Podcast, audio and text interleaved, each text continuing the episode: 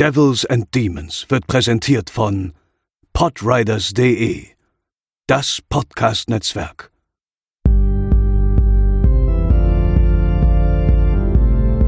They're coming to get you, Barbara.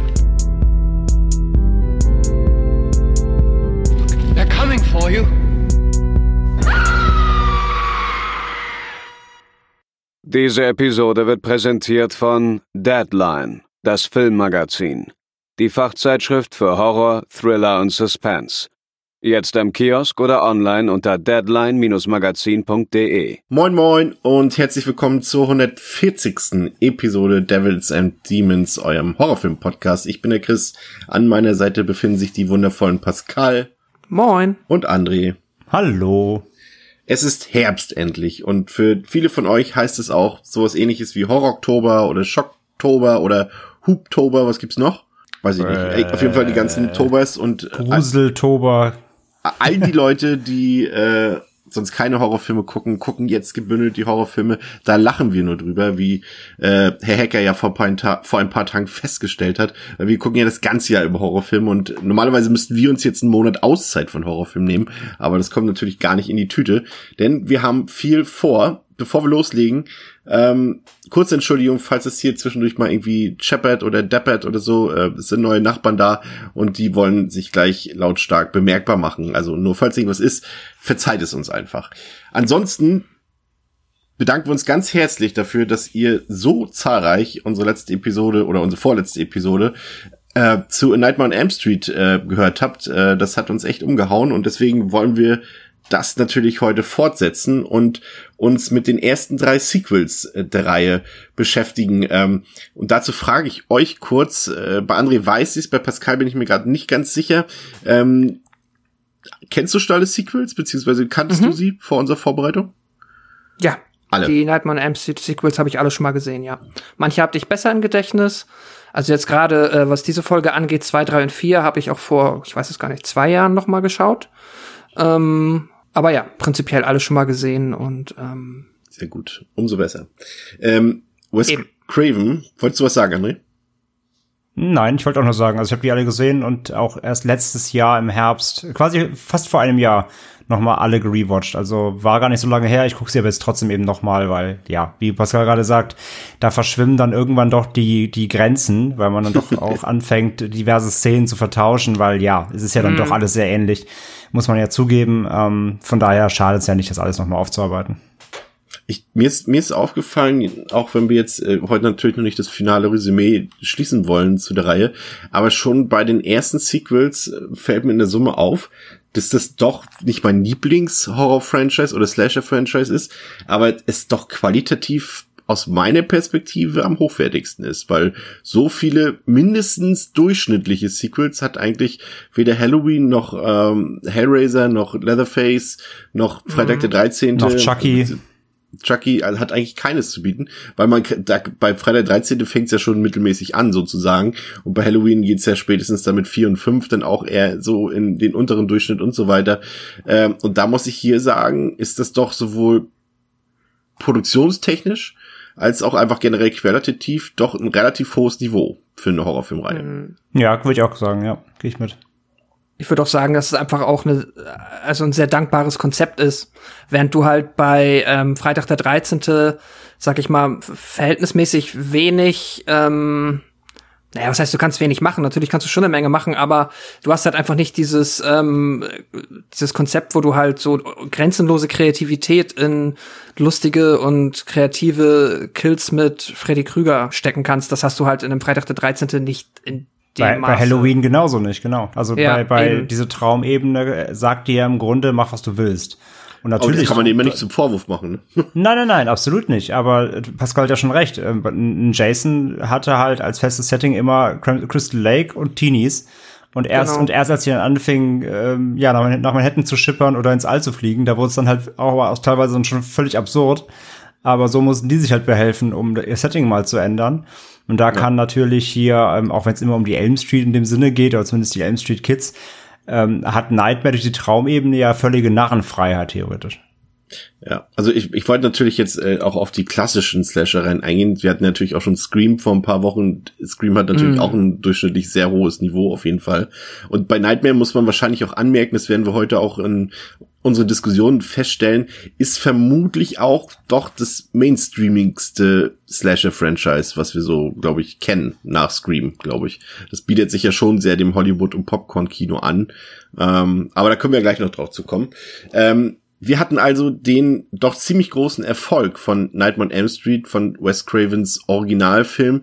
Ähm, er selbst hat aber darin nie so wirklich Potenzial für ein Franchise gesehen und äh, wollte auch keines daraus machen und deshalb stand er tatsächlich auch für ein erstes Sequel nicht zur Verfügung. Und ähm, es hat sich so ein bisschen so eingepegelt, dass man bei Newland Cinema sehr auf Kostenkontrolle aus war. Also das ist so ein bisschen so dieser Blumhouse-Style, den man heute kennt. Wir nehmen jetzt nicht unbedingt die bekanntesten Schauspieler, sondern immer so eine Etage tiefer oder junge Nachwuchstalente. Und genauso hat man das auch bei Newland Cinema und Nightmare gemacht, dass man eben zum Beispiel jetzt nicht, was ja eigentlich logisch wäre für eine Fortsetzung, dass man Heather Langenkamp, also die Nancy aus dem ersten Teil, natürlich wieder als Hauptdarstellerin bucht für den ersten Teil. Aber sie hätte natürlich deutlich mehr Geld haben wollen für einen weiteren Teil. Und deswegen dachte man sich, nö, machen wir einfach mit unbekannter Besetzung weiter. Das wird schon irgendwie passen. Und ähm, das hat man auch gemacht. Und dann hat man Jack Chola als Regisseur genommen und hat tatsächlich relativ früh, muss man sagen, äh, oder ja, relativ früh nicht, das ist ja im Prinzip schon so ein bisschen der Abgesang des Slashers im Grunde in der Breite, natürlich noch nicht in der Spitze, aber es ist zumindest sehr mutig gewesen, hier eine männliche Hauptfigur in den Mittelpunkt zu stellen. Und dann, darauf kommen wir gleich noch zu sprechen, hat der Film natürlich auch noch einen ungewöhnlichen, also aus damaliger Sicht auf jeden Fall, ungewöhnlichen homoerotischen Coming-of-Age-Subtext und auch den werden wir gleich noch beleuchten. Aber bevor wir das tun, hören wir einmal kurz in den Trailer zu Nightmare on M Street 2 Freddy's Revenge rein. Someone is coming back to Elm Street. He is not friendly. He is not patient. Kill for me. And he is not a welcome visitor. No! No! No! But he has something terribly special for the new kid on the block. It started to happen again. Dad! I'm in trouble. You've had some scary dreams, okay? Help! Daddy can't help you now. There's something inside him. Fight him! You're not afraid of him. He doesn't even exist. Freddy Krueger is back on Elm Street. Get out of here, Lisa! Jesse, fight him! Watch out for him. He'll be in your neighborhood soon. A Nightmare on Elm Street, Part 2. Oh, my children now. Freddy's Revenge. Nightmare on Elm Street 2 hat auf Letterboxd eine Durchschnittswertung von 2,8 von 5, auf der IMDb 5,5 von 10. Und André, wenn ich das richtig sehe, ist der Film jetzt ganz frisch ab 16 Jahren freigegeben. Genau. Die wurden ja gerade mehr oder weniger alle jetzt nochmal, die noch nicht rehabilitiert waren, ähm, gab es nochmal gerade einen ganzen Abwasch an Neueinstufungen. Von daher jetzt auch der zweite hier ab 16 Uncut, ja. Ja, das passt durchaus auch. Der Film war ein sehr großer Erfolg, hat nur drei Millionen Dollar gekostet, hat drei, über 30 Millionen Dollar eingespielt, ist äh, im November 1985 in die US-Kinos gekommen, hat auch äh, ziemlich harte Konkurrenz gab, wenn man sich das mal so anguckt. Phantomkommando mit Arnold Schwarzenegger, Death Wish 3 oder Zurück in die Zukunft 1. Äh, das waren alles die Filme, mit denen sich Nightmare 2 auseinandersetzen musste und ist deshalb auch in Anführungszeichen nur auf Platz 4 am Box Office gelandet, aber hat dann in den folgenden Wochen ähm, das Budget, oder nicht nur das Budget, sondern das ganze Geld eingespielt und war tatsächlich vor allem in Europa ein ziemlich großer Hit. Der Regisseur Jack Shoulder hat ansonsten durchaus noch ein paar mehr oder weniger bekannte Genreproduktionen abgedreht. The Hidden zum Beispiel, äh, den Slasher Alone in the Dark oder die äh, erste Wishmaster-Fortsetzung. Ich weiß nicht, André, du bist ja ein bisschen Wishmaster vertraut, glaube ich. Hast du den zweiten gesehen mal? Äh, ich meine, ich habe drei Stück gesehen, ja. Ja. Aber frag mich da auch nicht drei, mehr.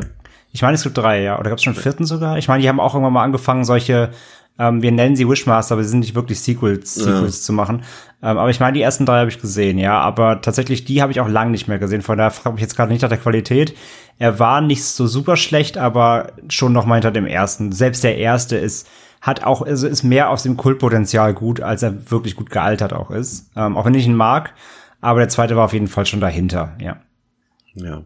In der Besetzung, äh, wie gesagt, eher unbekannte Gesichter. Natürlich Robert England kehrt als Freddy Krueger oder hier ist er noch Fred Krueger zurück in seine Paraderolle.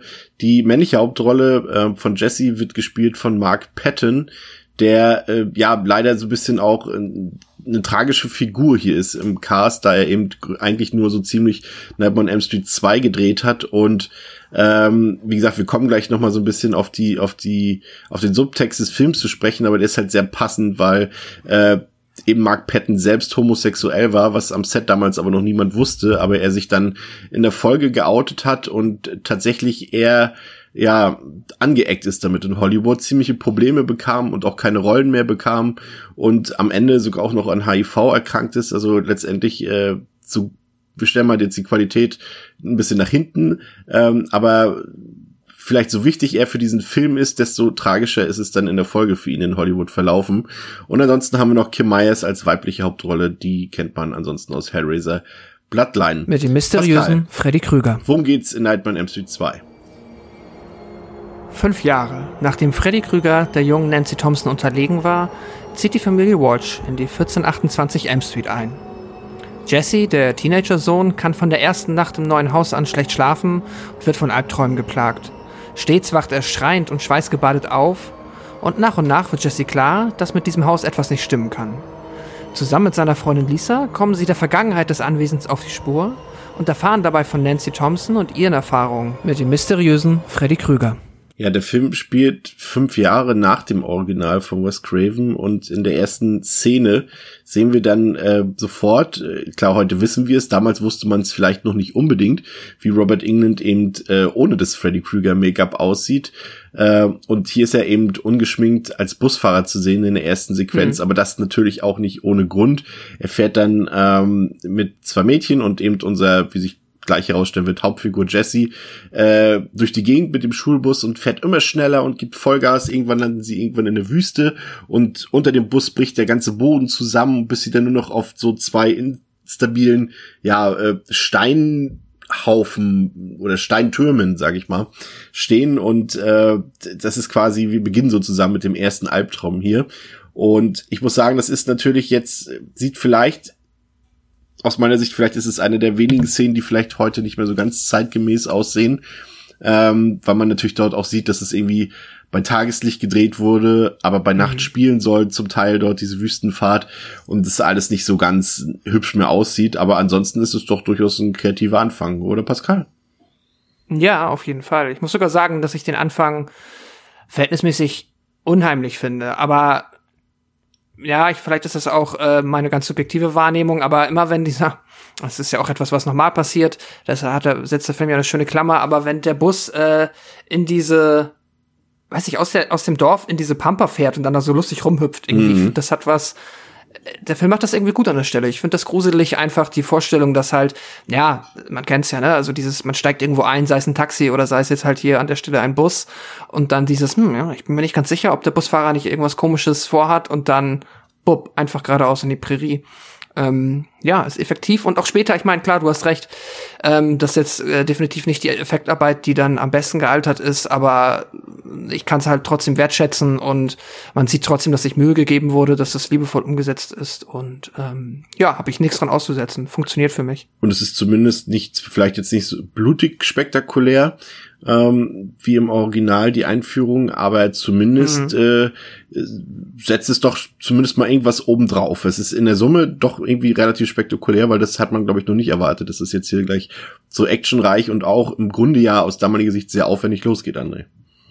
Mm, absolut. Ich bin da echt sehr, sehr, sehr angetan von dem Auftakt hier, weil er auch so unverhofft erstmal kommt und macht er auch äh, ja auch für für gerade für für Fans des ersten Teils dann auch äh, direkt klar, wo die Reise hingeht hier. Und ich muss halt auch sagen, kann ich vielleicht schon mal vorwegnehmen, dass ich den Anfang des Films ähm, fast mit am stärksten des ganzen Films finde. Ähm, so also jetzt als, nur das Intro oder, oder mehr als das Intro? Nee, nee, nee das Intro. Okay. Ähm, so rein als, als Sequenz, weil, und da kommen wir so noch drauf, ist halt einfach, äh, kann man ja schon mal ein bisschen vorweggreifen, es einfach nicht so viele Traumsequenzen auf der Ebene gibt einfach in dem Film, weil er einfach eine ganz andere Herangehensweise ja, Ja. an Nightmare on Elm Street hat.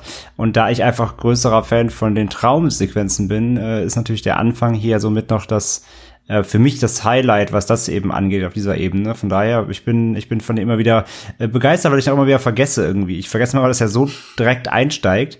Und ich bin jedes Mal wieder so, okay, ich wusste gar nicht, wer sie in den Bus fahren. Dann, äh, dann so, okay, rastet in die Pampa. Ach ja, Freddy. Und ähm, dass, dass er diesen ein, ein also dass er den, den Eingang direkt hier mit, mit, der, mit der Traumsequenz halt nimmt und da auch keinen Hehl um Freddy macht, ähm, ohne jetzt irgendwie 30 Minuten Aufbau, bevor das erste Mal zu sehen ist. Das fand ich eigentlich ziemlich, ziemlich smart hier beim zweiten direkt. Auf jeden Fall. Ja, Jesse, unsere Hauptfigur, wacht dann schweißdurchtränkt aus, äh, auf und ähm, wir lernen dann ja, wir lernen dann die Familie kennen. Die Familie ist vor kurzem in das Haus gezogen und wir erfahren auch, dass es das eh- ehemalige Haus von Nancy's Familie ist. Aber dort wird noch so ein bisschen so ein Geheimnis draus gemacht. Also auch Jesse erfährt das dann erst später. Er selbst äh, fühlt sich, glaube ich, noch nicht so richtig angekommen und wohl. Das sieht man auch daran, dass er eben seine Sachen alle noch nicht ausgepackt hat im Zimmer. Aber wir erfahren, dass er eben äh, sich schon mit einem Mädchen angefreundet hat, mit Lisa, die ihn dann auch zur Schule abholt. Und äh, Lisa wird gespielt von Kim Myers, die tatsächlich damals besetzt wurde, weil sie aussieht. Und das stimmt tatsächlich wirklich, wenn man mal drauf achtet und ein paar Bilder da irgendwie nebeneinander legt, weil sie so aussieht wie die junge Meryl Streep tatsächlich. Da hat man sich hier Ja, die absolut. Budget-Version geholt, sozusagen. Meryl, Wow. Meryl, Ja, aber ist ja so. Meryl Streep bei Wish bestellt, ja. ja. Nee, Ja. aber äh, ich finde, ich, ich, ich habe auch noch mal getrackt, so bei der von ihrer Vita, krass, dass die kaum noch was gemacht hat, also vor allem nichts Größeres, weil ähm, ja, also so die die die Hollywood-Looks hat sie, finde ich finde ich krass, dass bei der aus der auch nicht was Großes geworden ist, sag ich mal. Ich glaube, sie würde in der heutigen Zeit erfolgreicher sein als damals, weil ich glaube einfach, dass sie damals äh, mit ihr Typ noch nicht so diesen Hollywood-Idealen, glaube ich, so entsprochen hat. War, war nicht so gefragt, ja. Ja, heute, heutzutage blass, rote Haare, hier kommen wir mal im Film so gefühlt, aber damals eben Mhm. äh, noch nicht so wirklich.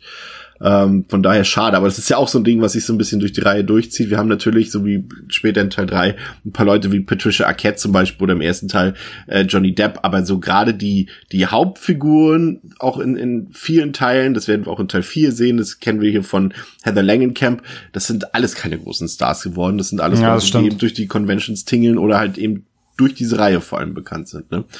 Ja. Ähm, Jesse äh, hat anfangs so ein bisschen Stress mit so einem Mitschüler, gerade beim Sportunterricht und äh, der Mitschüler, das ist äh, äh, Grady. Ähm, jetzt muss ich ganz selber überlegen, heißt er Ron oder Rick? Ron, ne? Ron Grady, ne? One Grady. Ja. Und die beiden haben so ein bisschen Stress, aber gefühlt auch irgendwie nur in der ersten Szene. Ansonsten fü- fühlen die sich auf wie so ein, so ein altes Ehepaar gefühlt. Ähm, Stichwort Subtext schon mal.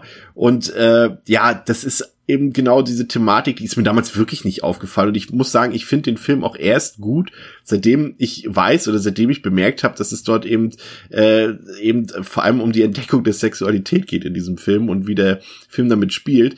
Äh, eben auch hier hat der Film eigentlich die Kamera zum Beispiel überhaupt keinen Blick für die hübschen Mädchen, die dort auch alle rumstehen, sondern er fokussiert sich so ein bisschen auf die Keilerei der beiden Jungs. Wir sehen nackten Männer hintern, was ja auch für einen Slasher eher ungewohnt ist. Und dieses ganze Gerangel zwischen den beiden. Also äh, man merkt hier schon relativ am Anfang, dass eben dieser homoerotische Subtext ja eigentlich gar kein Subtext ist, sondern der eigentlich der Main-Content dieses Films ist. Ne? Aber es hat eben auch noch den Hintergrund, dass Grady eben ähm, Jesse von den Geschehnissen aus Teil 1 erzählt, eben von der, von der Thompson-Familie und äh, von den Geschehnissen in dem Haus und dem Haus gegenüber. Pascal. Ganz genau. Ja, äh, ich wollte noch einmal ähm, zu dieser, zu dem Verhältnis zwischen Grady und äh, Jesse nur sagen, ich fand das, ich habe damit immer so ein bisschen gehadert jetzt. Äh, Ich weiß auch schon früher, weil ich finde, äh, manchmal habe ich das Gefühl, der Film ist an der Stelle nicht so super geschickt da drin, mir zu verkaufen, welche Position Jesse jetzt an seiner neuen Schule hat, weil ich immer so auf einer Seite wird er halt immer schon so, ist er so ein bisschen am Anfang das Opfer, aber dann wirkt es auch manchmal so, es gibt ja später noch die eine Szene im Klassenraum, wo er dann auch halt irgendwie verarscht wird und dann zeigt er einen Mittelfinger, muss dabei aber selber lachen. Also es hat so ein bisschen, ich war Ja. mir nicht sicher, ist er Irgendein, jetzt, irgendeine ist Person so ging ja doch auch noch an den Kragen, glaube ich, oder so, ne? Oder bilde ich mir das jetzt nur ein? War das nicht sogar Grady? Auf jeden Fall äh, gebe ich dir vollkommen recht. Das ist wirklich sehr seltsam. Man denkt halt, er ist der super Außenseiter und er ist ja auch relativ Ja. neu, aber irgendwie äh, wird er doch gar nicht so behandelt. Ne? Gerade die Szene, die Nee, du nee. angesprochen hast mit der Schlange da und mit dem Mittelfinger und so. Das ist tatsächlich, ist das irgendwie, kommt das nicht so ganz raus, finde ich. Gebe ich dir vollkommen recht. ja. Genau, das ist so ein bisschen ein Punkt. Auf der anderen Seite finde ich es dann aber wiederum, zum Beispiel da gerade beim Sport ganz geil, dass, ähm, weil ich mag, dass dieses halt, die streiten sich halt einfach so über den Sport und dann bekommen die halt beide ähm, ja ihre Strafe und bonden dann halt beim Liegestütze machen und ähm, Only ja, in ist eigentlich Hollywood. ganz Only in Hollywood. ja genau und das ist eigentlich ganz charmant. Ähm, Ja. ja, genau. Und dann That's it. Dann kommt der Part, den André schon angesprochen hat. Äh, nachts träumt äh, Jesse wieder äh, von Freddy und Freddy möchte eben, dass Jesse für ihn arbeitet. Er sagt dann irgendwie sowas äh, im Sinne von You got the body, I got the brain. Auch ziemlich fies durchaus, diese Szene. Ähm, aber ja, André, der Film arbeitet da schon so ein bisschen gegen die Regeln, wenn man davon sprechen will, dass der erste Teil Regeln aufgestellt hat und mit seinem Drehbuch hat er ja Regeln aufgestellt. Die Frage ist, bricht er diese schon, wenn er erst oder schon im zweiten Teil Dinge anders macht? Aber du hast ja schon so ein bisschen durchscheinen lassen, dass du das ja doch eher schlecht fandest. Also nicht schlecht, aber zumindest äh, mehr von dem, von der Stilistik des ersten Teils äh, angetan warst. Naja, also mal abgesehen davon, dass sie halt am Anfang ist auch natürlich, wenn, wenn du merkst, die sind das, in das gleiche Haus gezogen, aus dem ersten denkst du halt auch erst so, hm, ja, okay. auch, auch natürlich ein bisschen so ein, so ein Klassik, Klischee-Klassiker. Ich glaube, die, die Ähm, Myers-Leute sind auch immer alle ins Myers-Haus Ja, das meine ich ja, ne? Oder Amityville oder ja, immer, Ja. immer ins böse Haus ziehen, klar. Aber geschenkt. Ähm, und ja, zu der, zu der Regelnummer hier, ja, der, der Film hat natürlich einfach einen ganz anderen Ansatz. Und ich, ich, ich verstehe, warum das gemacht wurde. Und ähm, so wie er sich dann ausspielt, macht das ja auch alles komplett Sinn.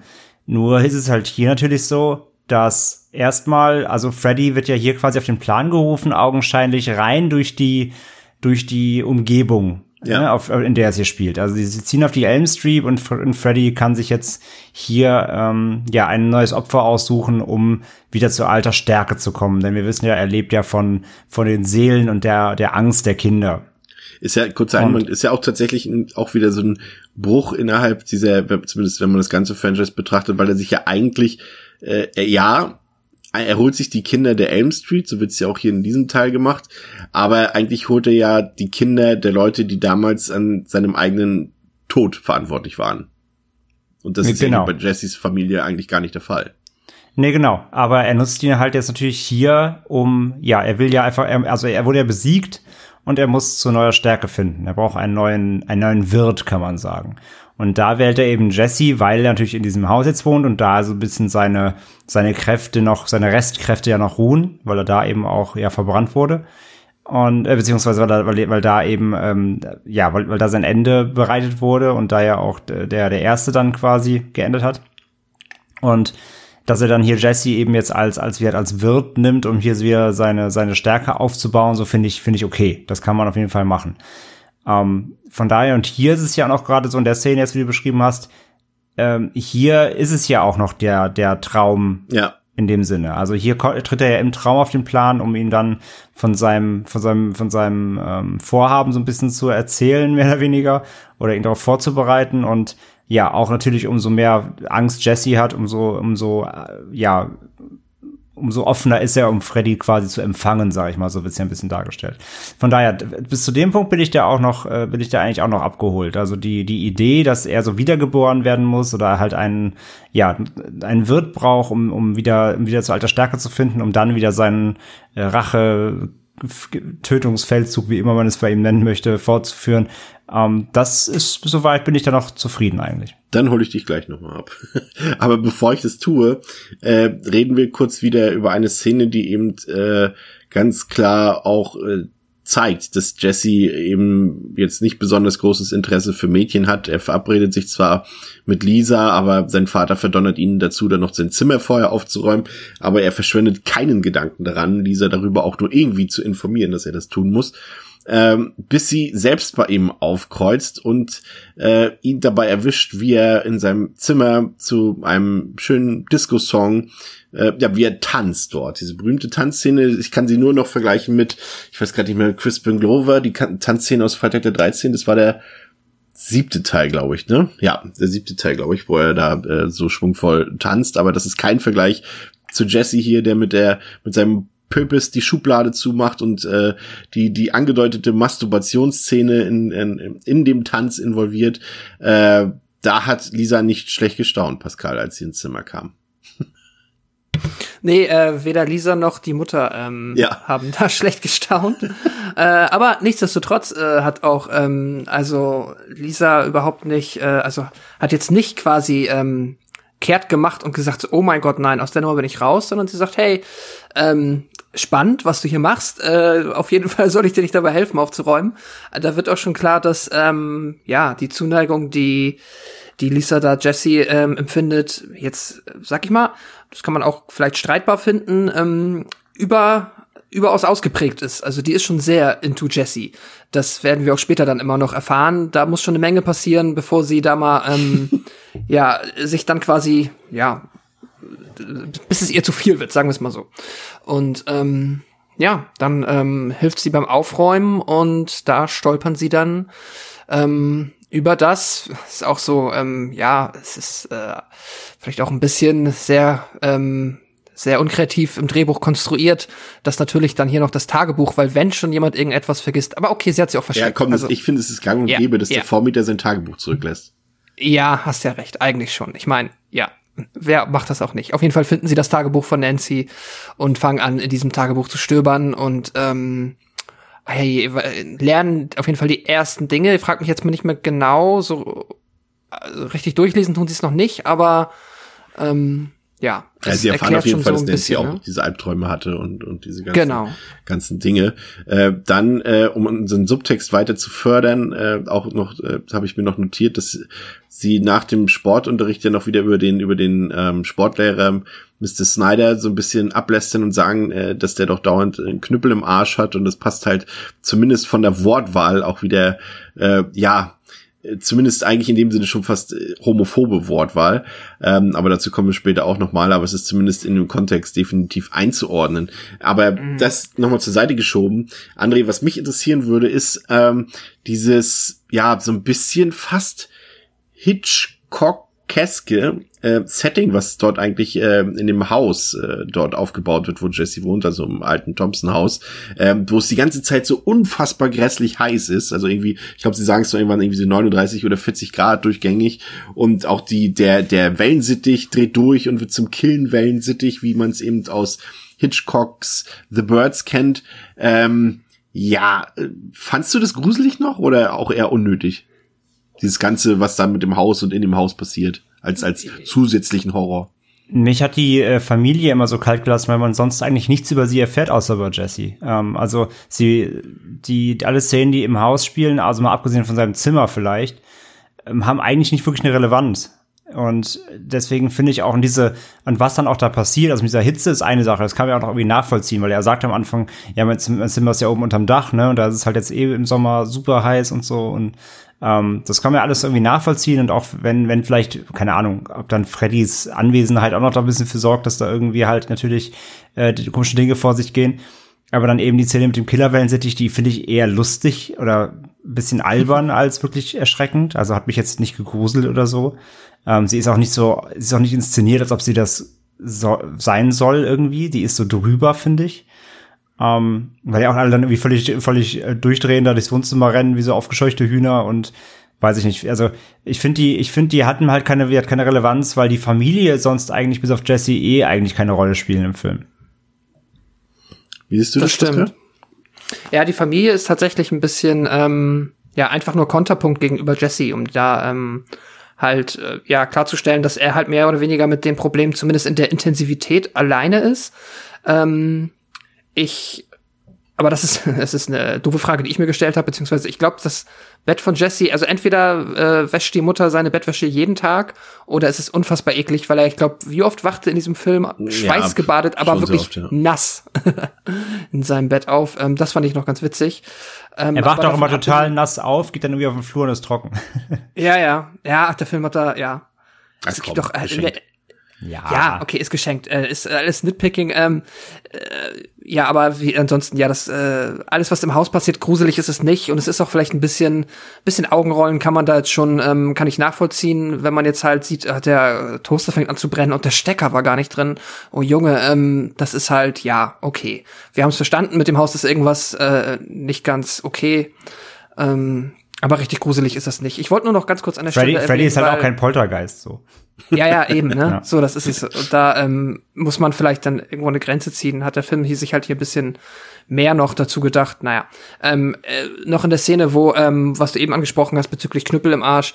Es ist, ich muss dem Film einfach nur noch mal dafür ähm, Lob aussprechen, weil ich auch, es ist ein alter Joke, aber wenn dann der Lehrer im Hintergrund steht und er Jesse einfach nur mit dem Kopf sich so merkt, ach fuck, er hat alles gehört und dann ist wieder Schnitt und sie machen wieder Liegestütze. Ja. Ich muss da immer lachen. Ich finde äh, es ist kein grandios geschriebener Joke, aber ich finde ihn sehr witzig.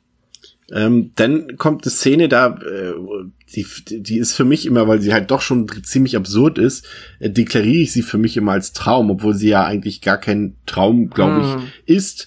Ähm, und zwar sehen wir, wie Jesse dann äh, nachts im, in einem, in einer, in einem, ja, in einer Gay Bar oder in einem Gay Club äh, strandet und dort auch eben dieser besagte Lehrer, Mr. Snyder, auftaucht und äh, ihn dann in die Turnhalle zwingt, um dort Strafrunden zu laufen. Und das hat mich wiederum dann dazu gebracht, irgendwie das irgendwie nicht so ganz zu kapieren, ob das jetzt echt oder ein Traum ist, aber können wir gleich drüber reden. Ähm, und Jesse duscht dann äh, nach den Strafrunden, nach dem Straftraining und äh, muss dort mit ansehen, äh, beziehungsweise ist der Verursacher der Folterei des Lehrers, der dort ähm, ja ausgezogen wird an äh, von Sportgeräten und ähm, mit Basketballen gepeinigt wird und sonstigen Sachen und dort dann in der Dusche gefesselt wird und ausgepeitscht wird und äh, am Ende dann auch von Jesse getötet wird. Und ähm, die Szene endet ja damit, dass die Polizei Jesse nach Hause bringt, nachdem sie ihn nackt aufgegriffen haben draußen, orientierungslos und den Eltern übergibt. Und das habe ich tatsächlich bis heute, also ich habe den Film jetzt, jetzt gleich fünfmal gesehen, äh, nicht so ganz verstanden, weil das Ganze mutet ja und ist ja auch inszeniert wie eine Traumsequenz, äh, hat Dinge, die eigentlich mehr oder weniger nur, also warum sollte Jesse nachts mit seinem Lehrer in die Turnhalle gehen, um Strafrunden zu laufen? Aber es wird so aufgelöst, als wäre es kein Traum gewesen. Und Jesse soll ja auch äh, im Auftrag von Freddy die Leute töten. Also helft mir mal auf die Sprünge, wer möchte.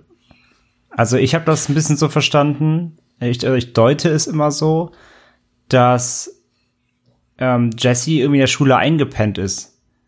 Und das Ganze eigen, also er ist eigentlich in der Schule und ähm, weil, korrigiert mich, aber es ist ja auch nicht dunkel, wenn das passiert. Weil man sieht ja auch Licht von draußen reinscheinen, wenn er da hängt. Und In der Sporthalle meinst du jetzt? ja, Ah, okay. und ich habe Aber, aber, so, aber, aber der Traum, der Traumfolge nach müsste er ja eigentlich dort aufwachen im Traum, wo er eigentlich auch, na gut, das ist ja da schon nicht mehr, nicht mehr der Fall. Das war da fängt so. jetzt halt an, genau, wo der Film halt nicht mehr die Regeln befolgt so richtig. Also für mich ist es, also für, ich verstehe es mal so, Jesse ist irgendwie irgendwo in der Schule eingepennt, nach dem Sport, nach dem Training, irgendwo eingenickt und es, niemand war in der schwulen Bar, sondern das träumt er eben, weil er einfach die sexuelle Orientierung hat und vielleicht weiß, dass der, dass der Lehrer eben auch ähm, ähm, vielleicht homosexuell ist und für mich war das immer so, dass wirkt wirklich, wirklich die Szene immer so, als ob er irgendwie in der Schule eingepennt ist und ähm, Freddy Also kann halt schon an die, an, an die Szene mit dem Killer wellen sie dich an.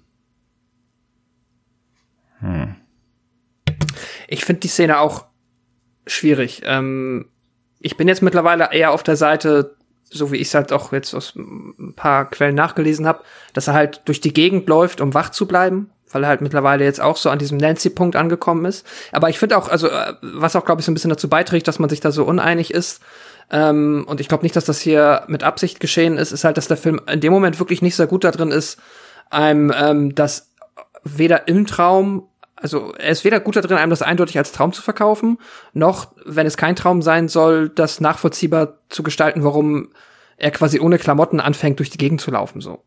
Ähm, Oh nee, kann er nicht wahr, Klamotten hatte er am Anfang noch an, aber nichtsdestotrotz wirkt es irgendwo seltsam und dann auch, es gibt diesen einen Schnitt zwischen der Lehrer legt in der Schwulenbar ihm die Hand auf die Schulter, beide gucken sich an, Schnitt, er läuft in der Sporthalle Ja. Runden. Und den Punkt verstehe Der Schnitt ist fürchterlich. Naja, oder, oder, oder halt wirklich, dann ist es so gemeint. Dann ist es wirklich so gemeint, dass sie sich wirklich getroffen haben, sie wissen von ihren Neigungen und ja, Mhm. weiß ich nicht, wollten zusammen in der Schule ähm, ein bisschen rummachen gehen oder so, aber ja, warum er dann, warum er dann äh, Strafrunden machen muss, whatever. Ja, dieser, Also ja, der ich, Schnitt ich, ist ganz- ich, ich gebe dir, ich gebe dir komplett recht. Der Schnitt ist schwierig.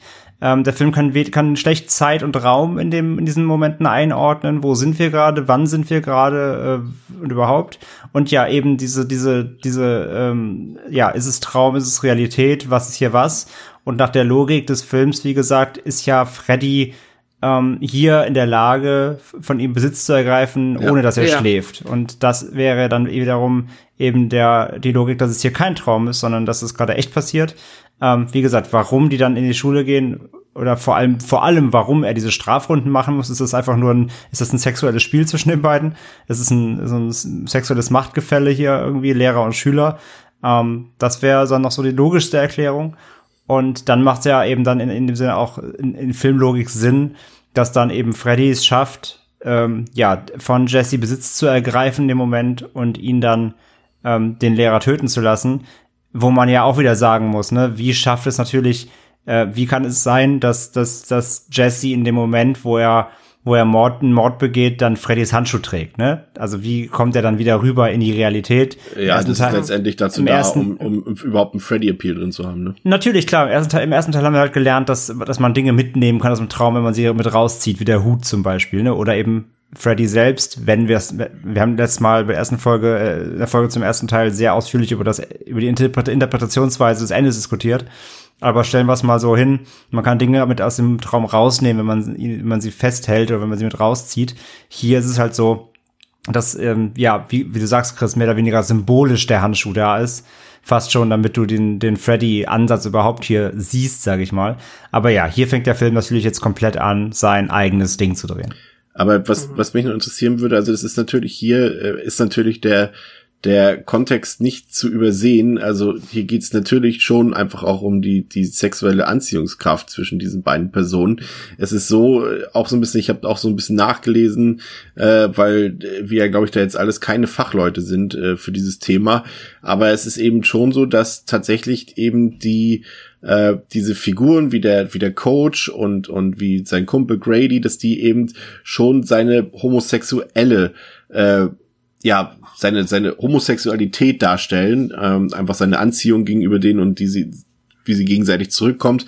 Und dass Freddy sozusagen in ihm äh, seine hetero, seine straighte Persönlichkeit ist, die dagegen ankämpft gegen diese Homosexualität, indem sie eben alles was quasi in, in, in diese, äh, was sich Jesse dort in den Weg stellt, oder beziehungsweise Freddy, wenn wir jetzt was mal mit der straighten Persönlichkeit sehen, äh, eben wie der Coach oder wie, wie Grady, ähm, die eben schon eine sexuelle Spannung haben untereinander, dass er die halt beseitigen will. Und das ist eben dieses, äh, da, und da bin ich mir auch nicht sicher, also ich glaube, wir sind uns ja, glaube ich, alle einig, dass der Film ja eben sowas thematisiert. Ähm, aber ich bin mir nicht sicher, ob der Film jetzt homophob oder homophil ist. Weil in dem Sinne ist, versucht Freddy ja irgendwie äh, die Homosexualität zu bekämpfen. Äh, und gleichzeitig tut es ja später irgendwie auch, ähm, ähm, jetzt muss ich kurz äh, überlegen, äh, Kim, äh, nicht Kim Myers, ähm, wer ist ihre Figur? Lisa indem sie ihn auch versucht zu heilen von dieser Homosexualität. Also es ist gar nicht so einfach dargestellt äh, im Film, aber ich glaube, ihr könnt mir folgen.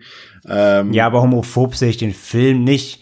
Der, der, ja, der hat der- schon homophobe Szenen. Also ich finde gerade diese Szene ist schon ziemlich. Äh, Ja, hat- aber hat- es- ich, ich aber- sag mal so, es, ich sag mal so, sag, sagen wir es mal, sagen wir es mal, es ist vielleicht nicht so zeitgemäß logischerweise. Wir haben ja auch beide ähm, den Film mit Al Pacino gesehen. Hilf mir mal kurz. Cruising. Cruising, da haben wir uns ja auch äh, ein bisschen drüber unterhalten, dass es eben äh, der damalige Zeitgeist war, der da so ein bisschen äh, porträtiert wurde dabei. Das, Da, da stimme ich dir komplett zu, aber ich finde, da macht sogar hier Nightmare 2 sogar noch besser. Weil, Ja, ja, das wie auf jeden gesagt, Fall. Ich, ich finde ihn nicht homophob, weil im Gegenteil, für mich steht sowieso, also das ist für mich eigentlich, steht es außer Frage, dass, äh, dass quasi der ähm, Freddy, der aus Jesse herausbrechen will, ja quasi, wie auch später dann ja auch in der besten Szene des, mit besten Szene des Films ja auch Ja. sehen. Ähm, für mich steht dieses, der Freddy, der aus ihm rausbricht, ist, ist quasi sein Coming Out. Also es ist quasi diese, diese Schwierigkeit, aus sich rauszukommen, so. Das symbolisiert für mich Freddy in diesem Film. Und das ist für mich dieser Kampf von Jesse, der, ähm, ja, mit, mit sich selbst quasi, mit, mit seinem Inneren, dieses Coming Out, dieses Ste zu, zu, zu dem Stehen, was ich bin. Und ähm, dieser ganze Twist eben mit, mit, ähm, mit, da ist was in mir, so, was muss raus, das stellt für mich überhaupt diese ganze Coming-out homosexuelle ähm, Ebene bei dem Film auch dar. Also ich finde nicht, dass der Film homophob ist, in keinem Fall. Die Darstellungsweise ist eine andere Sache, klar, wie, wie du sagst, Zeitgeschehen und, Ja. und einfach andere, andere Ansichten ähm, auf dieses Ganze. Aber ich finde nicht, dass der Film selbst, also dass auch hier seitens Regisseurs, äh, Regisseurs, Drehbuchautor, dass hier, ähm, dass hier homophobe Gedanken waren. Ich fand eher, die wollten, die wollten die Schwierigkeit darstellen, wie es, wie es Homosexuellen in der Gesellschaft ging zu dem Zeitpunkt. Ähm, das stellt für mich der Film eher dar.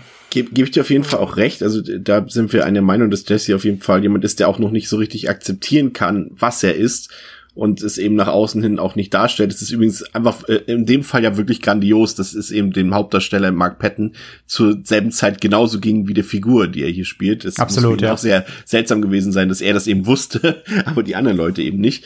Äh, aber äh, trotzdem bleibt für mich die Frage, das äh, gebe ich mal an Pascal weiter, ähm, warum denn ausgerechnet, wenn Freddy eben das Coming Out ist oder diese eben, eben dann doch das, was er im Inneren fühlt, warum muss das denn bekämpft werden? Das verstehe ich halt nicht. Weil das versuchen ja, äh, er selber versucht es ja zu bekämpfen, aber eben auch Lisa versucht es zu bekämpfen. Also wenn, wenn Freddy tatsächlich seine verborgene Homosexualität ist. Ja, äh, ich finde tatsächlich, der Film erlaubt es, äh, beide Möglichkeiten zu lesen. Und ich habe jetzt auch mich ähm, erst im Zuge dieser Vorbereitung ähm, intensiver halt auch mit diesem Kontext des Films oder halt mit dieser Seite des Films auseinandergesetzt und da halt auch ähm, valide Interpretationen für beide Seiten, meiner Meinung nach, gelesen und gesehen. Ähm, man kann halt beides ganz gut verargumentieren. Man kann natürlich einerseits sagen, dass der Film hier wirklich versucht, einfach nur ähm, den ähm, progressiven Subtext mit einfließen zu lassen. Das heißt, äh, wir haben vielleicht auf einer recht harmlosen Ebene halt viele Stilelemente und Szenen drin, die es sonst halt in einem klassischen Slasher einfach nicht gibt. Ne? Das hast du auch schon am Anfang gesagt. Ähm, da ist halt äh, ja vieles gar nicht so, also relativ eindeutig, zweideutig zu verstehen. Und auf der anderen Seite ist halt auch aber der Ansatz von André, den kann ich auch nachvollziehen, dass ähm, man halt sagt, äh, es ist quasi, äh, Freddy ist das Symbol des Coming Out. Auf der anderen Seite finde ich dann halt immer schwer, weil Freddy ist halt auch gleichzeitig als absoluter Bösewicht und Kindermörder.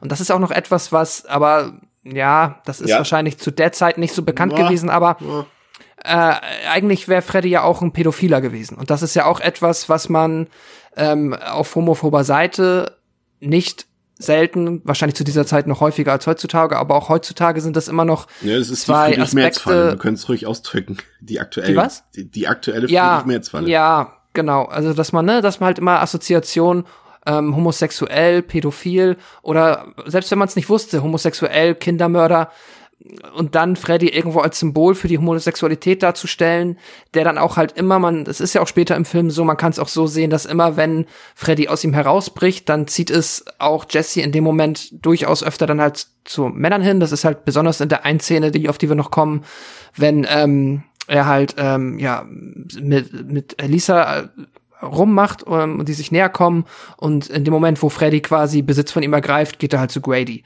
Ähm, da lässt sich, meiner Meinung nach, das lässt sich auf beide Seiten äh, irgendwie nach, also man kann beide Seiten verargumentieren. Ich weiß ehrlich gesagt jetzt auch nicht, wie ich den Film final einschätze, aber weil es halt für beide Seiten so gut geht, würde ich jetzt halt nicht zumindest jetzt dem Film auf die Schulter klopfen und sagen, das ist einfach nur ein cooler, progressiver Film für die damalige Zeit, weil da bin ich mir halt selber nicht sicher genug. Aber ja, es, es gibt beide Seiten, meiner Meinung nach, äh, kann man logisch auflösen. Aber es ist letztendlich auf jeden Fall irgendwas, was den Film äh, sehr interessant macht, ne? So, wenn man so drüber nachdenkt. Ja, das ist auch das so ein bisschen das Fall. Herausstellungsmerkmal ein bisschen. Außer natürlich, genau wie André gesagt hat, dass eben der Film schon äh, mit den Regeln natürlich bricht und das äh, ganze Setting ein bisschen anders aufzieht. Aber wir haben ja noch ein paar andere Punkte. Äh, machen wir erstmal weiter. Danke schon mal für eure Einschätzung. Vor allem auch, weil wir damit angefangen haben mit der Szene ursprünglich. Ich bin sehr froh, dass es mir dass es euch genauso geht, dass ihr diese Szene nicht so ganz interpretieren könnt, ob Traum, ob Realität und wie es dazu kommt. Ich habe das nämlich überhaupt nie verstanden. Ähm, am nächsten Tag ist es dann so, dass äh, auch der Rest äh, von äh, Springwood mitbekommt, dass äh, Mr. Snyder tot ist. Und äh, Nancy fährt mit Jesse zum alten Kraftwerk, denn sie hat in der Zwischenzeit auch so ein bisschen äh, recherchiert über Fred Krueger. Und abends kommt es dann zu einer Gartenparty. Und das ist natürlich eine Szene, die dann eben das auf die Spitze treibt, dieses Regelnbrechen, was auch vielleicht nicht so ganz zu Fred Krüger oder zu Freddy Krüger passt, auch wenn man die folgenden Teile noch mit dazu zieht, ähm, über die wir ja später reden werden. Ähm, ganz merkwürdige Sequenz. Auf jeden Fall äh, kommt erstmal das, was Pascal ihm gesagt hat. Äh, Lisa will Jesse so ein bisschen verführen, die beiden küssen sich, die beiden machen rum und es äh, soll auf jeden Fall zu mehr kommen. Das merkt man auf jeden Fall, dass es in der Luft äh, ja schwebt, aber dann kommt Freddys Schlabberzunge aus Jessys Mund und das ist eben der Punkt, der das einfach auch nur noch mal unterfüttert, anstatt das Ganze mit ihr zu klären und ihr zu sagen, was los ist, flieht er eben mitten in der Nacht zu Grady, der nicht mal auf der Party halt war, ne? Und der soll halt den, äh, den, muss ich selber überlegen, wie es äh, Johnny Depp Ach, Glenn, genau. Glenn, äh, der soll ja. quasi wie Glenn bei Nancy soll er über Jessys Schlaf wachen und äh, schafft es natürlich auch wieder nicht. so wie Glenn damals. alle, alle Traumwächter in der Reisen absolute Pfeifen, ja. Ja, und äh, ja, diese ganze Sequenz, in der Freddy dort quasi mit Jessys Körper da im, Kampf ist, hat sehr, sehr gute Spezialeffekte, finde ich. Also wie das da so äh, rausbricht äh, aus, aus Jessie, das sieht unglaublich gut aus, muss ich sagen. Auch äh, diese eine Moment, in der man zum Beispiel Freddys Auge durch Jessys Mund sieht und sowas. Ja, äh, mega. Richtig gut gemacht. Also man muss auch an dieser Stelle auch wirklich einfach mal sagen, dass die Spezialeffekte, weil es kam am Anfang so rüber, als hätte ich, ich meinte wirklich nur die Eingangssequenz, die so ein bisschen, ja, ein bisschen seltsam aussieht an manchen Stellen. Aber ansonsten sind gerade die handgemachten Effekte hier einfach fantastisch wieder. Also wie schon im ersten Teil sind sie auch hier absolut gelungen. Und äh, ja, Freddy tötet Grady. Äh, deshalb läuft Jesse zurück zu Lisa und äh, ja, Lisa fordert wiederum Jesse auf, dass er doch bitte mal ein bisschen kämpfen möge gegen Freddy und er soll keine Angst haben. Das ist auch wieder dieses, äh, was André von gesagt hat, ob damit die, die Angst vor dem Outing gemeint ist zum Beispiel. Ähm, aber letztendlich ist es zu spät und Freddy ist, es hat sich entpuppt wieder aus Jesse und nun liegt es an Lisa quasi ähm, zu kämpfen. Und dann gibt's diese Partyszene, diese mit dem, als Freddy äh, sozusagen dort ein Massaker veranstaltet auf der ja. Party. Und das ist halt, ich finde die Szene für sich alleine gestellt ziemlich cool, aber im ganzen Kontext der ganzen Reihe ist sie halt total sprachmatisch irgendwie. Ja, absolut. Also, dass Freddy da über die Party läuft und dann. Das Problem ist halt mit der Szene auch, ab dem Punkt kannst du halt Freddy auch schon äh, nicht mehr einordnen, weil im Endeffekt kann man sie auch so argumentieren, du hast da eine Party, da stehen irgendwie zwölf Leute, okay, die sind alle nur in Badehose oder im Badeanzug. Gegenüber steht ihnen halt ein Dude, der zugegebenermaßen gruselig aussieht und halt sagen wir mal, ein Advanced Messer in der Hand hat. Aber warum jetzt alle in dem Ausmaß vor ihm weglaufen oder man nicht versucht, irgendwie gegen ihn zu kämpfen, ja, dann hat man das Gefühl, okay, die wissen halt, verstehen halt Freddy Krüger, aber das, dafür gibt's ja in dem Kontext eigentlich keinen Grund, weil es ja keine Traumwelt ist. Ähm, ja, ich finde das leider auch nicht über alle Maßen gelungen. Das ist ja eh immer das Problem mit ein bisschen also. in dieser Reihe, dass, dass alle Leute scheinbar irgendwie äh, zwischenzeitlich vergessen, dass Freddy Krüger existiert, so, ne? Und, mm, ja, oder beziehungsweise auch. auch die Leute, die selbst in der Elm Street wohnen, irgendwie, ja, wer träumt denn jetzt nun von ihm, wer träumt nicht und so weiter. Und das wird irgendwie so ein bisschen gerne mal vergessen, um für eine Überraschung zu sorgen. Äh, wie fandst du das, André, dass Freddy sich jetzt mal hier richtig äh, in der Realität ausslasht? Ähm, ja, die Frage hier an der Stelle ist ja auch wieder, ne, sehen wir jetzt als Zuschauer nur Freddy und eigentlich ist es halt eigentlich Jesse, der Jesse. da gerade wieder wieder rumläuft. Ne? Und eigentlich begeht Jesse ja gerade einen Amoklauf und wir sehen halt ähm, aber eigentlich, äh, ja, Freddy aus unserer Sicht, oder ist es halt wirklich jetzt Freddy, der sich ja vorher wir gesehen haben, jetzt die Kontrolle übernommen hat. Aber die Frage ist eben jetzt hier, ist es nur die Kontrolle oder hat er wirklich quasi, hat er, hat er, hat er jetzt Geist und Körper eingenommen, so quasi. Aber wie man es dreht und wendet, ähm, ja, das ist einfach jetzt, äh, also der Punkt war davor schon, dass, dass die Reihe, äh, beziehungsweise die Reihe, aber es war jetzt der zweite Teil, aber dass halt direkt mal mit den Regeln des ersten gebrochen wird. Und hier ist es halt jetzt, ähm, ja, völlig ähm, äh, drüber und völlig out of context, so im, im Nightmare-Stil. Und die einzige Erklärung, die man hier nach Regelwerk der Nightmare reinnehmen könnte, wäre, dass alle auf der Party eingepennt sind. Dann wäre es die schlimmste, schlechteste Party aller Zeiten. Und da ich das nicht glaube, ähm, ja, es ist halt wirklich eine Szene, die ich hanebüchen finde, die mir nicht gefällt, weil sie einfach nicht zu der Reihe passt. Ich, äh, da kann der Film machen, was er will und versuchen, ein eigenes Ding zu drehen irgendwie.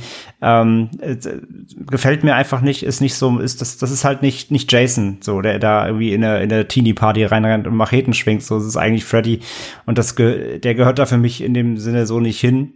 Und Dazu kommt auch, dass die Szene selbst noch nicht mal so fantastisch ist, wie sie sein könnte. Also wenn der jetzt noch wenigstens ordentlich äh, bisschen abge abgemetzelt werden würde und da vielleicht noch ein bisschen Schauwerte im, zumindest im Gore-Bereich kämen. Musstest du da auch zwangsläufig ein bisschen an die Partyszene im Feld von Freddy vs. Jason denken? Ja, ja, genau. Freddy ja. Jason befreit, damit der ein bisschen right Ja, ja, genau. So, da, das, und da, Freddy vs. Jason ist ein eigenes Regel, Regelwerk quasi. Der ganze Film ist ja, aber selbst, obwohl der hält, selbst der hält sich ja noch an die, an die Regeln der einzelnen ja. Franchises so. Aber hier halt eben irgendwie, das ist einfach, ja, wie gesagt, er macht sein eigenes Ding, das hat er ganz schon angekündigt und aller, aller spätestens jetzt hier ist es auch klar, dass er einen eigenen Weg geht. Und das ist die Stelle leider, wo ich, wo ich raus bin. Und äh, also rein mal vom, vom Narrativ. Und wie gesagt, selbst Schauwerte, ähm, finde ich, hat die Szene nicht besonders, denn so richtig, richtig ordentlich gory oder so wird's dann hier auch nicht, wo man sagen könnte, wenn er da jetzt wirklich in die Vollen greifen würde, dann wird hier mal wirklich mal ein, ein amtliches Blutbad veranstalten, wo man als Horrorfreund dann sagt, okay, das war, das war zumindest inszenatorisch irgendwie, irgendwie cool. Ähm, aber auch das finde ich, die, die ganze Szene ist, ist, ist, ist relativ belanglos, obwohl sie so viel Potenzial, sag ich mal, bietet für, für das, was sie ist. Aber ja, äh, gefällt mir leider nicht. Ist euch aufgefallen, dass äh, Freddys Design so ein bisschen geändert wurde, äh, seine, dass seine Gesichtsknochen so ein bisschen ausgeprägter daherkommen? Ja, ähm, ändern sie dann wieder ja zurück nach dem dritten. Mhm. Ähm, es ist, ist glaube ich, so mit, mit dem siebten die eigen, eigen, eigenes, eigenste Maske, sage ich mal. Der siebte ja. hat ja auch eine sehr, sehr, sehr eigenes Design, das ist ja noch mal ein bisschen modernisiert worden. Aber jetzt gerade fällt es auf, wenn ich zum ersten, weil A, in dem ersten, im ersten Teil ähm, haben wir haben wir auch gesagt letztes Mal, ähm, ist die Maske oft im Dunkeln. Du hast Freddy oft nur so angedeutet. Ähm, mhm. Du hast nie so ausgeprägt, er scheint jetzt keinen Scheinwerfer voll auf sein Gesicht drauf, so, sondern er soll ja auch eher so schemenhaft bleiben. Und selbst wenn man sie aber dann mal sieht, ist sie ja sehr, ähm, ja, sehr, sehr eklig und zusammengefallen und so. Und hier, ähm, ja, in der Szene jetzt gerade bei der Pool-Szene sieht, sieht man ihn ja doch sehr, so sehr deutlich teilweise. Und da fällt auch auf, dass sie die Maske noch mal ordentlich geschliffen haben, ja ich habe sträflich tatsächlich ein bisschen den Score aus dem ersten Teil vermisst. Du hast halt Versatzstücke wieder drin, ne? Du hast die typische, die, die, den Dreiklang so. Ja. und aber, aber auch selten. Und sonst finde ich den Score hier relativ belanglos. Also es sind weder ja. irgendwie, weder coole, richtig coole Tracks drin, wie es dann später in der Reihe ja viel genutzt wird. Noch hast du eben die wirklich unheimliche Musik, weil der ganze Film finde ich auch, ähm, meiner Meinung nach generell kann man, kann ich das auch mal nochmal einwerfen, ähm, ich finde generell, dass der Film sehr viel, äh, beziehungsweise insgesamt viel auf, auf, auf Schrecken und wirklich Horror und Grusel und Atmosphäre verzichtet, ähm, insgesamt. Und deswegen finde ich, der, der Score hat ja gar keine Chance auch überhaupt mal irgendwie ähm, äh, zu wirken oder beziehungsweise es wird gar kein großartig atmosphärischer Score benötigt, weil die Bilder es gar nicht fordern. So würde ich es vielleicht sagen. Mhm. Pascal, das Ende des Films, ähm, in dem Lisa dann nachts in das Kraftwerk fährt und mit ihrer Liebe zu Jesse äh, es schafft, Freddy aufzuhalten, bis dieser dann schmilzt und verbrennt. Geile Szene, aber eher doch ja. ein unspektakuläres Ende an sich, oder? Also finde ja. ich. Also, also ein gutes, aber es ist jetzt nicht so. Ah. Ja, ähm, unspektakulär auf jeden Fall. Ich äh, mag tatsächlich, wie Lisa dann halt ähm, ja, wie sie das durchzieht. Also das ist halt, ähm, wie glaubwürdig das ist, sei mal dahingestellt, aber sie ist auf jeden Fall sehr konsequent in ihrem Unterfangen dabei, ähm, Jesse irgendwie zu helfen. Und das, nachdem er ja auch, ähm, nachdem er ja ähm, äh, Grady ähm, umgebracht hat. Auch eine Szene, die ich eigentlich ganz sehr mag tatsächlich. Äh, ähm, nachdem er ja quasi, also wie er dann bei ihr reinkommt und wie er dann sagt, so es ist, ich habe ihn umgebracht, er ist, er wirkt wahnsinnig und ist komplett aufgelöst und selbst zu dem Zeitpunkt, ähm, ja, ist sie noch, ähm, unterstützt sie ihn in Anführungszeichen noch und hilft, hilft ihm am Ende. Das mag ich. Das finde ich cool, weil ich die Figur von Lisa ganz cool finde und auch generell, dass so die beiden zusammen oder meinetwegen auch im, im Dreieck mit Grady finde ich, ist für mich das Highlight des Films oder zumindest das, was mir am besten gefällt. Und nichtsdestotrotz ist dann das Finale ein bisschen, hm, ja, ich habe auch diese komischen, was sollen das sein, diese seltsamen Hunde? War das irgendeine Referenz auf irgendeinen, ähm, etwas, was vorher schon einmal da war? Die habe ich nicht ganz verstanden. Ähm, und ja, aber es ist halt dann, ja, auch dieses, ne, so, da ist jemand drin in einem Bösewicht und man ruft raus, weil man schafft es zu ihm durchzukommen und dann ist äh, am Ende Happy End ist jetzt halt ähm, wahrscheinlich auch 1985 nicht mehr so kreativ gewesen. Ähm, ja. Gebe ich dir recht. Ist nicht der, ist nicht das coolste Finale, mit Abstand nicht das coolste Finale eines Nightmare on Elm Street Films. Wie sieht's bei dir aus, André, mit dem Finale? Und dann auch gleich vielleicht äh, direkt den Cliffhanger am Ende wieder mit dem Schulbus. Hm. Ähm, ja, gehe ich eigentlich mit, mit Pascal mit. Ich, ich finde es, es zieht sich konsequent weiter durch. Ähm, auch dass das jetzt hier dann doch, es wechselt im Grunde vom, vom eigentlichen Hauptcharakter Jesse dann doch irgendwie zum Final Girl. Jetzt wiederum doch dann Lisa. Ähm, das ist okay, es ist okay. Es ist, es ist konsequent im Film gegenüber, ähm, dass, dass Jesse auch hier ja nicht, nicht allein gegen ihn ankommt. So, das ist auch in Ordnung, dass sie zusammenarbeiten müssen. Und ähm, das ist eigentlich okay, so die Effekte und so weiter sind ganz nett. Und ja, wie gesagt, ich, ich finde es, ich finde es trotzdem, ich gucke das Ende und danach habe ich es wieder vergessen. Ich finde, es ist trotzdem nicht erinnerungswürdig. Mhm. Es ist in keinster Weise jetzt irgendwie, wo ich sage, wenn ich die ganze Reihe Revue passieren lasse, wo ich sage, oh, das Ende von Teil 2, das ist auch richtig gut. Also eher, eher, eher denke ich mir immer wieder mal, was war das Ende von Teil 2? ähm, ja. Also von daher, ähm, ja, geht, geht halt runter, dann ist es aber auch vorbei. Und äh, ja, Cliffhanger am Ende mit dem Schulbus, ähm, da, da man ja war, also damals, als der zweite Teil rauskam, natürlich noch nicht, aber da er im dritten ja auch nicht aufgegriffen wird, äh, in keinster Weise, ist es halt auch irgendwie so verschenkt einfach. Also ja, er ist nett, natürlich, weil er auch, wie du vorhin gesagt hast, die Klammer zieht und ähm, weil der Anfang ja auch an sich stark ist, äh, so, dann, dann hat man diese, diese Klammer noch mal und das ist okay. Aber wie gesagt, da, da das ja auch wieder fallen gelassen wurde komplett, ähm, ist es halt auch nur für den, für den Moment dann der Gag da. Pascal, weniger Screamtime für Freddy, weniger Albträume, mhm. dafür mehr Coming of Age. Dein Resümee zum zweiten Teil. Ja, ähm, da setze ich gerne genau daran an, was du gerade gesagt hast. Halt, äh, ja, weniger Screamtime für Freddy. Das ist halt selbstverständlich bei einem so, ähm, ja, bei einer Filmreihe, wo man halt natürlich sich jedes Mal freut, Freddy Krüger zu sehen, weil er halt, er ist halt, um was sich halt auch diese Slasher-Reihe dreht, halt um den Titelgebenden, ja, nicht Titelgebenden, aber halt um den Bösewicht des Franchises. Das ist schade und auch sonst bin ich, ähm, ähm, bin ich da auch bei dem, was André gesagt hat. Der Film ist halt, ähm, erreicht halt gar nicht äh, das ja, das Gruselniveau, aber der ist halt gar nicht großartig gruselig. Er hat ähm, hier und da seine ähm, coolen Special Effects und Gore-Momente, die sind, äh, die sind mehr als grundsolide, die sind stark. Aber das, was wir halt jetzt ähm, zum ersten gesagt haben, dass da mal eine richtige Gänsehaut entsteht oder so, das ist dann leider hier auch ähm, erst einmal wieder abhanden, was schade ist. Nichtsdestotrotz mag ich halt ähm, tatsächlich dann die menschliche Geschichte, der, ja, hauptsächlich die menschliche Geschichte von Jesse mit, ne, halt im, im Dreieck mit Lisa und Grady, wie man die jetzt auch interpretieren mag, das ist halt ein bisschen knifflig. Ich, für mich, wenn ich jetzt an eine Bewertung denke, neutralisiert sich das so ein bisschen. Ähm, ich finde den Film jetzt aufgrund, ich kann jetzt den Film weder deshalb grandios finden oder ihn irgendwie schlecht finden, weil ich halt mir selbst nicht einig bin, ähm, wie ich diesen, ja, wie ich halt diese Ebene des Films zu interpretieren habe. Nichtsdestotrotz mag ich die Figuren sehr, ich mag, wie sie miteinander äh, interagieren, wie sich das halt entwickelt.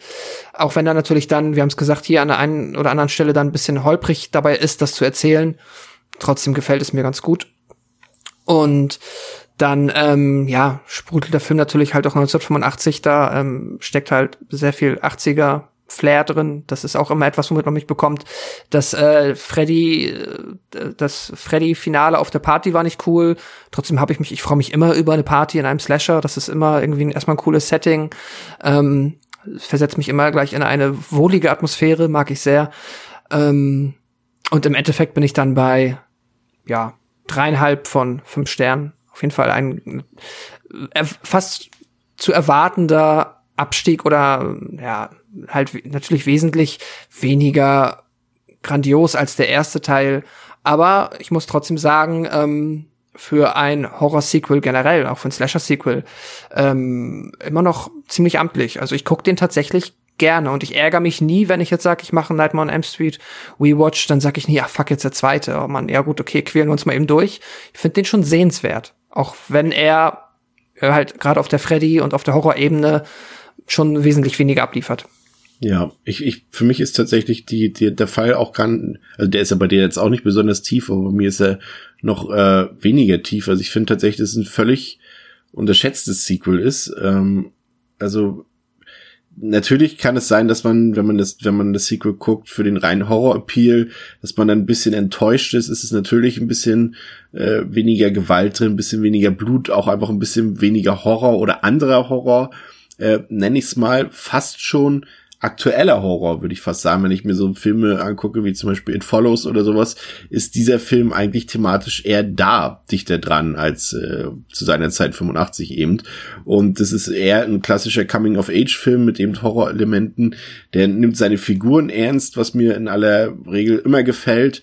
Äh, und er behandelt sie auch nicht oberflächlich. Also das ist wirklich auch dieses sexuelle Erwachen da drin und dass er eben diese diese Homosexualität so ein bisschen eben, wie Andres hat es auch schon ein bisschen beschrieben, so ein bisschen das aus dem Inneren, diese Besessen, fast wie eine Besessenheit so ein bisschen darstellt und, und, und mit dem Coming Out. Und es ist alles relativ recht smart und intelligent, eigentlich deutlich über dem, was uns normalerweise eben so ein, so ein Durchschnitts-Slash oder so ein Durchschnitts-Sequel abliefert.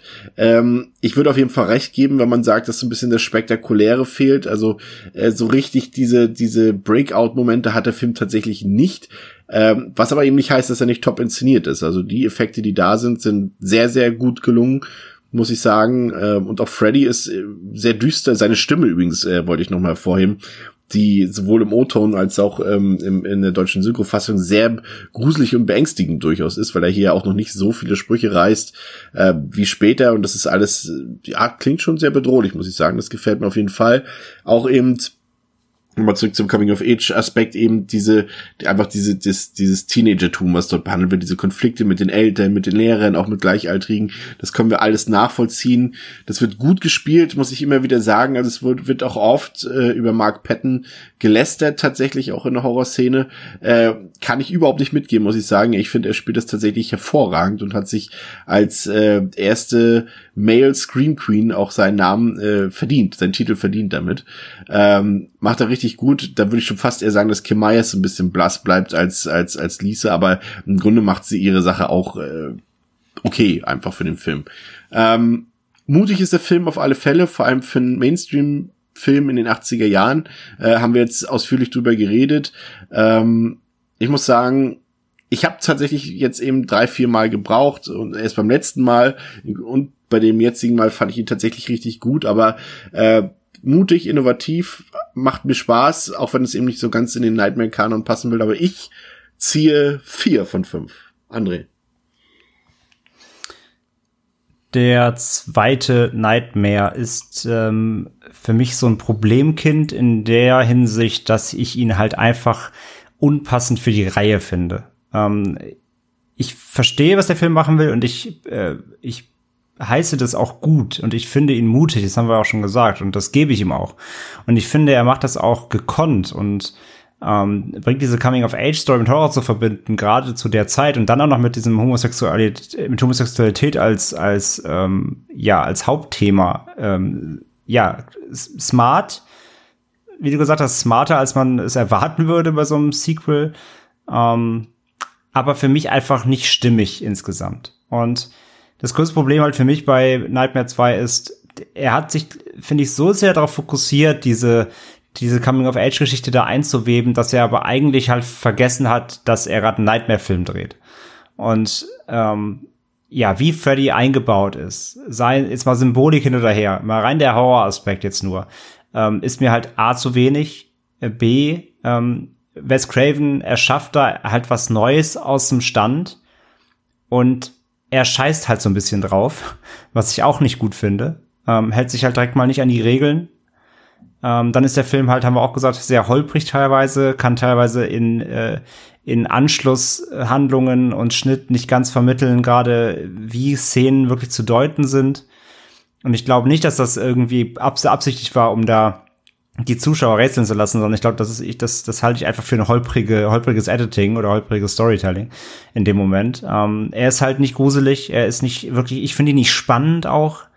Ähm, er er er zieht sich so sehr an dieser, an dieser Coming of Age, äh, Age Story hoch, dass er, dass er für mich den Horror so ein bisschen vergisst. Und auch wenn es blutige Szenen gibt, auch wenn es ein paar gute Effekte gibt, mit die beste Szene hat natürlich die Transformation. Sie ist rein, rein technisch äh, vom Feinsten und, und sieht auch toll aus und ist auch eine sehr eindringliche Szene. Aber von sowas hat er einfach zu wenig insgesamt. Und ähm, wie gesagt, für mich fehlt bei Nightmare 2 einfach insgesamt so ein bisschen das Düstere, das, was der erste so ausgemacht hat, das, das äh, Freddy auch als wirklich schreckliche Figur, das kommt beim zweiten nicht so raus, weil er sich eben, wie gesagt, so auf diesen inneren Zwist von Jesse ähm, da versteift. Und wie gesagt, ich sag nicht, dass man das nicht machen kann. Äh, du hättest den Film genauso dort drehen können und aber hättest halt dann trotzdem die die Essenz von äh, von dem, was im ersten Nightmare aufgebaut wurde, nicht direkt fallen lassen müssen und hättest ihn trotzdem düster, unheimlich ähm, und und ähm, und grauenvoll machen können und trotzdem diese Story erzählen. Ähm, das wäre meiner Meinung nach kein Problem gewesen. Aber ich finde, die hat man sich so ein bisschen verspielt. Ähm, was, was, was meinen Geschmack halt angeht. Auch wenn, auch wenn ich sage, natürlich äh, nehme ich sowas, einen frischen und äh, vielleicht ein bisschen durchdachten Ansatz lieber als jetzt wirklich ein plumpes ähm, Sequel, was eins zu eins das gleiche macht wie der erste, nur schlechter. Natürlich äh, hat das irgendwie, muss man das gutheißen, was hier versucht wurde. Aber ich finde, man hat sich so ein bisschen verpokert und ähm, schafft es eben nicht, die, die Essenz äh, von Nightmare Elm Street im ersten hier über, überzutragen von daher ist für mich äh, Nightmare on Elm Street 2 nur ein netter Versuch, ähm, Freddy wiederzubeleben und ja, so richtig seine Rache in dem Sinne kriegt er hier ja auch nicht. Es ist eher, eher, wie gesagt, ähm, Coming of Age Revenge und von daher geht für mich der zweite einfach nicht so auf. Ähm, natürlich jetzt für sich betrachtet, damals gab es noch keine Reihe. Ähm, einfach als Einzelfilm hat man sich, finde ich, ähm, ein bisschen zu sehr von dem abgewandt, was der, was den ersten geprägt hat, ähm, was Craven sich da als Vision überlegt hat und hat zu sehr sein eigenes Ding machen wollen und jetzt in der Gesamtreihe gesehen eben auch, ähm, geht er einfach so ein bisschen, also er sticht A raus, natürlich ist seine, dadurch, dass er einfach anders ist, aber ich finde trotzdem auch gerade in diesem Kontext jetzt dieser Freddy, Freddy Krüger Odyssey, ähm, wird der ganze Film Freddy nicht so ganz gerecht, einfach als, auch als, als Horror-Ikone und als Figur. Ähm, von daher, ich gebe ihm diese, ich gebe ihm die Idee, ähm, aber für mich ist es kein guter Nightmare-Film. Von daher ähm, zweieinhalb von fünf bei mir. Kommen wir nun zum, ich stelle es mal in den Raum, besten Slasher-Sequel aller Zeiten, nämlich Nightmare on Elm Street 3 Dream Warriors. Ähm, der Fortsetzung sozusagen. Ähm, die natürlich gemacht werden musste, weil eben Teil 2 allein schon nicht besser, aber erfolgreicher war als das Original. Und das hat dann auch dafür gesorgt, dass äh, Wes Craven wieder schneller an Bord war, als er selbst dachte, wenn es nämlich um Geld geht tatsächlich. Ich will ihm da aber nichts unterstellen, aber der hat gesehen, dass es durchaus äh, hier was zu holen gibt. Und dieses Mal sollte er nicht als Regisseur, sondern als Produzent und äh, Teil-Drehbuchautor mitwirken. Ähm, Dream Warriors ist tatsächlich ähm, eine direkte Fortsetzung zu Teil 1 und ignoriert die Geschehnisse aus Teil 2, beziehungsweise sie werden einfach nie angesprochen. Und es war ursprünglich als letzter Teil der Reihe gedacht und wurde auch so geschrieben und teilweise auch so gedreht. Aber hören wir erstmal kurz in den Trailer zu Dream Warriors rein.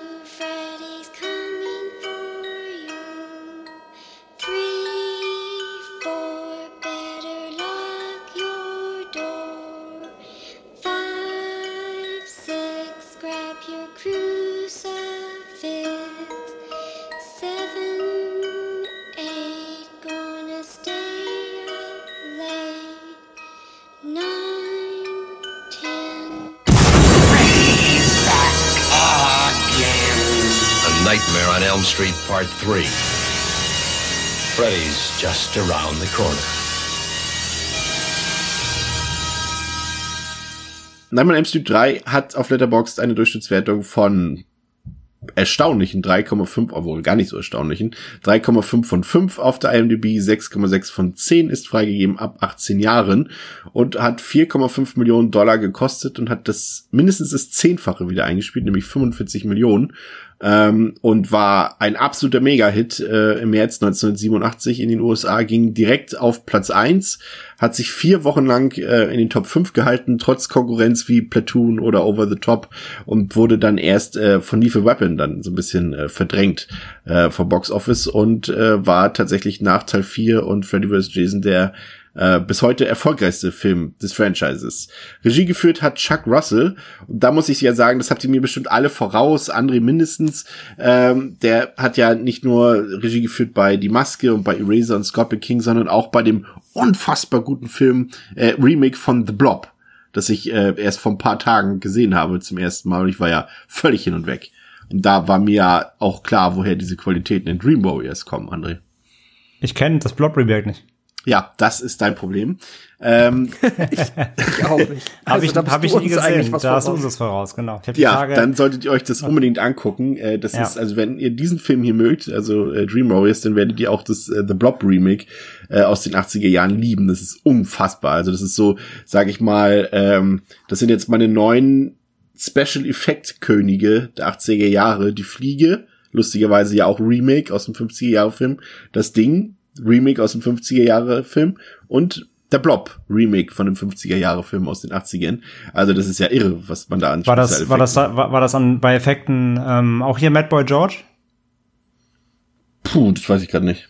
Okay, weil der hat ja bei Freitag, äh, bei Freitag sei schon, bei Nightmare ja ähm, maßgeblich mitgeprägt. Ähm, ist ja einfach eine Ikone, hat ja auch Society und so alles äh, gemacht. Es Ähm. müsste, also ich, ich würde jetzt mal rein von der Effektqualität, du kannst es ja vielleicht in der Zwischenzeit nochmal, äh, Zwischenzeit noch mal recherchieren, aber da bin ich mir doch jetzt fast relativ sicher, weil also die Effekte ähneln sich schon so von der Qualität und äh, jetzt, wo du Society gesagt hast, doch, das könnte passen. Aber find's mal raus. Ähm, geschrieben wurde das Drehbuch äh, auch von einem sehr berühmten Mann, nämlich von Frank Darabont, der äh, Autor und Regisseur ist von äh, diversen äh, Stephen King-Verfilmungen wie Green Mile, äh, The Mist, also der Nebel und Shawshank Redemption, also die Verurteilten. Und ich glaube, er hat dann später auch viele Sachen für Walking Dead und so weiter gemacht. Also äh, ein sehr bekannter Autor, der hier allerdings noch in seinen Anfängen stand. Äh, auch äh, vielleicht für die David Lynch-Fans interessant, dass hier der äh, Lynchs Hofkomponist Angelo Badalamenti ähm, den Score komponiert hat. Äh, der hat auch für Twin Peaks zum Beispiel, für Mulholland Drive, für Lost Highway oder für Blue Velvet den Score gemacht. Ähm, beim Ich Score, habe ich hab kurz, ich habe äh, ich hab kurz recherchiert. Äh, ich habe auch, äh, ich habe den Namen auch äh, falsch. Ich habe Mad Boy George gesagt. Er ist Screaming Mad George. So. ähm, Mad Boy. Ich weiß nicht, wie auf Mad Boy George kam. Scream Mad George, genau. Nee, hat er nicht. Der hat bei drei und vier Nightmare die Effekte gemacht. Äh, bei Predator beim ersten. Ähm, Big Trouble in Little China. Ähm, Society, genau. Bride of Reanimator. Silent Night, Dead, Silent Night, Deadly Night Vita. 4. und dann ähm, noch ein paar danach. Ja, aber war auf jeden Fall gerade so in den 80ern, da hat er einiges, einiges ähm, Bemerkenswertes abgeliefert. Aber nee, bei Blob tatsächlich nicht. Nee. aber trotzdem amtliche Vita auf jeden Fall. Ja. Ähm, in der Darstellerriege finden sich Robert England wieder, Heather Langenkamp aus Teil 1 ist zurück, ebenso wie der kürzlich verstorbene John Saxon. Dann haben wir äh, Greg Wesson dabei, den kennen manche vielleicht aus, aus Buddy Double oder aus Malcolm X. Dann, äh, ja, eine der wenigen Schauspielerinnen aus der Reihe, die es tatsächlich groß in Hollywood äh, geschafft hat. Patricia Arquette, eine der berühmten ähm, Leute aus der Arquette-Familie ähm, kennt man mit Sicherheit aus Lost Highway oder Stigmata, äh, Scorsese's Bringing Out the Dead oder vor ein paar Jahren eben auch Oscar prämiert. Boyhood auf jeden Fall. Ähm, und natürlich ist Robert England äh, wieder dabei. Und ähm, der hat tatsächlich gesagt über Patricia Arquette, dass äh, er schon ihr großes Starpotenzial natürlich damals am Set erkannt hat.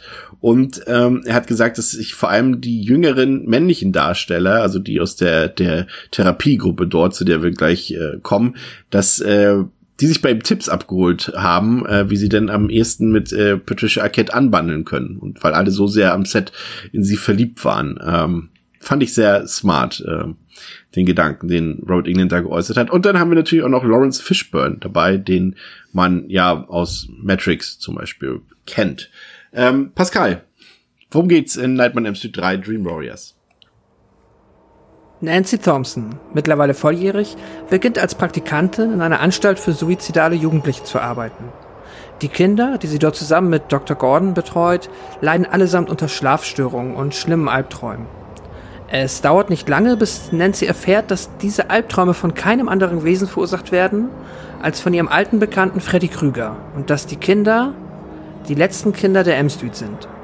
Nun liegt es an Nancy, Dr. Gordon von Existenz Krügers zu überzeugen, um die unschuldigen Kinder vor der Clownhand Freddys zu bewahren.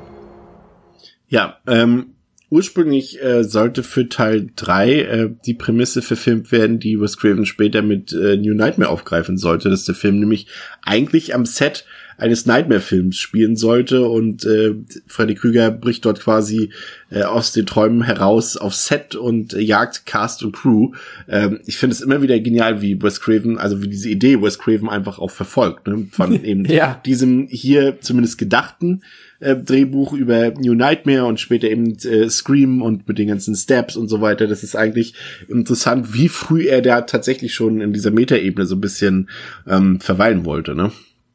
Ja, das stimmt. Ja. Das ist auf jeden Fall etwas, was äh, schon früh in ihm gewachsen sein muss und ähm, ja, schön, dass es dann ja tatsächlich nachher noch geklappt hat. Ja, Äh. tatsächlich haben sie aus seinem, aus seinem Drehbuchdraft äh, relativ wenig übernommen, nämlich eigentlich nur Nancy's äh, äh, Todesszene sozusagen. Ähm, Hm. Ansonsten ist da eigentlich größtenteils alles von Russell und Darabont gekommen, äh, deren Drehbuch ähm, Vorschlag nach ihrer Meinung tatsächlich äh, theoretisch nach 20 Millionen Dollar Budget verlangt hätte. Und das war natürlich zu der damaligen Zeit für so einen Horrorfilm natürlich unmöglich. Und so haben sie versucht, trotzdem das Bestmögliche rauszuholen und alles sehr kostensparend, schnell und hastig zu drehen, dass man möglichst viel umsetzen konnte von den Ideen. Aber das ist, äh, das hat später Russell auch äh, zugegeben, ein bisschen zum Leidwesen von Patricia Arquette gewesen, die ja hier auch ihr Filmdebüt gegeben hat. Und ähm, Jack Russell hat später zugegeben, dass man sehr pushy zu ihrem Set war und ihr sehr viel zugemutet hat, ähm, obwohl sie eben null Erfahrung an Filmsets hatte und das äh, würde er tatsächlich auch so ein bisschen bereuen. Ähm, was ich noch interessant war, ich habe mir noch das Making-of angeguckt, ähm, ist, dass auch hier Craven äh, noch so eine Idee hatte, ähm, dass der Film sich eigentlich um ein Phänomen drehen sollte, dass äh, dort Freddy im Traum bei diversen Kids, natürlich aus der Elm Street, auftaucht und ihnen sagt, dass sie zu einem bestimmten Ort gehen sollen, um dort auf möglichst brutale Art und Weise Selbstmord zu machen. Und ähm, das fand ich tatsächlich interessant. Sie haben es dann gestrichen, weil sie meinten 80er Jahre, das war eben gerade so eine Zeit, wo eben auch das Thema Teenager Selbstmorde aufkam. Das wäre nicht gut gekommen, aber ich finde zumindest die Idee. Pff, ja, André wird wahrscheinlich wieder abnicken und sagen, das ist eben nicht Nightmare genug, oder? Das ist mir nicht mehr genug. Ja. Wobei man ja sagen muss, dass das Thema Suizid trotzdem noch einen recht großen Einfluss, also ein großes Thema im Film ist, weil ja quasi bei allen Morden immer erstmal davon ausgegangen wird, dass es Suizid ist. Also das Ja. Thema Suizid hat ja trotzdem noch, immer noch einen großen, großen, ähm, ja, ist ein großes Thema im Film. Ja, auf jeden Fall. Ähm, steigen wir ein in den Film. Ähm, wir sehen in der Eingangssequenz äh, während der Credits die junge Kristen in ihrem Zimmer sitzen und sie bastelt und äh, man sieht, dass sie immer wieder kurz davor ist, äh, einzunicken. Sie hat einen Sekundenschlaf ähm, und sie versucht es irgendwie zu verhindern, einzuschlafen. Natürlich wissen wir Nightmare-Fans das auch, äh, warum sie Angst hat, davor einzuschlafen. Ich möchte an der Stelle direkt übrigens sagen, das hat Pascal beim ersten gesagt, ich finde es hier wieder übrigens im dritten, kann man direkt schon mal vorwegnehmen, der Film macht es wieder extrem gut, dass man das nachfühlen kann, wie die Figuren immer damit kämpfen, einzuschlafen. total. Das macht der dritte wieder sehr gut. und, und auch ihre, ihre äh, ihr Wehrmechanismus dagegen, dass sie einfach Koffein dazu nimmt und hier zack, heute würden wir sagen, sich ein Energy Drink äh, reinpfeift und die Musik aufdreht hier äh, auch sehr großartig tatsächlich von der Band Dockin Into the Fire ein absoluter Ohrwurm und ich finde der der hebt diese ohnehin sehr gelungene Eingangsszene noch mal auf ein deutlich höheres Niveau. Ist auch der Ähm, beste, beste Theme-Song äh, aus der Nightmare-Reihe, finde ich. Na, ah, Äh, Meine Meinung. da, das ist vollkommen legitim. Ich fand es interessant, dass tatsächlich, ähm, das hat äh, unser geschätzter Freund und Kollege Dominik rausgefunden, dass ähm, in der alten VS-Version tatsächlich ein ganz anderes Song im Intro läuft und nicht Into the Fire. Also dieses Dream Warrior, das läuft auch da ganz am Ende. Es gibt aber auch da eine Variante, glaube ich, irgendeine Schnittfassung, wo Dream Warrior hier an dieser Stelle läuft, also auch von der Band Docken, der in der normalen Version wiederum im, im in den Endcredits läuft, also ganz wirsch. Aber ich finde Into the Fire hier auch wie André durchaus sehr passend. Ähm, wir lernen außerdem kennen, dass äh, Kristen ein ziemlich schlechtes Verhältnis zu ihrer Mutter hat.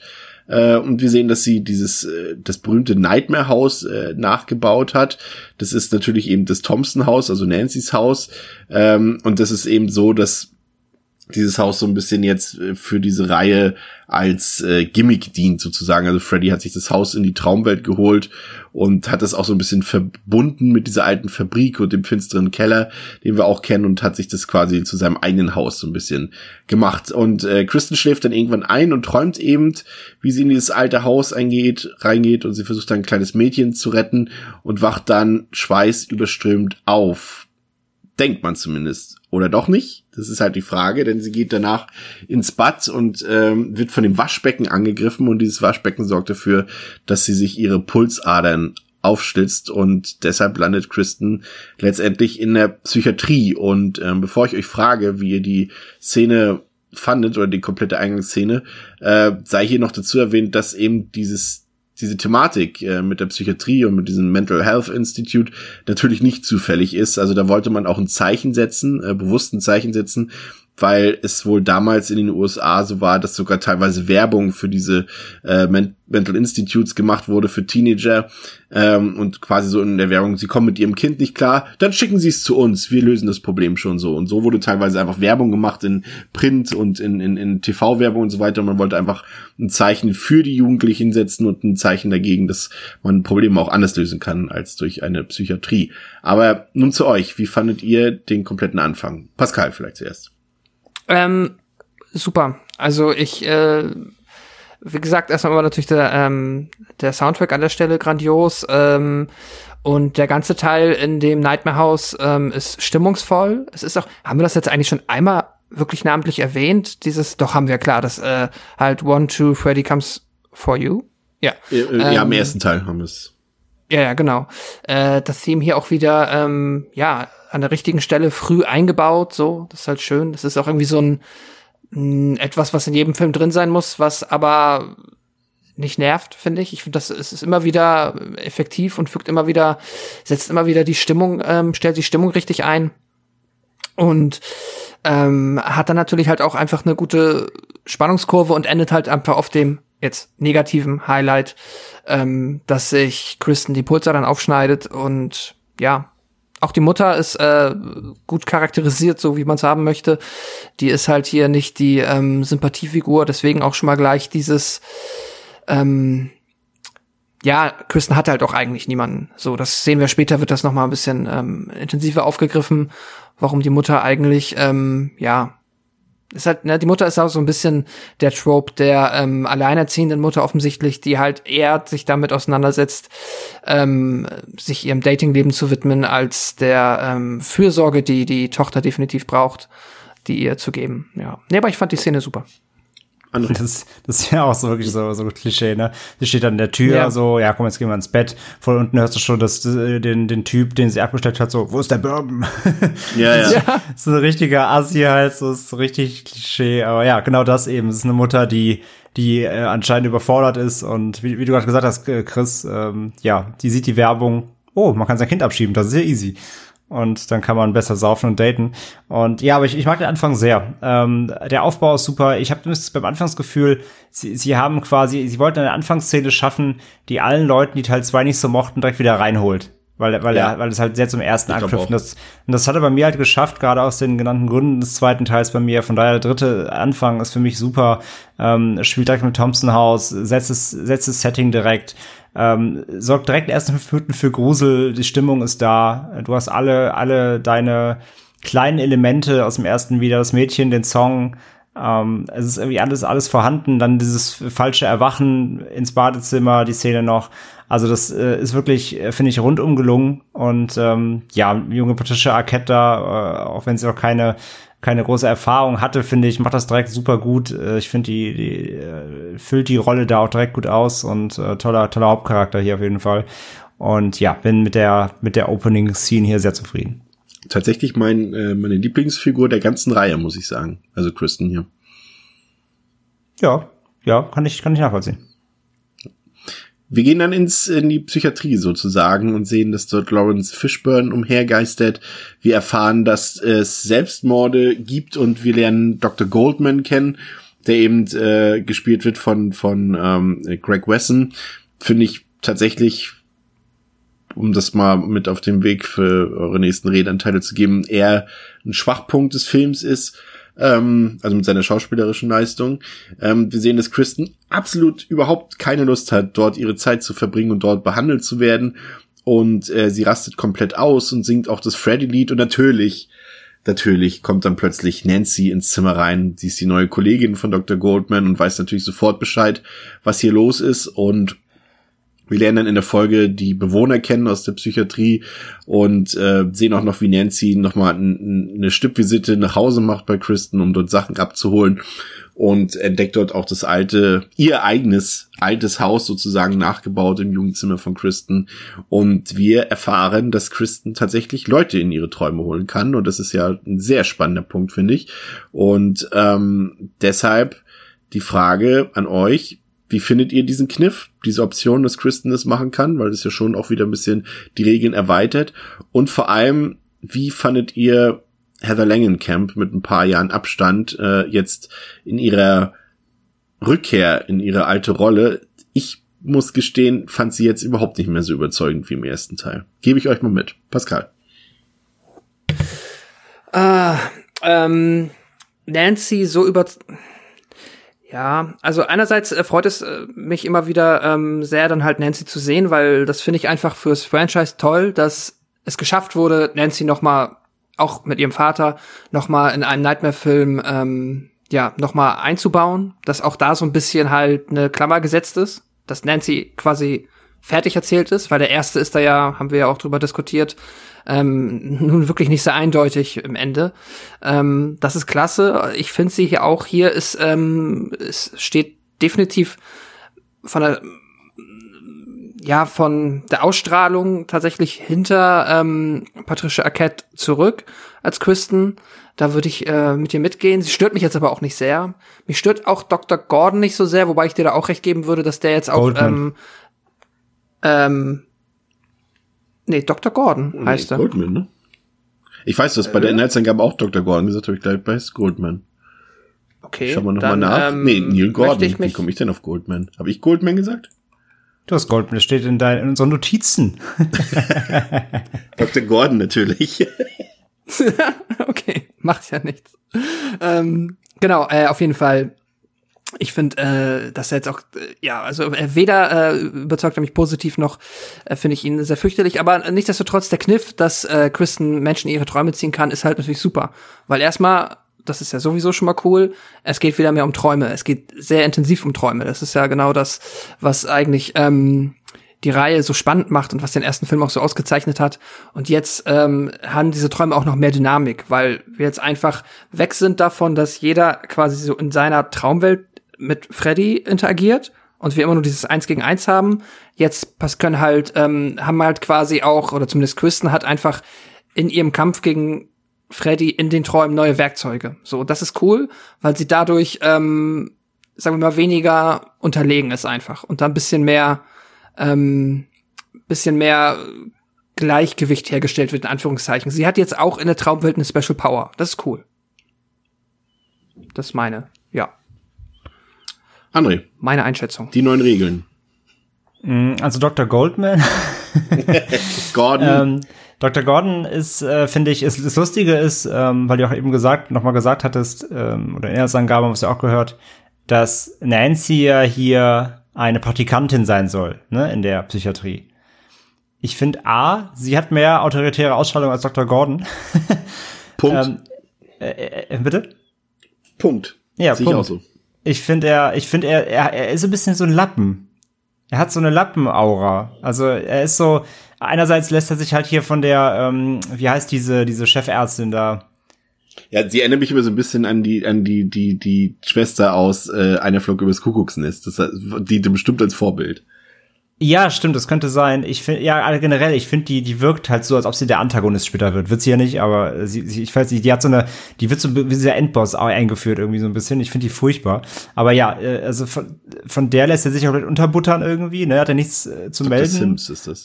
Genau, genau. Und immer wenn, wenn sie irgendwas sagt, dann heißt es sofort hier, Dr. Gordon, wenn sie das durchziehen, dann äh, sie sind am Arsch und so. Und er so, ja, ja, okay. Also ich finde, ich finde seine Figur, der ist so ein Lappen irgendwie. Also ich finde ihn jetzt nicht schlimm. Und irgendwie hat er auch eine, er hat auch sympathische Szenen und äh, so, aber ich finde, er ist so da in seiner Rolle so als als als äh, Doktor, der da die die Kinder betreuen soll, ist er irgendwie so ein Lappen, der untergebuttert wird. Und sie sagt ja, ne, Nancy, selbst Nancy als ähm, als Praktikantin da, wenn sie da reinkommt, die hat, also natürlich hat sie eine andere Aura, allein wegen dem ersten Teil natürlich, eine Fan-Aura, aber ich finde, wenn sie da neben ihm steht, dann, dann wirkt das, als ob sie eigentlich ähm, die Doktorin ist und er ist der, er ist der Praktikant oder so. Also ich finde irgendwie sehr, er ist da so ein bisschen, geht so ein bisschen unter. Aber ansonsten, ähm, ja, von der ganzen, vom ganzen Setup, vom ganzen Build-up, ich finde, ähm, dass Nancy wieder da ist, wie Pascal sagt, einfach eine schöne, schöne, ein schöner Moment, wenn sie da durch die Tür kommt, immer noch mit ihren grauen Strähnen, die sie aus dem ersten Teil noch hatten, also auch hier die, die Kontinuität bewahrt, sehr, sehr schön.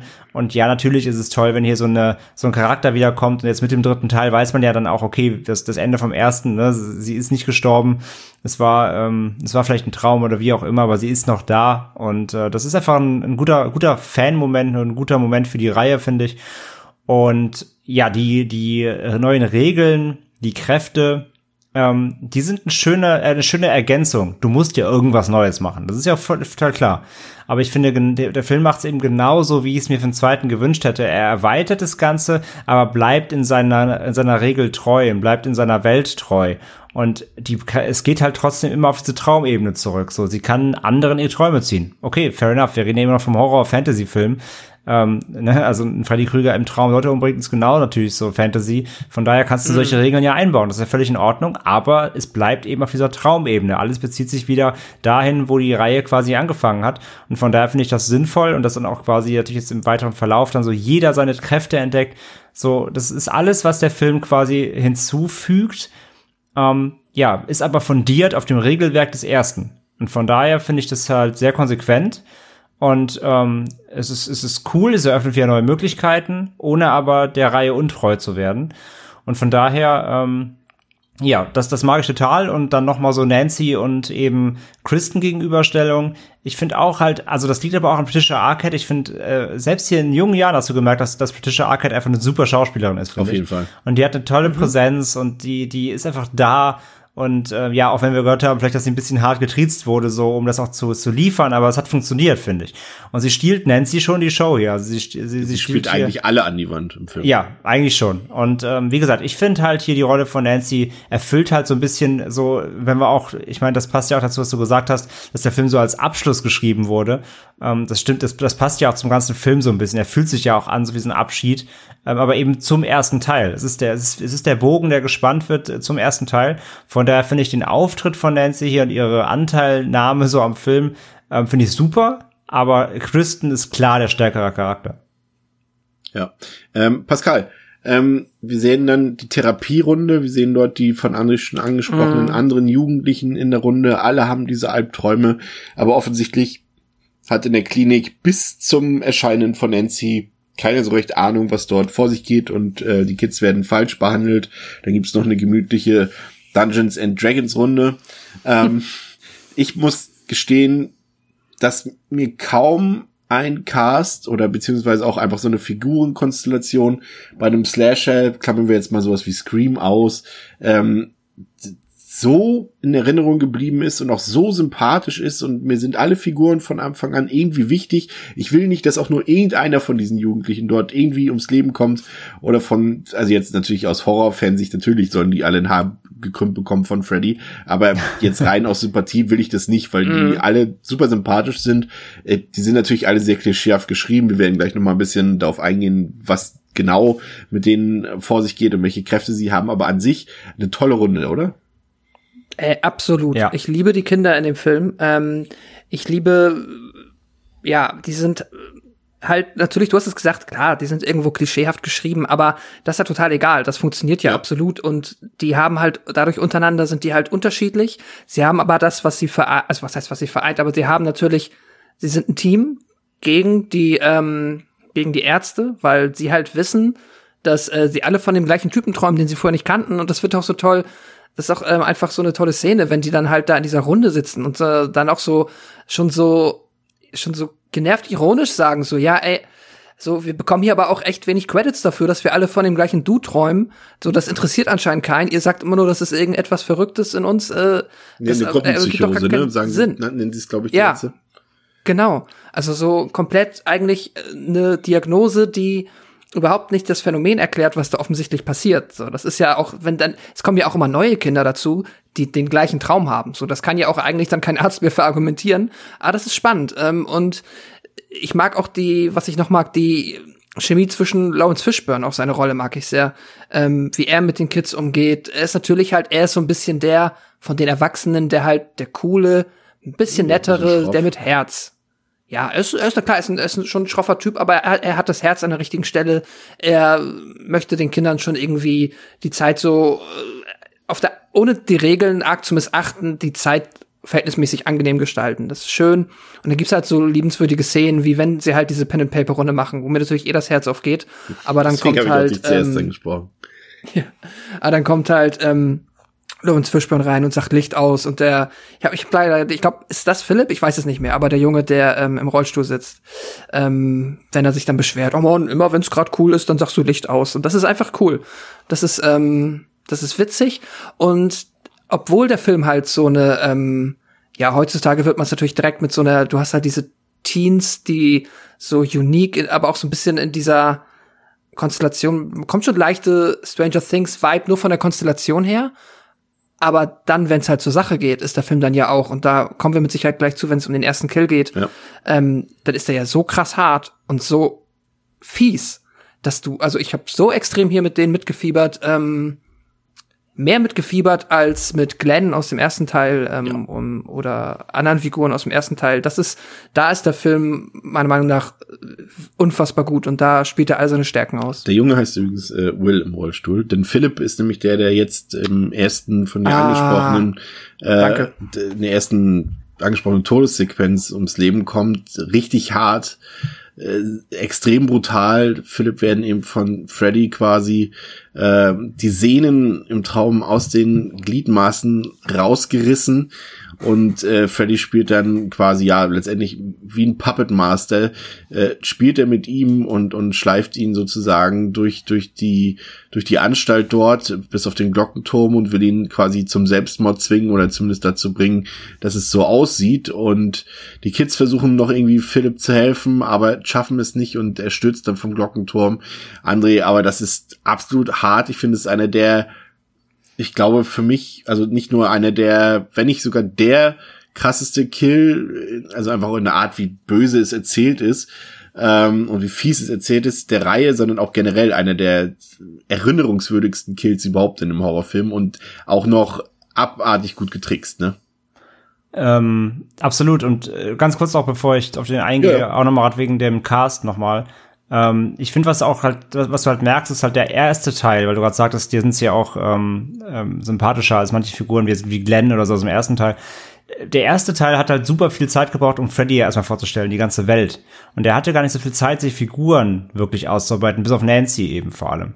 Und ich finde, der Teil jetzt hier, da Freddy ja quasi erklärt ist und äh, es klar ist, um was es geht, hat äh, der dritte Teil so richtig viel Zeit, dieses, ähm, diese Figurenkonstellation, weil es sind ja auch viele Figuren, ne, das kommt ja dazu, ähm, hat er der Zeit eben diese, diese Konstellation da richtig aufzubauen und da jedem auch seine Screentime zu geben. Und das macht den dritten auch so gut, was das angeht. Ähm, das nur mal noch dazu. Und ja, der Kill äh, ist unfassbar krass. Also der, wenn der anfängt da die, die, die, die Venen da aus den Armen rauszureißen, was schon mal unfassbar gut getrickst ist und echt hart aussieht. Das tut richtig weh beim Zugucken. Und ihn dann da, ja, so, wie du schon gesagt hast, so Puppenspielermäßig ähm, über die Gänge gehen lässt, natürlich an der Rezeption vorbei, wo die Ärztin oder wer auch immer die Nachtschwester nicht aufpasst, natürlich. Und er da eben äh, mit ausgestreckten Armen ähm, durch die durch die Flure schleift unter Schmerzen eben natürlich äh, Füße und und Arme äh, werden von Freddy da an den Sehnen gezerrt, geleitet und äh, ja, wenn sie wenn er dann am Glockenturm steht und sie sehen in ihrem Fenster und alle schreien noch so, ey, tu's tu's nicht, ne? alle denken ja irgendwie, es ist natürlich äh, erstmal ein Selbstmord im ersten im ersten Moment zumindest. Und ähm, ja, Wahnsinnsszene. Super spannend, hart, gut getrickst und einfach, ähm, einfach sehr, sehr bitter und düster. Ja. Ähm, am nächsten Tag sprechen dann alle aus, was Fakt ist. Freddy Krüger, er wird jetzt hier auch übrigens Freddy genannt zum ersten Mal ähm, im dritten Teil, ist der Mann in den Träumen und äh, die Erwachsenen reden trotzdem immer weiter von Selbstmord und, und Gruppenpsychose, wir hatten es eben schon gesagt.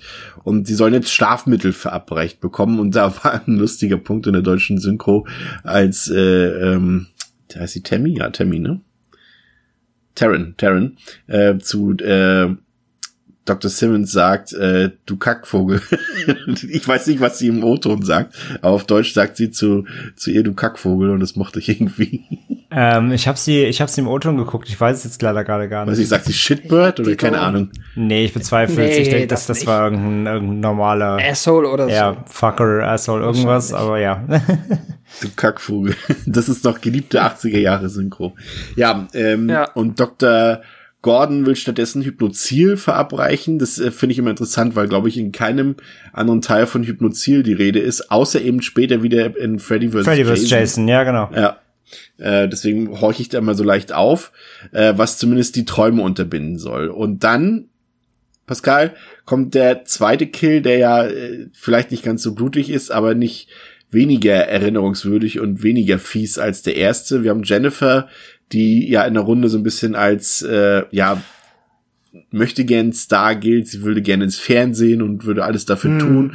Und sie hockt dann abends noch im Aufenthaltsraum und will Fernsehen gucken und will sich damit auch wach halten. Und Lawrence Fishburne lässt sie dann auch dann noch ein bisschen länger bleiben, aber sie schafft es einfach nicht äh, äh, wach zu bleiben, sie drückt sich sogar Zigaretten aus, aber alles hilft nichts, irgendwann ähm, sieht sie wie im Fernsehen Freddy Krueger Jaja Gabor, die berühmte äh, Jaja Gabor angreift, die tatsächlich übrigens nur im Film gelandet ist, weil der Talkshow-Moderator, der dort zu sehen ist, äh, Dick Gavitt, äh, sie nie in seiner Talkshow hatte und sie aber mal persönlich kennengelernt hat und meinte, das ist der dümmste Mensch, den er je getroffen hat und deswegen will er Wow. Jaja Gabor in dieser Wow. Szene drin haben. Und ähm, ja, ist irgendwie, allein sie zu sehen, ist schon lustig und dass sie das tatsächlich auch für diesen Film gedreht haben. Die Begründung ist natürlich arschig, ohne Wenn und Aber. Ähm, Aber Jennifer ist, wie gesagt, schon längst eingeschlafen und wird von Freddy im wahrsten Sinne des Wortes ins Fernsehen geholt. Also das, was sich Jennifer immer gewünscht hat.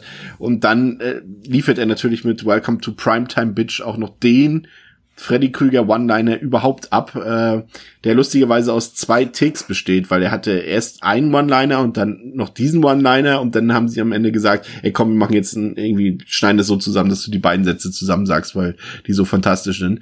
Aber auch diese Szene wieder großartig getrickst und bitterbös und fies, Pascal.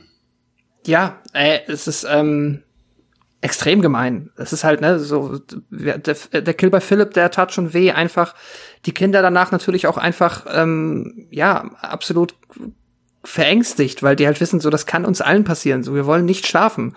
Ähm, und niemand glaubt uns, da dieses ähm, Dilemma, diese Angst, äh, mit der wird ja extrem effektiv gearbeitet und dann hast du Jennifer, ähm, bei der man ja eh so ein bisschen, weil man ist es halt, ja, ja, klar willst du Fernsehstar werden, so, ja, okay. Ähm, und dann, ähm, ja, aber, aber auch wieder, ich habe den jetzt ja wahrscheinlich zum dritten Mal oder vierten Mal gesehen, wenn ich sehe, wie ähm, dann halt in dem Fernseher der Schnitt, wenn dann auf einmal Freddy äh, in der Serie ist. Auch bei mir wieder Gänsehaut. Ich weiß jetzt auch, das ist natürlich etwas, was man jetzt, weil ich jetzt nicht weiß, ob es 87 zum ersten Mal war, aber ich finde, das funktioniert immer noch sehr gut und ähm, ich finde es unheimlich, weil es halt auch einfach, ähm, ja, äh, für, mich funktioniert es einfach. Und dann natürlich die Trickarbeit, wenn Freddy quasi äh, die Arme aus dem Fernseher streckt, die ähm, und sie da reinzieht, ähm, ist super. Und das Bild, wenn dann, ähm, äh, ich komme jetzt halt nicht auf seinen Namen, aber Lawrence Fish, Fishburne dann in den Raum kommt, da siehst du ja erstmal, dass das kein Suizid ist. Und wie sie dann im Fernseher hängt, ist auch bitter. Ähm, und ja, effizient. Also da haut der Film direkt einen nach dem anderen raus zu dem Zeitpunkt. Das ähm, ja ist krass. Auch der, auch allgemein die Effekte halt, ne, wie die, wie die seine Arme da aus dem mhm. Fernseher kommen und so, und ja. der Kopf sich oben so rausdrückt ähm, durch dieses flüssige Plastik und so. Es ist großartig. Es ist wirklich, wirklich ich, gut. Ja, mich, mich würde auch interessieren, ob das vielleicht noch ein Überbleibsel von Craven ist aus dem Drehbuch, weil das ja auch so ein bisschen, ja, also weiß nicht, wie nahe das liegt, aber ist ja auch schon wieder fast ein bisschen Meta halt, ne? Ja. Mit der also angeblich gehört es nicht zu seinem Drehbuchanteil, aber okay wer weiß das schon. Vielleicht haben sich auch die Autoren von ihm inspirieren lassen. Na, wie auch immer. Mhm. Irgendwas wird da schon eine Rolle gespielt haben. Ähm, dann kommt eine Sache rauf, die vielleicht mich so ein bisschen minimal stört. Das ist äh, die Nonne, die immer wieder auftaucht bei Dr. Gordon und sie erzählt ähm, ihm davon, dass der Geist von Fred Krüger, also von ihm, endlich in Ruhe Frieden finden muss und äh, ja, weiß ich nicht, die könnt ihr ja gleich auch noch was zu sagen, äh, finde ich jetzt ein bisschen also ich verstehe es, sie wollen so ein bisschen diese Background-Geschichte aufbauen, aber ich fand das generell unnötig. Also das wird ja später noch ein bisschen ausgeführt, von wegen, äh, dass er das Produkt von 100 äh, verrückten Bastarden ist und sowas, oder der Bastard von 100 Verrückten ist und so weiter. The Bastard of a hundred Maniacs im Original. Genau, und äh, er quasi das Produkt einer Massenvergewaltigung ist. Ähm, lässt sich darüber streiten, machen wir wahrscheinlich später noch zu einem anderen Zeitpunkt. Ähm, in der Klinik will man es nun mit einer Gruppenhypnose probieren und ähm, das klappt zunächst auch ganz gut. Äh, man schafft es tatsächlich, dass alle irgendwie zusammen da kommen können, aber sie vergessen Joey, der von einer Krankenschwester, die er heiß findet, äh, im Traum verführt wird. Und ähm, diese Blondine entpuppt sich dann relativ zügig als äh, als Freddy. Und das ist dann auch wieder super fies, wie er mit der Zunge Joey sozusagen, also Joeys Gliedmaßen am Bett fesselt und unter ihm quasi die Hölle äh, eröffnet. Übrigens, die Szene wurde kopfüber gedreht und die war teilweise so anstrengend, dass der Schauspieler sogar mehrfach ohnmächtig wurde. Und auch das ist wieder so eine richtig krasse Szene, wie ich finde. Aber ich finde es auch gut, dass wir jetzt in, in dieser kompletten Sequenz, also in dieser Gruppenhypnose, auch die Fähigkeiten der anderen kennenlernen. Also eben Will, der im Rollstuhl sitzt, der äh, Dungeons and Dragon Master, der ist natürlich logischerweise in seinen Träumen ein Hexenmeister, fand ich super cool. Äh, Kristen kann, ist halt super athletisch und super sportlich und äh, macht dort ein paar Flickflacks als Beweis. Kincaid hat äh, Superkräfte und Taryn ist, wie wird so schön gesagt, äh, wunderschön und böse in ihren Träumen. Ich finde die, ähm, ich finde die ja so cool. Sie ist auch super cool und, und Jennifer Rubens Roll, äh, Rolle, Rolle äh, hat tatsächlich auch, also sie spielt ja quasi eine Drogenabhängige in dem Film und ähm, die auch dagegen kämpft gegen ihre Sucht und es hat haben sich tatsächlich äh, viele Jugendliche bei Jennifer Rubin gemeldet, äh, nachdem sie den Film gesehen haben und gesagt haben, dass sie deswegen aufgehört haben Drogen zu nehmen wegen dieser coolen Rolle eben, die sie dort als Taryn spielt. Ja. Ja, die hatte auch auch so einen Fall, ne? Die hatte auch nicht mehr so richtig viele Rollen große aber immer noch ein bisschen was hatte sie, glaube ich. Zumindest im, im Genrebereich hatte sie noch ein, zwei Sachen, glaube ich. Aber ja, ja, genau. Tat, aber aber auch da eben nichts richtig groß draus geworden. Dabei fand ich die hier wirklich auch mit am besten sogar. Klasse, ja, total. Ähm, und äh, hier ist auch der der Schauspieler von Kincaid, der Ken Sagas, äh, der wollte eigentlich gar nicht äh, vorsprechen für seine Rolle und war total genervt und er wurde dann irgendwie von, ich weiß nicht, ob von seinem Vater oder von einem Kumpel dazu regelrecht gedrängt, dahin zu gehen und dann hat es ganz mächtig angefangen zu schütten auf seinem Weg. Er war komplett nass und dann haben sie ihn noch ein paar Stunden draußen warten lassen und äh, als er sich dann Chuck Russell gegenüberstellte und der einfach gesagt hat, äh, ja, erzähl mal was über dich, hat er ihn wohl einfach nur angebrüllt, fuck you und äh, äh, wollte dann wieder rausrennen und war total aggressiv und tatsächlich hat ihn Chuck Russell deswegen auch genommen, weil das weil einfach so entnervt dort war. Also so eine Geschichten liebt man ja schon. Aber äh, zurück, ähm, ja, Joeys Todessequenz und eben äh, die Kräfte der Teens, Pascal. Ja, Todessequenz in Anführungszeichen, ne? Aber. Ja, in, in Anführungszeichen, ja, ja, na klar. Aber äh, sag, äh, fiese Sequenz ohnehin trotzdem. Definitiv. Ähm, auch generell der Aufbau mit der Krankenschwester, auch da ist es halt, ähm, ja, ähm, wenn man auf 80er Erotik steht, dann ist auch da der äh, die Krankenschwester äh, erfüllt alle ähm, ja 80er Softcore Erotik-Klischees, Ansprüche, Wünsche, die man haben kann, meiner Meinung nach. Da lässt sich natürlich drüber streiten, ähm, ohne da jetzt auch zu geschmacklos zu werden. Und ähm, nichtsdestotrotz ja, die, die Kräfte sind auch cool, klar. Das ist dann halt auch nochmal, du hast die Kids, denen es halt dann ähm, in der echten Welt schlecht geht, wie es halt, ähm, ja, einem Jugendlichen gehen kann, so. Das ist halt eine ganz fürchterliche Situation, in der sie stecken. Und jetzt haben sie immerhin in den Träumen, ähm, können sie da über sich hinauswachsen. Und ähm, das ist cool. Und ich habe den Namen Will, ne? Will ist der Der, ähm, der, der, der Hexenmeister, Der- genau. der Witchmaster. Genau, er ist halt ähm, ja auch klasse. Und ja, das ist sorgt natürlich einfach nochmal dafür, dass du ähm, in der Lage bist, jetzt hier ähm, ebenbürtigere Kämpfe quasi auszutragen in der Traumwelt. Auch wenn man natürlich immer das Gefühl hat, ähm, sehen wir später auch noch, äh, gerade mit Will halt, ne, auch äh, die Superfähigkeiten am Ende. Freddy ist halt, äh, wie so oft in der Traumwelt, in der Regel am längeren Hebel und ähm, weil das einfach seine Area ist und er ist hier einfach übermächtig. Ähm, ja, aber auch das, also ich muss sagen, in, so in dieser Phase der Film äh, verliert mich dazu keine Sekunde. Das sind dann halt, ja, du hast es gesagt, zwischenzeitlich halt mal ähm, die Nonne und ich weiß auch nicht, ob es dir aufgefallen ist, aber ich weiß gar nicht, wie es oft hier, wie oft es in dem Film hier passiert, aber über die ersten drei Filme, also es gibt sehr oft diese weiche Blende, Friedhof, Zu einer Beerdigung, ja. ja, es ist schon, also äh, Ja, die sind ja auch viel häufig gestorben, ne? Ja, es wird viel gestorben, aber irgendwann muss ich schon so ein bisschen schmunzeln, wenn es so ist, oh, jemand ist gestorben, haben wir die? Ja, und da ist der Friedhof. Ähm, ja, ähm, aber Es sind auch Ja, immer nur die Charaktere aus dem Film denn bei der Beerdigung und nie irgendwie großartig andere Leute, aber das ist hat man generell bei so Horrorfilmen. Na ja, gut, die, ja, gut, die wurden in die Klapse gesteckt, die will ja keiner mehr haben. Ja, ja. Nee, aber generell auch, auch manchmal hast du denn, dass da verfeindete Leute mit bei der Beerdigung sind, halt nur weil sie im Cast mit drin sind und so eine Sachen, halt so Leute, Mhm. die gar nicht zur echten Beerdigung gehen würden wahrscheinlich oder eingeladen werden würden. Ähm, Dr. Gordon wird dann Ich war- suspendiert, weil Ich die kurz, wa- sorry, ja, sorry, sorry, sorry, sorry, sorry. Sorry, ist erlaubt. Okay, gerne. Ich wollte kurz noch mal einhaken, auch wegen der Nonne noch mal, auch wenn du gesagt hast, wir kommen später noch mal drauf. Ja, ich wollte noch kurz Nee, dann sagen. warte kurz, dann warte kurz, weil ich mach mit der Nonne weiter und dann kannst du das gleich mit einbeziehen. Ähm, Okay, Dr. dann wollte ich trotzdem noch sagen, dass ich äh, eine meiner Lieblingsszenen überhaupt im Film ist, dass äh, wenn die Gruppe anfängt eben ähm, zusammenzuarbeiten und hier ihre äh, Kräfte zu entdecken, so quasi. Ja. Weil ich finde, das ist einer der schönsten Momente im Film, weil das so die, dieses, ähm, sie, also ja, sie sind halt alle zusammen, aber es gibt ja auch schon ein bisschen Reibereien ab und zu mal zwischen denen. Zwar jetzt nichts Ernstes, aber so, so hier und da mal hier halt die Fre- die Fresse und Co. gibt's schon, so sind halt immer noch Jugendliche. Aber ich finde dann, wenn sie anfangen, so überzeugt zusammenzuarbeiten, jeder versteht so jetzt, was er kann und so. Ähm, ich finde, das ist so ein richtiger, richtiger Relief-Moment so. Und mm, der ist so das ist ein richtig, Feel-Good-Moment. so richtig wirklich, wholesome fast schon, genau. Ja. Und durchbricht Ist so mal schön. ganz kurz das ganze Grauen, was davor und danach passiert. Und ähm, ja, finde ich, ist einer der, der größten, größten Momente in dem Film. Ja, war auf jeden Fall ein guter Einwurf von dir, das äh, sehe ich nämlich ganz genauso. Es ist wirklich ein richtig schöner Moment, auch wenn man das so ein bisschen das Strahlen in den Gesichtern ähm, der Kids sieht, wenn quasi ihre Fähigkeit erwähnt wird und sie sie präsentieren und so. Das ist ist natürlich cheesy, aber es ist super cool. Ja, aber es funktioniert und es wirkt. Ja, und gerade wenn er, gerade wenn er aus dem Rollstuhl zum Beispiel aufsteht, weil er halt laufen kann in seinen Träumen und so und er strahlt dann so. Das ist super schön. Das ist echt so ein richtiger, ja, wie du sagst, viel so ein richtiger, richtiger äh, Glanzmoment so zwischen dem ganzen Horror.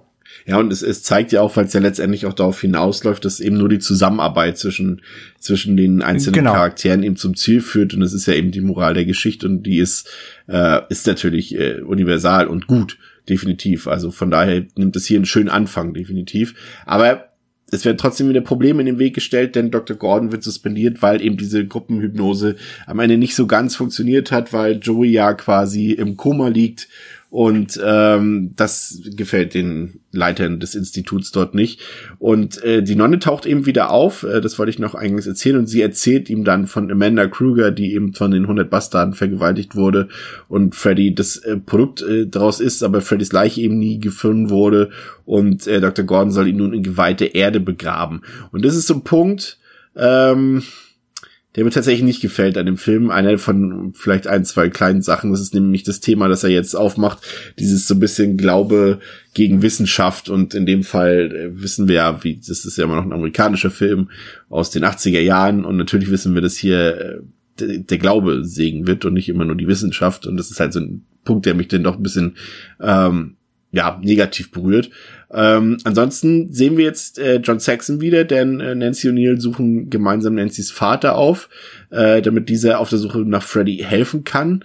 und äh, gemeinsam mit äh, Dr. Gordon fährt er dann noch zum Autofriedhof. Aber da, und da muss ich jetzt kurz einwerfen, das ist der einzige Moment, wo Dr. Gordon äh, eben nicht so ist, wie du ihn beschrieben hast von André, als er nämlich dann äh, tatsächlich äh, mm. Nancy's Vater äh, an, an den Kragen packt und sagt, jetzt ja, das mach macht er jetzt gut. aber mal. Genau, das macht er gut. Ja. ja. ja. Aber ich finde, das passt dann tatsächlich nicht so gut. Also das ist eher mein Problem gewesen, dass er halt diese Charakterentwicklung dahin geht. Also es passt halt vor allem auch körperlich nicht, weil es John Sexton wiegt halt bestimmt Ja. das Doppelte von ihm und und es wirkt jetzt nicht so, als würde der sich von dem am Kragen packen lassen. Aber wir sehen halt auch, dass Ja. Nancy's Vater halt auch ein, ein, ein Würstchen geworden ist, ne? also mental. Ja, schon, aber er ist immer noch John Saxon. Also das tut mir auch immer so ein bisschen in der Seele weh. So diese Autorität. Er ist natürlich auch in dem Moment ein Arschloch. Das löst sich ja später auf. Aber so, so richtig glaubwürdig, dass der sich jetzt da halt auch in Polizeimontur vor allem von dem da fertig machen, also fertig machen, aber halt so drangsalieren lässt. Ich Weiß mag nicht. halt, weil er wirklich einfach, er ist halt nur noch am Saufen und merkt man ja, er ist auch Mhm. hat keinen Bock mehr hat auf, seine Tochter, auf nichts nix mehr Ja, Bock. das stimmt. Und er braucht halt mal kurz so einen Arschtritt und um da um die ernste Lage zu erkennen, den kriegt er halt kurz und das finde Ja. ich eigentlich okay. Und dass sich da halt mal hier Dr. Würstchen einmal durchsetzt und, und da wirklich mal jetzt auch mal zeigt, okay, es geht hier um was, so habe ich jetzt auch verstanden und ich will die Kids retten und denen helfen und so und du, wir brauchen dich dafür und anders jetzt ohne dir mal kurz in den Arsch zu treten, ähm, geht's halt nicht. Und das finde ich okay. Das finde ich okay. Und halt, wie gesagt, was Chris halt äh, gesagt hat, ja, stimme ich halt zu. Dieser ganze, ähm, was ich eben sagen wollte, der ganze äh, Akt mit der Nonne, ähm, auch halt, wenn, wenn dann Dr. Gordon da irgendwie auf dem, äh, vor der Klinik da steht, dann sieht er sie so in den, zwischen den Leuten, dann verschwindet sie wieder, äh, wo er dann halt wieder, also da, wo er, wo er bei den ganzen Fähigkeiten der Träume sinnvoll erweitert, macht er hier mit diesem ganzen Geister-Schmuhu und äh, ja, Glaubens, äh, Glaubensgedönse, ähm, ja, finde ich auch. Da zieht er sich einen falschen Schuh an und das ist auch für mich so der größte Kritikpunkt ähm, an dem Film. Weiß auch nicht, ob das vielleicht unter dem Gesichtspunkt, dass das ja der letzte Teil werden sollte, irgendwie als nötig erachtet wurde, Freddy da auch noch mal so ein bisschen. Ja, natürlich, das ist ja genau der Punkt. Den sie, auch sie, sie, wollen- genau, sie wollen ja den Arc von Freddy quasi abschließen und äh, sie wollen Mhm. ihn ja, und das ist auch halt so ein Problem, dafür bin ich halt auch nie der Fan. Sie, ähm, äh, Freddy wurde ja quasi eigentlich erklärt im ersten Teil. Ja. So, er war halt ein Kindermörder und wurde, wurde von Eltern getötet. Das reicht eigentlich. So. Mehr musst du über ihn nicht wissen. Er ist halt ein, er ist halt ein Bastard, so. Und er ist halt, er ist halt böse. Und, ähm, er ist, und, und er ist, er war, er war im Realleben böse und ist in der Traumwelt, weil, weil er halt verbrannt wurde, noch böser. So. Fertig, aus. Mehr musst du gar nicht zeigen. Und ich finde halt, der dritte jetzt in dem, ähm, in diesem Aspekt, dieses, dieses, wir müssen seine Leiche finden und er ist halt, er ist ja nur böse, weil er irgendwie, f- die, die, die, äh, entstanden ist, weil seine Mutter von 100 Leuten im Knast vergewaltigt wurde. Ähm, ich finde, das macht ihn fast schon so ein bisschen wie so, so Märtyrermäßig, so, äh, äh, das, das, das legt ihm so ein bisschen in die Wiege so, ah, er hatte keine Wahl, so irgendwie die, ähm, also, also auch die Erklärung ist ja auch Schwachsinn, also, äh, natürlich, ne, Wa- warum sollte, warum sollte ein böser Mensch entstehen, weil ein, weil andere böse Menschen der Vater sind, so, es wird ja so ein bisschen, es wird so ein Mysterium daraus erzeugt und gleichzeitig aber auch wird, wird Freddy ja, finde ich, mit dieser ganzen Herangehensweise auch so ein bisschen entmystifiziert, weil sie eben noch mal eine Erklärung finden, so nach dem Motto, wie ich gerade sagte, ähm, äh, er ist quasi das Produkt von Hass und deswegen ist er auch Hass geworden. Das, das macht ihn fast so, relativiert ihn fast für mich so ein bisschen. Das ja, ist aber kom- nur als, aber es relativiert ihn nur als Menschen, nicht als, als der, der, Genau, der das meine ich ja, Traumfänger, ich. der heute ist, sozusagen. Das meine ich ja, aber trotzdem so, vielleicht, wenn eben, wenn er nicht auf diesem Wege entstanden wäre, wäre er vielleicht nie das geworden, was er heute ist und auch als Mensch nicht böse geworden. So, das versucht der Film so ein bisschen damit zu, ähm, wie gesagt, er, und ich finde, er rehabilitiert ihn fast so ein bisschen damit. So, er, also er ist halt aus Bösen geboren und er hat kann ihn- halt nichts dafür. Er kann nichts dafür, so ein bisschen, genau. Und das ist ja bei, bei, bei Michael Myers zum Beispiel ja ähnlich. Da sagen sie auch halt, er ist da einfach das Böse. Punkt. Ne?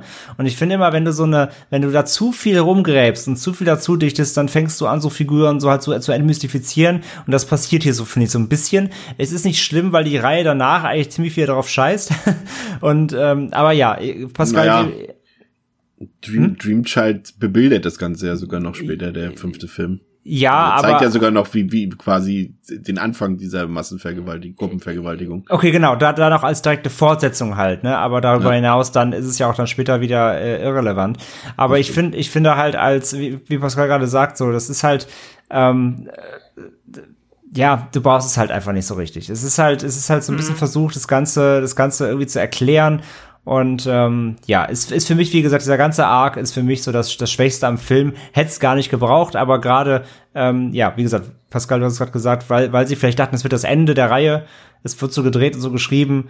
Ähm, das es fühlt sich so an nach, wir müssen diesen, diesen Arc Freddy Krüger jetzt noch irgendwie nochmal auserzählen. Genauso wirkt's halt. Das ist leider, leider der schwächste Aspekt des Films. Ja, das stimmt. Kristen äh, wurde währenddessen, weil sie böse, böse war, in die Isolierzelle eingesperrt und äh, Nancy versucht dann Kristen zu helfen, indem sie Will, Taryn und Kincaid, äh, die ja noch äh, verblieben sind, äh, zu versammeln und äh, in den Traum zu kommen von Kristen. Äh, doch äh, Freddy interveniert dabei und Kristen ist plötzlich in einem ganz anderen Traum, nämlich äh, wieder in der Eingangsszene vom Anfang im Kinderzimmer. Und dort äh, enthauptet äh, Freddy Kristens Mutter. Und äh, sie kann es dennoch schaffen, noch zu fliehen, dank ihrer körperlichen Tricks und ihrer Flickflacks. Und ähm, ja, alle haben jetzt ein bisschen mit, mit Freddy zu kämpfen. Wir sehen auch Taryn wieder, die mit Freddy zu kämpfen hat.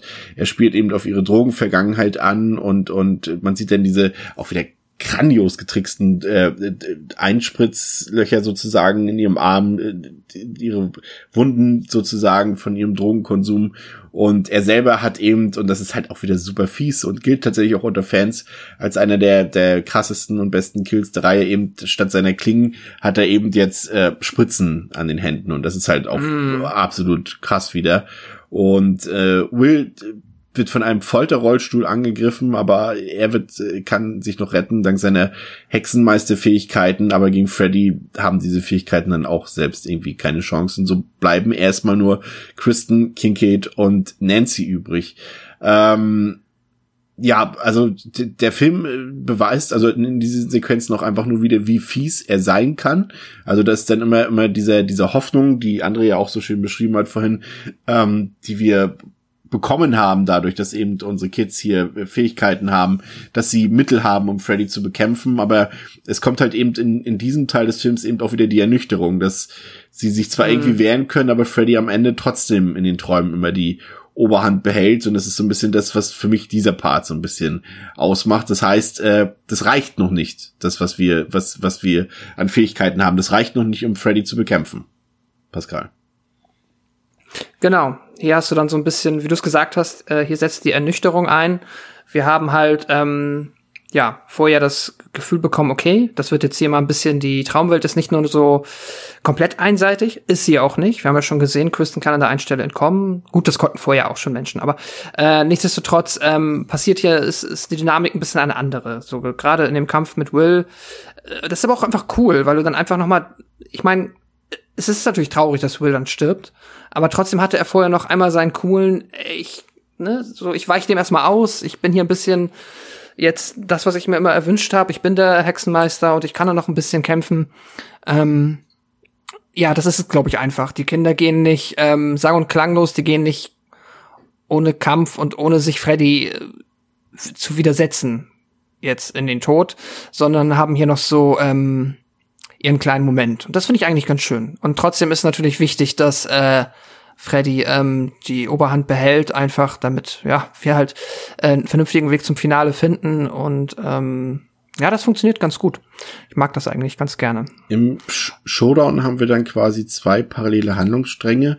Joey muss ja auch noch befreit werden, der ist noch im Koma, beziehungsweise hängt eben am Abgrund äh, zur Hölle sozusagen. Und mit vereinten Kräften wollen die Kids jetzt äh, gemeinsam mit Nancy Freddy bekämpfen. Und äh, hier muss ich sagen, äh, da, und parallel dazu ist eben noch äh, der Kampf von Nancy's Vater mit Neil zusammen, die eben Freddy als Skelett dort noch bekämpfen auf dem Autofriedhof und quasi sozusagen erstmal die äh, den Ort finden, wo die Leiche begraben wurde oder das Skelett begraben wurde von Freddy damals von den Eltern der Elm Street. Und ich muss sagen, das ist auch wieder so ein Teil, der sehr viel Spaß macht, finde ich, weil er mit großartigen handgemachten Effekten begeistert. Allein andere, wenn ich dann denke, die schreienden Kinder auf Freddys Haut, äh, überragend getrickst, aber auch auf dem Autofriedhof eben äh, böse Skelette in, in, in Stop Motion. Das ist spätestens seit Jason und die Argonauten Zeiten mega. Also Harry, Ray Harryhausen wäre wahrscheinlich stolz auf Nightmare on Elm Street 3.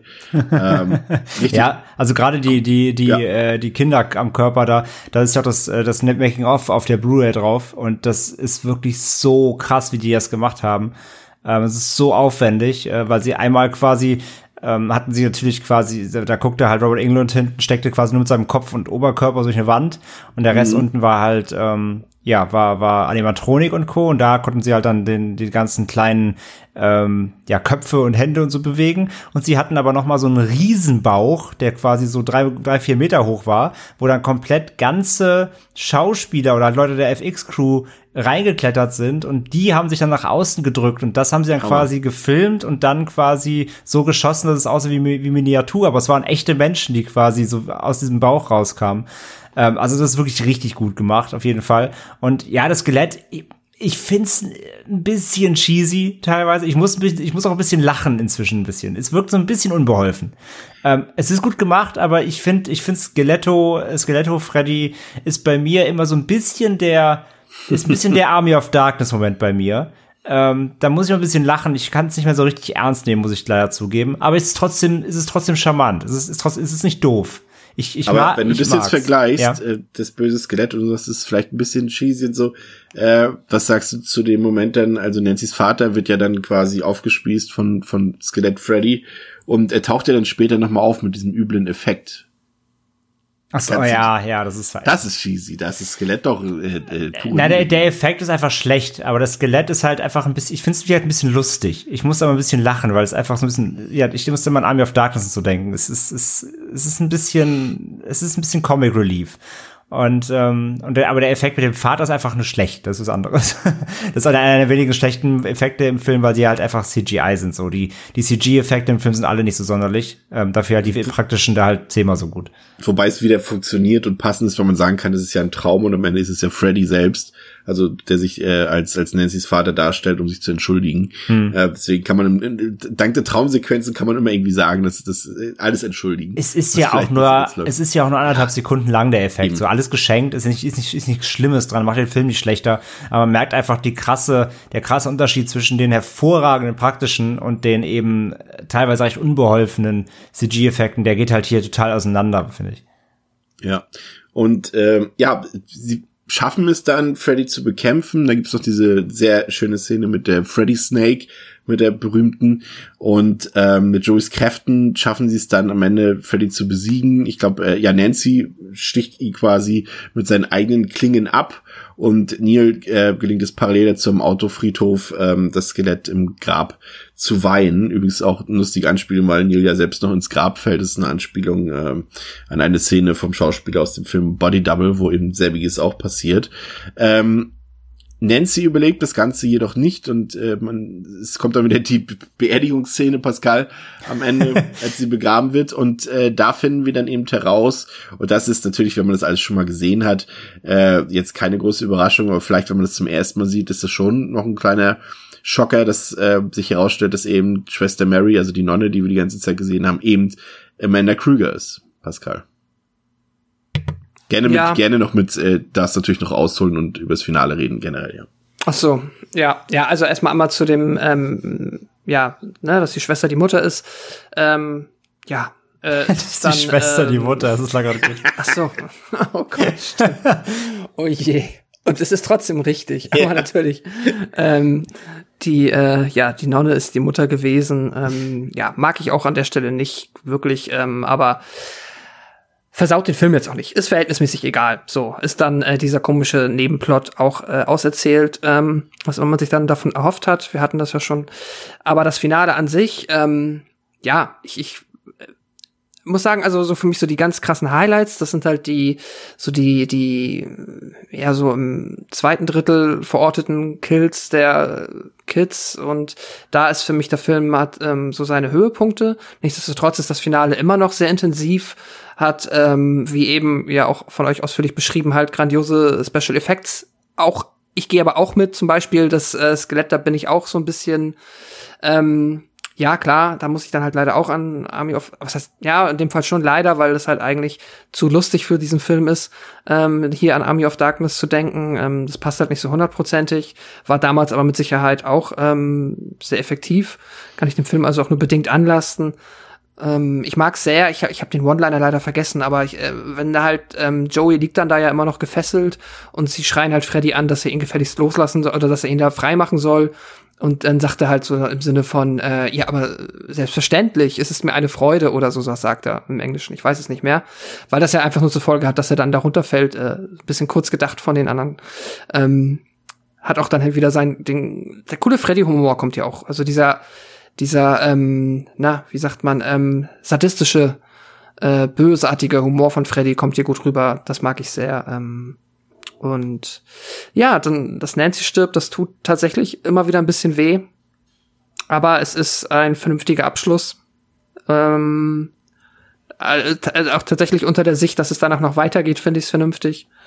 Ähm, und ja, ich ähm, mag das Finale. Aber, aber wie gesagt, für mich die, die wirklichen Highlights sind ein bisschen früher im Film.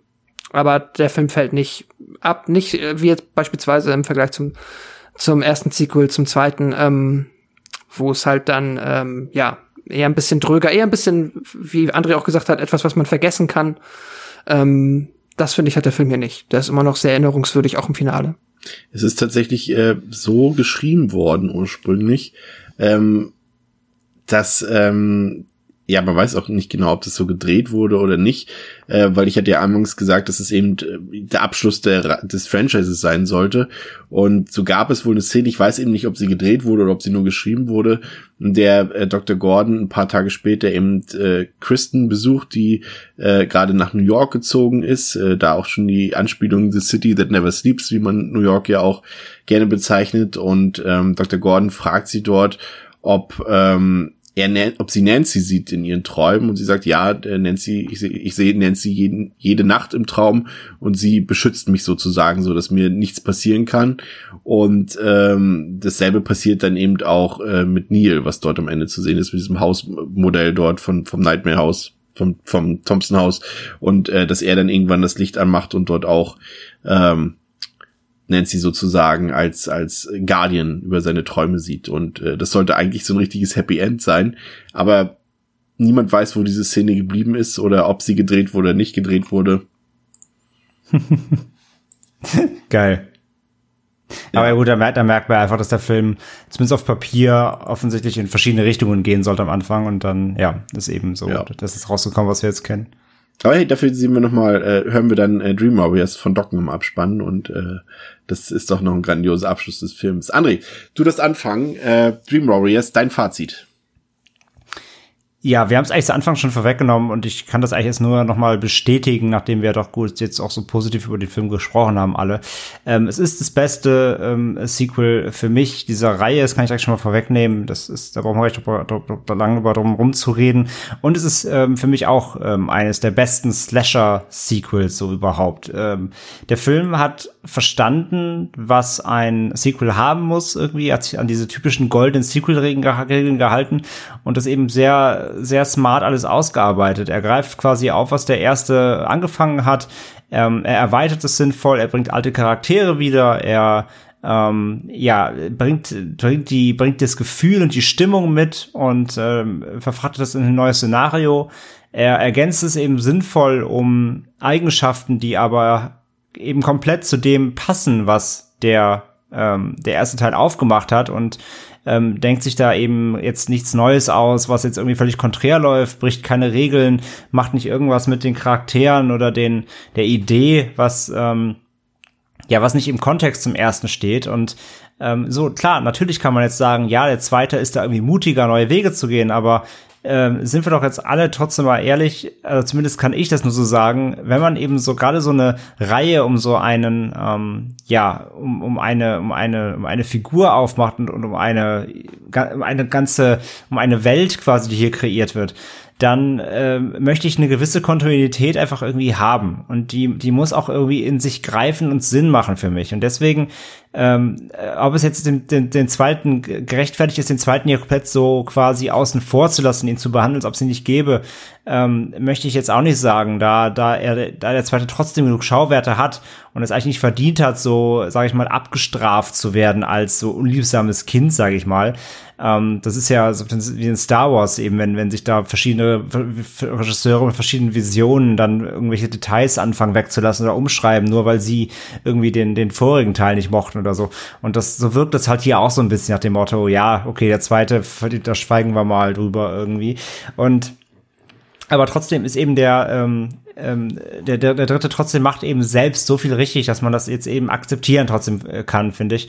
Und äh, er liefert eben jetzt das Sequel, was äh, zumindest in der Reihe im Kanon einfach äh, viel besser passt, wie ich finde. Er ist eben spannend, er ist blutig, er, er hat einfach mit die sympathischsten Figuren der ganzen Reihe, ähm, äh, wo, wo einem jeder irgendwie ans Herz wächst und man wirklich mal eben nicht hier äh, der als Zuschauer da sitzt und sagt, yo, gib mir Martini-Kills, äh, ich hoffe, Freddy macht die alle ordentlich platt, sondern man denkt sich, oh nee, äh, die mag ich, die sind cool, die, die haben irgendwie Charakter und die haben Eigenschaften, die, die, die, die, die tragen viel zum Film bei. Und auch wenn man jetzt irgendwie dann auch mittlerweile so im dritten Teil auch mit Freddy irgendwie trotzdem in Anführungszeichen sympathisiert, so als, als ähm, ikonische Killerfigur, ähm, macht's äh, der Film einem hier nicht einfach, die Kills auch richtig zu genießen, sage ich mal so in, in, in Horrorsprach, in Horrorsprech, ähm, weil man eben die Figuren so so doch so sehr mag und sie mit ihnen mitleidet und sie einem auch leid tun einfach, weil sie alle da zu Unrecht in dieser Anstalt eingesperrt sind und das ganze Setting dann eben wird ja auch sinnvoll aufgebaut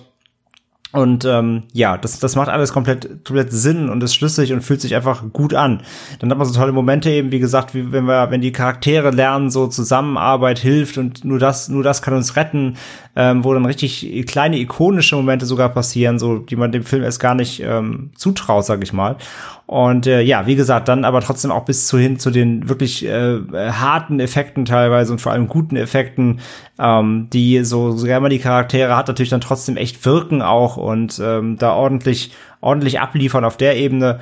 Ähm, ja, Freddys Backstory dann hingegen ist der ähm, Kritikpunkt bei mir der größte eben. Das hätte man einfach nicht machen müssen unter den Aspekten, die wir jetzt genannt haben, dass der Film geplant war, vielleicht als ähm, als Abschluss oder als Klammer so ähm, da, da macht das irgendwie dann wieder Sinn oder man versteht, wo es herkommt. Hätte man aber natürlich jetzt einfach so mit dem Wissen, dass da noch Teile kommen, einfach weglassen können. Entmystifiziert man den Charakter zu sehr, erklärt ihn unnötigerweise so eine dramatische Backstory, die auch äh, ja auch noch extra grausam ist, hätte man hier einfach nicht gebraucht. Der Film hat so schon über mit der mit der ganzen Story um Kristen und äh, Nancy äh, genug Schauwerte, genug zu erzählen von daher, das ist für mich immer so Beiwerk und das ist auch so ein Aspekt, den vergesse ich auch immer wieder am Film, weil er einfach äh, auch so so nicht wirklich reinpassen möchte.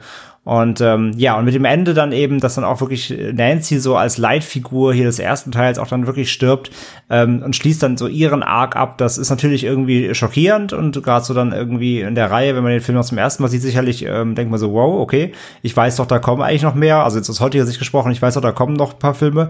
Ähm, äh, so nach dem Motto, oh, wundert mich doch, dass der dass die quasi die ursprüngliche Hauptfigur jetzt hier schon raus ins Spiel genommen wird, aber auch hier so ihr Story Arc ist zu Ende erzählt. Das macht eben dann auch in dem Kontext Kontext total Sinn. Und äh, das ganze Finale dann eben, das religiöse Pipapo mal außen vorgenommen, ist dann auch nochmal fantastisch in dieser Kirche. Ähm, äh, beziehungsweise mit diesen, ähm, ja, mit den, mit den, mit den Effekten und den, und dem ganzen ähm, Effektgewitter, was dann am Ende nochmal reinpasselt. Das macht einfach, ähm, macht einfach Spaß, so. Und äh, ja, mit dem Reveal dann am Ende, dass dann Amanda, Amanda Krüger dann, also die Nonne die Mutter ist, ja, das passt dann genauso. Also das ist dann noch die, die letzte sinnvolle Ergänzung zu dieser, diesem Nebenhandlungsstrang. Ähm, sonst hätte der, der Strang ja noch weniger Sinn gemacht. Genau, das, das, das äh, man kann sich aber auch vielleicht auch schon ein bisschen denken, so ein bisschen natürlich, ähm, dass sie da was mit zu tun haben muss. Aber ja, macht, macht dann da auch noch mal die Klammer zu und dann hat man das auch abgehakt. Ähm, ja, tut dem Film jetzt nicht weh, ergänzt ihn aber auch um nichts. Also von, von daher, äh, summa summarum für mich ein absolut starker Film. Ähm, der beste, ähm, äh, die beste Fortsetzung dieser, dieser Filmreihe für mich hier, ähm, wo alle Zutaten irgendwie drin sind, die einen so einen richtig guten Sequel ausmachen und die auch einen guten Nightmare-Film eben einfach ausmachen. Und von daher vier ähm, von fünf von mir an der Stelle. Ja, ähm, für mich auch ähm, nicht nur der äh, das beste Sequel der Nightmare-Reihe, sondern vermutlich, hat es eingangs auch schon angedeutet, vermutlich gemeinsam mit Freitag der 13. Teil 6 das beste Slasher-Sequel aller Zeiten. Für mich, äh, ich mag's, dass der Fokus sich hier so ein bisschen aufsplittet in Dream Warriors, dass äh, du zwar natürlich diese zwei, drei richtig deftigen Szenen hast, aber eben der Fokus auch auf den sympathischen Figuren liegt, äh, der von einem tollen charismatischen Cast äh, performt wird, auch diese Fantasy-Elemente, die dazu äh, gekommen sind. Äh, der Sprung zu diesen Fantasy-Elementen, der klappt halt auch, weil das Ganze halt einfach schon so ein bisschen in diese Richtung abdriftet. Freddy selbst ist ja hier schon auf dem Weg, ein richtiger Popstar zu sein und das passt alles, das Ganze ein bisschen größer zu machen noch. Also die Traumsequenzen sind noch spektakulärer. Freddys Sprüche werden von Mal zu Mal derber. Ähm, audiovisuell ist der Film toll, er hat einen tollen Soundtrack, er sieht fantastisch aus. Er hat sehr viele aufwendige Kulissen. André, du hast es beschrieben vorhin, allein dieser eine Special Effekt, grandios ganz viel Liebe für diesen kreativen Schatz, muss man schon fast sagen. Ähm, gleichzeitig ist aber eben, äh, so toll die Traumsequenzen auch sind, so fies sind diese, ähm, und, und die gehen dann halt so nah, weil uns dieser Jungcast, diese, diese, diese Figuren auch einfach, die von denen gespielt werden, so nahe gehen. Dann haben wir Nancy, die zurück ist und ihr Dad, der zurück ist. Das heißt, wir haben auch einen Ankerpunkt äh, und einen Verknüpfungspunkt zum ersten Teil. Dann, dass er die Botschaften erzählt, einfach auch, dass er äh, ein Statement setzt gegen die Vernachlässigung der Eltern und was wir eingangs gesagt haben, einfach dann geh halt woanders hin, wenn es Probleme gibt. Wir, wir Eltern haben jetzt keine Zeit dafür, uns um dich zu kümmern und um deine Teenage-Angst und äh, äh muss halt behandelt werden. Und ähm, das, äh, was wir vorhin herauskristallisiert haben, dass man eben zusammen solche Dämonen bekämpfen kann, das ist natürlich ein klischeehafter Trope, aber er funktioniert hier einfach absolut grandios in dem Film. Die Ängste gemeinsam bekämpfen und, und Nancy zeigt erst, was, äh, zeigt den Kids erst, was in ihnen steckt und das ist einfach auch schön mit anzusehen.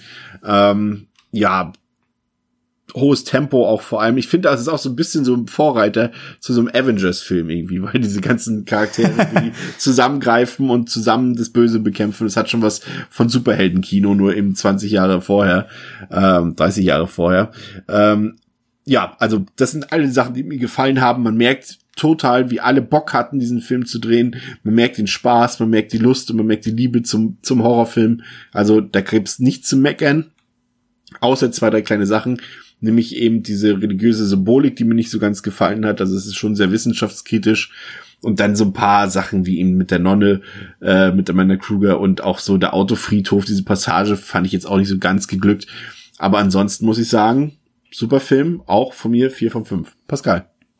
Übrigens ganz kurz, ich habe eben nur, ich muss kurz revidieren, ich habe eben gesagt, das Finale der Kirche ist natürlich völliger Quatsch, Kirche ist ja im vierten Teil, ich wollte sagen, auf dem, auf dem Autofriedhof, also auf, ja. dem, auf dem Schrottplatz wollte ich sagen, so, ähm, weil, äh, ja, ist, ist, ich gebe dir recht, ist, äh, ist, ist nicht so ganz rund, ähm, aber dann mit dem Skelettkampf und, und dem, und dem, ja, dieser, dieser Kampf an zwei Fronten am Ende, ähm, der funktioniert aber halt, von daher, ja.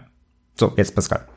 Ja, äh, ich habe dem tatsächlich äh, verhältnismäßig wenig hinzuzufügen. Äh, ihr habt, äh, ich bin sehr bei euch. Ich finde auch, ähm, dass äh, Dream Warriors eins der besten ähm, Slasher-Sequels ist. Ich meine, vielleicht überrascht mich noch mal irgendeins, das ich bisher noch nicht kenne. Ich wage es zu bezweifeln. Vielleicht kommt ja auch noch mal eins. Wer weiß das schon.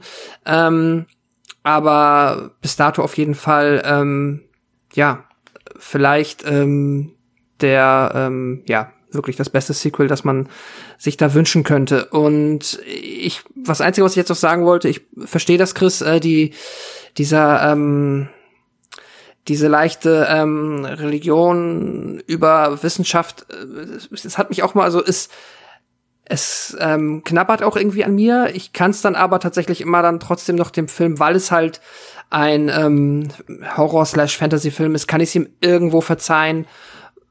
Aber so ganz, ähm, ganz unkritisch finde ich es auch nicht. Da gebe ich dir auf jeden Fall recht.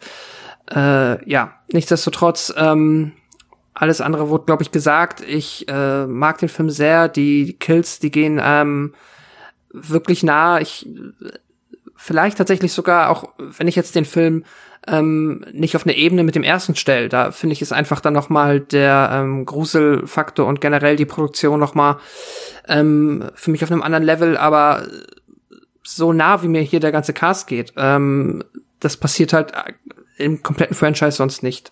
Und ähm, deswegen allein auch schon noch mal ein Herausstellungsmerkmal für diesen Film. Und ja, ähm, ganz toll. Ich gebe dem Film vier von fünf Sternen und ja, ich mag ihn sehr. Ja, Ähm, Da war ich mir, 19 da war ich mir fast sicher, dass, äh, Entschuldige, da war ich mir fast sicher, dass, äh, dass wir uns bei dem sehr einig sind. Wollte ich nur kurz ja, das geht ja gar nicht. Also da, ich habe auch noch nie von irgendjemandem gehört, dass der, dass der nicht mindestens durchschnittlich gefunden wird, aber die meisten finden ihn schon ziemlich gut. Und wenn wir ehrlich sind, ganz heimlich finden wir ihn sogar alle von allen Filmen am besten, inklusive dem ersten. Auch wenn der erste natürlich vielleicht objektiv besser ist, aber am liebsten gucken tut man doch den dritten. Weiß ich nicht. Ich guck beide sehr gerne. Ja, ich finde, ich finde auch, dass das, weil trotzdem haben beide eine andere Tonalität. Der erste ist nochmal deutlich ernster, so trotz allem. Ähm, weil, der, weil der dritte halt ja durch, durch diese ganze, ja, wie du sagst, Avengers. ich finde, ich finde, den, den Vergleich merke ich mir, der ist eigentlich gar nicht schlecht. ähm, durch diese ganze Avengers-Nummer äh, hat der noch so trotzdem eine andere Leichtfüßigkeit. Der erste, finde ich, ist ja doch extrem dü- düster und, und bösartig. Von daher finde ich, das kann man so, da, da kommt es auf die Stimmung an, aber so klar, sag ich mal, Ja. für so ein eher so ein bisschen, Anführungszeichen, Feelgood-Horror oder Unterhaltungshorror ist der dritte eher da. Der erste ist doch noch ein bisschen atmosphärischer, ja. 1988 schreiben wir, nachdem Teil 3 qualitativ, aber auch zahlentechnisch sehr gut beim Publikum ankam, musste man natürlich sofort ein weiteres Sequel nachschieben und dieses sollte zwar nicht zur besten Fortsetzung der Reihe werden, allerdings zur erfolgreichsten und das ist äh, Nightmare on Elm Street 4 The Dream Master aus dem Jahre 1988. Ähm, hören wir kurz in den Trailer rein.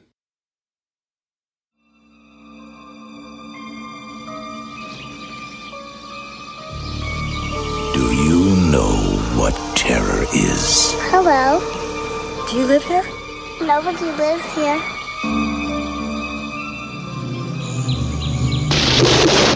Real terror.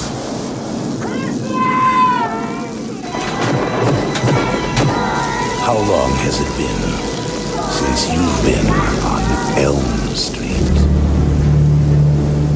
Welcome to a brand new nightmare.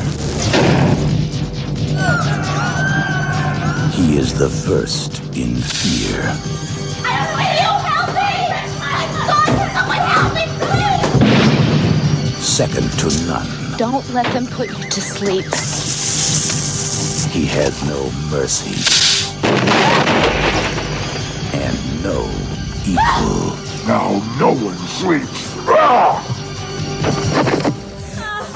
Get ready. This August, your wildest dreams will come true. How sweet, fresh meat. A Nightmare on Elm Street Part 4. The Dream Master. The Dream Master hat auf Letterboxd eine Durchschnittswertung von 2,8 von 5, auf der IMDb 5,7 von 10. Ist der teuerste, äh, bis dato teuerste Nightmare-Film gewesen, 13 Millionen Dollar gekostet, hat 50 Millionen Dollar am Boxoffice eingespielt im August 1988 und ging tatsächlich direkt auf Platz 1 ähm, in den Kinocharts und blieb dort auch, glaube ich, zwei Wochen trotz hartnäckiger Konkurrenz von Young Guns oder auch Stirb langsam. Ähm, sehr interessant hier definitiv mal wieder die Besetzung auf dem Regiestuhl mit Rennie Harlan, äh, dem finnischen Regisseur, der da sein Regiedebüt gab und später natürlich auch für uns Genre-Fans oder generell einfach äh, Filmfans natürlich auch wichtige Filme gedreht hat, wie Stirb langsam 2, ähm, Long Kiss Goodnight, Cliffhanger und natürlich auch Deep Blue Sea. Ähm, ebenso interessant ist tatsächlich der Autor des Drehbuchs, das ist Brian Helgeland, der auch die grandiosen Drehbücher zu äh, Mystic River, LA Confidential, Ritter aus Leidenschaft geschrieben hat und eben äh, mit The Dream Master und parallel auch dem anderen Horrorfilm mit Robert England 976 Evil äh, quasi sein Drehbuchdebüt abgeliefert hat. Im Cast haben wir wieder Robert England, natürlich als Freddy Krueger, der hier auch äh, schon erstmals ganz oben im Billing genannt wurde. Also es ist jetzt klar, er ist unser Hauptstar. Äh, eigentlich verwunderlich, dass es überhaupt bis zum vierten Teil äh, gedauert hat tatsächlich. Ähm, und wir haben ein paar neue Gesichter. Wir haben Lisa Wilcox, die außer im fünften Teil eigentlich nicht großartig noch irgendwas anderes gespielt hat. Wir haben Tuesday Night, die hat noch ein paar andere Nebenrollen gespielt. Irgendwie sowas Sex in the City 2 und so ein paar Sachen, aber auch Ist ja auch eher Komponistin und so. Genau, und Sängerin vor allem, ja. Ja. Und äh, ansonsten haben wir noch tatsächlich noch ein paar interessante Gastauftritte hier. Linnea Quigley äh, eine der bekanntesten Scream Queens der Horrorfilmgeschichte, äh, hat hier einen Gastauftritt und zwar auf der Haut von Freddy Krueger natürlich. Später als äh, Gesicht. so wie wir das eben schon im vorherigen Teil hatten. äh, aber ansonsten bedient sich der Film auch wieder bei größtenteils einfach komplett unbekannten Gesichtern. Aber äh, dazu gleich mehr. Pascal, The Dream Master. Nachdem Kristen Parker zusammen mit ihren beiden Freunden Roland und Joey den Clown Freddy Krügers entkommen konnte, lebt sie ein verhältnismäßig normales Schülerleben an der Springwood High und ist mit dem beliebten jungen Rick Johnson zusammen. Dieses Glück soll aber nicht lange währen, denn der vermeintlich totgeglaubte Krüger erscheint abermals in den Träumen der drei übrig gebliebenen Elm Street Kinder und reißt sie auf grausame Weise aus dem Leben. In letzter Sekunde vermochte es Kristen noch ihre außergewöhnliche Fähigkeit, andere Menschen in Träume zu ziehen, auf Ricks Schwester Alice zu übertragen, in deren Verantwortung es von nun an liegt, Freddy Krüger ein für allemal den Chaos zu machen. Ja, äh, du hast schon die Rolle von Kristen angesprochen, da passt es ganz gut, dass äh, man sich nicht wundern muss, dass wir eben Patricia Arquette nicht erwähnt haben, weil sie tatsächlich mhm. die Rolle von Kristen kein weiteres Mal übernommen hat. Das, man streitet sich bis heute darüber, woran es liegen könnte. Einige sagen, ja, ihr ist das ein bisschen unangenehm, dass sie damit gespielt hat. Das ist jetzt nicht ihr Lieblingsfilm, nicht ihre Lieblingsrolle gewesen. Äh, andere sagen, vor allem auch aus der Crew selbst, dass sie einfach zu teuer war für New Line Cinema. Äh, wir hatten das eingangs schon mal angesprochen bei Teil 2 mit Heather Langenkamp, dass man einfach immer versucht hat, immer neue Gesichter zu nehmen, weil das andere einfach zu teuer wird. Patricia Arquette hat ganz klar schon über ihrem, über dem Niveau der anderen Leute dort agiert und wäre wahrscheinlich nicht mehr bezahlbar gewesen. Und andere Leute sagen, sie hat einfach parallel einen anderen Film gedreht, Far North heißt er, und hatte einfach keine Zeit. Also da kann man sich drüber streiten. Ähm, Wes Craven hatte tatsächlich ein Angebot von New Line Cinema, ähm, das äh, Skript zu schreiben und auch zu verfilmen, aber das hat er abgelehnt tatsächlich und äh, so ging es wie gesagt dann an Rennie Harland und für den war das ein Do-or-Die-Job, der hat äh, wurde eigentlich abgelehnt als Regisseur, aber äh, hat dann stand dann wohl irgendwie jeden Tag geführt vor vor Produktionsstudio und hat gesagt, ey Leute, ich mach das, ich mach das und ich ich wasche mich nicht mehr und ich ziehe mich nicht mehr um, wenn ihr mir den Job nicht gebt. Und äh, deswegen hat er den tatsächlich am Ende bekommen, weil alle anderen Alternativen auch nicht viel besser waren. Und ähm, zu Rennie Harlands äh, Trademarks, der ja auch ein bisschen aus dem Musikvideobereich kommt, äh, werden wir später noch reden. Äh, was vielleicht noch interessant ist bei dem Namen Rennie Harlan, ist, dass er tatsächlich eine eigene Schnittfassung von dem Film damals angefertigt hat, der, die ein bisschen anders ist, die deutlich mehr Szenen mit Kristen beinhalten, die eine längere Strandsequenz haben und die auch eine weitere Traumszene haben, in der Alice, ähm, die wir gleich noch kennenlernen, äh, einen Traum hat von ihrem Vater, der plötzlich zu Freddy Krueger wird und sowas, aber äh, da weiß keiner, wo diese Schnittfassung bis heute abgeblieben ist, ob sie noch existiert oder nicht. Das ist ja mal leider so ein bisschen das Traurige bei der äh, Filmkonservierung aus diesen Zeiten der Film. Die wird bestimmt irgendwann, die wird bestimmt noch ausgegraben, dann kommt der Harlan Cut. Dann kommt sie von, keine Ahnung, Nameless. Release the Harlan Cut. Komm, genau, den, den Hashtag, Hashtag, etablieren wir heute. Genau, Hashtag Release the Harlan Cut und dann äh, kommt die, irgendwann wird sie ausgegraben, äh, wird restauriert und kommt dann irgendwie Nameless im Mediabook für 69 Euro auf limitiert auf 70 Stück. Der Film beginnt äh, mit einem richtigen Titelsong tatsächlich. Das konnte man ja bei Into the Fire noch nicht so wirklich sagen, weil ja parallel dazu schon Handlung lief. Hier ist es ja so, dass es richtige Opening Credits sind mit dem Titelsong Running from this Nightmare, der tatsächlich eben auch von der Schauspielerin Tuesday Night, die hier die Christenrolle übernommen hat, ähm, gesungen wird und das ist für mich der beste Titelsong. Das ist der zweitbeste. es ist ja auch es ist ja auch nur der zweite, mehr gibt's auch nicht. Aber ich mag den. Aber ist sehr gut, ja, ja. Auch sehr gerne, ist ja auch sehr catchy auf jeden Fall. Ähm, ja, ähm, Kristen, die jetzt eben wie gesagt von Tuesday Night gespielt wird, äh, träumt wieder zu Beginn des Films.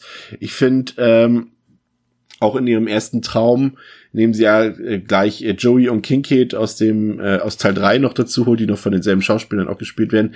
Ähm, ist mir vor allem der tolle Score aufgefallen, der mir wieder zum ersten Mal seit dem ersten Teil äh, mhm. im Ohr hängen geblieben ist und Gleichzeitig ist mir auch aufgefallen, dass die Traumsequenz, diese erste schon ein bisschen sehr klischeehaft ist mit diesen Puppen und Dreirädern und kleinen Kindern, alles, was man so in so einem Horrorfilm sozusagen reinpacken kann, ist dann halt in dieser Szene und äh, auch da ist mir, da ist mir das mal wieder aufgefallen, dass Kristen ja aus dem Regen kommt und ihre Haare total nass sind und sobald sie im Haus ist, äh, sind die Haare wieder komplett äh, trocken. Aber ist äh, ja ein Traum.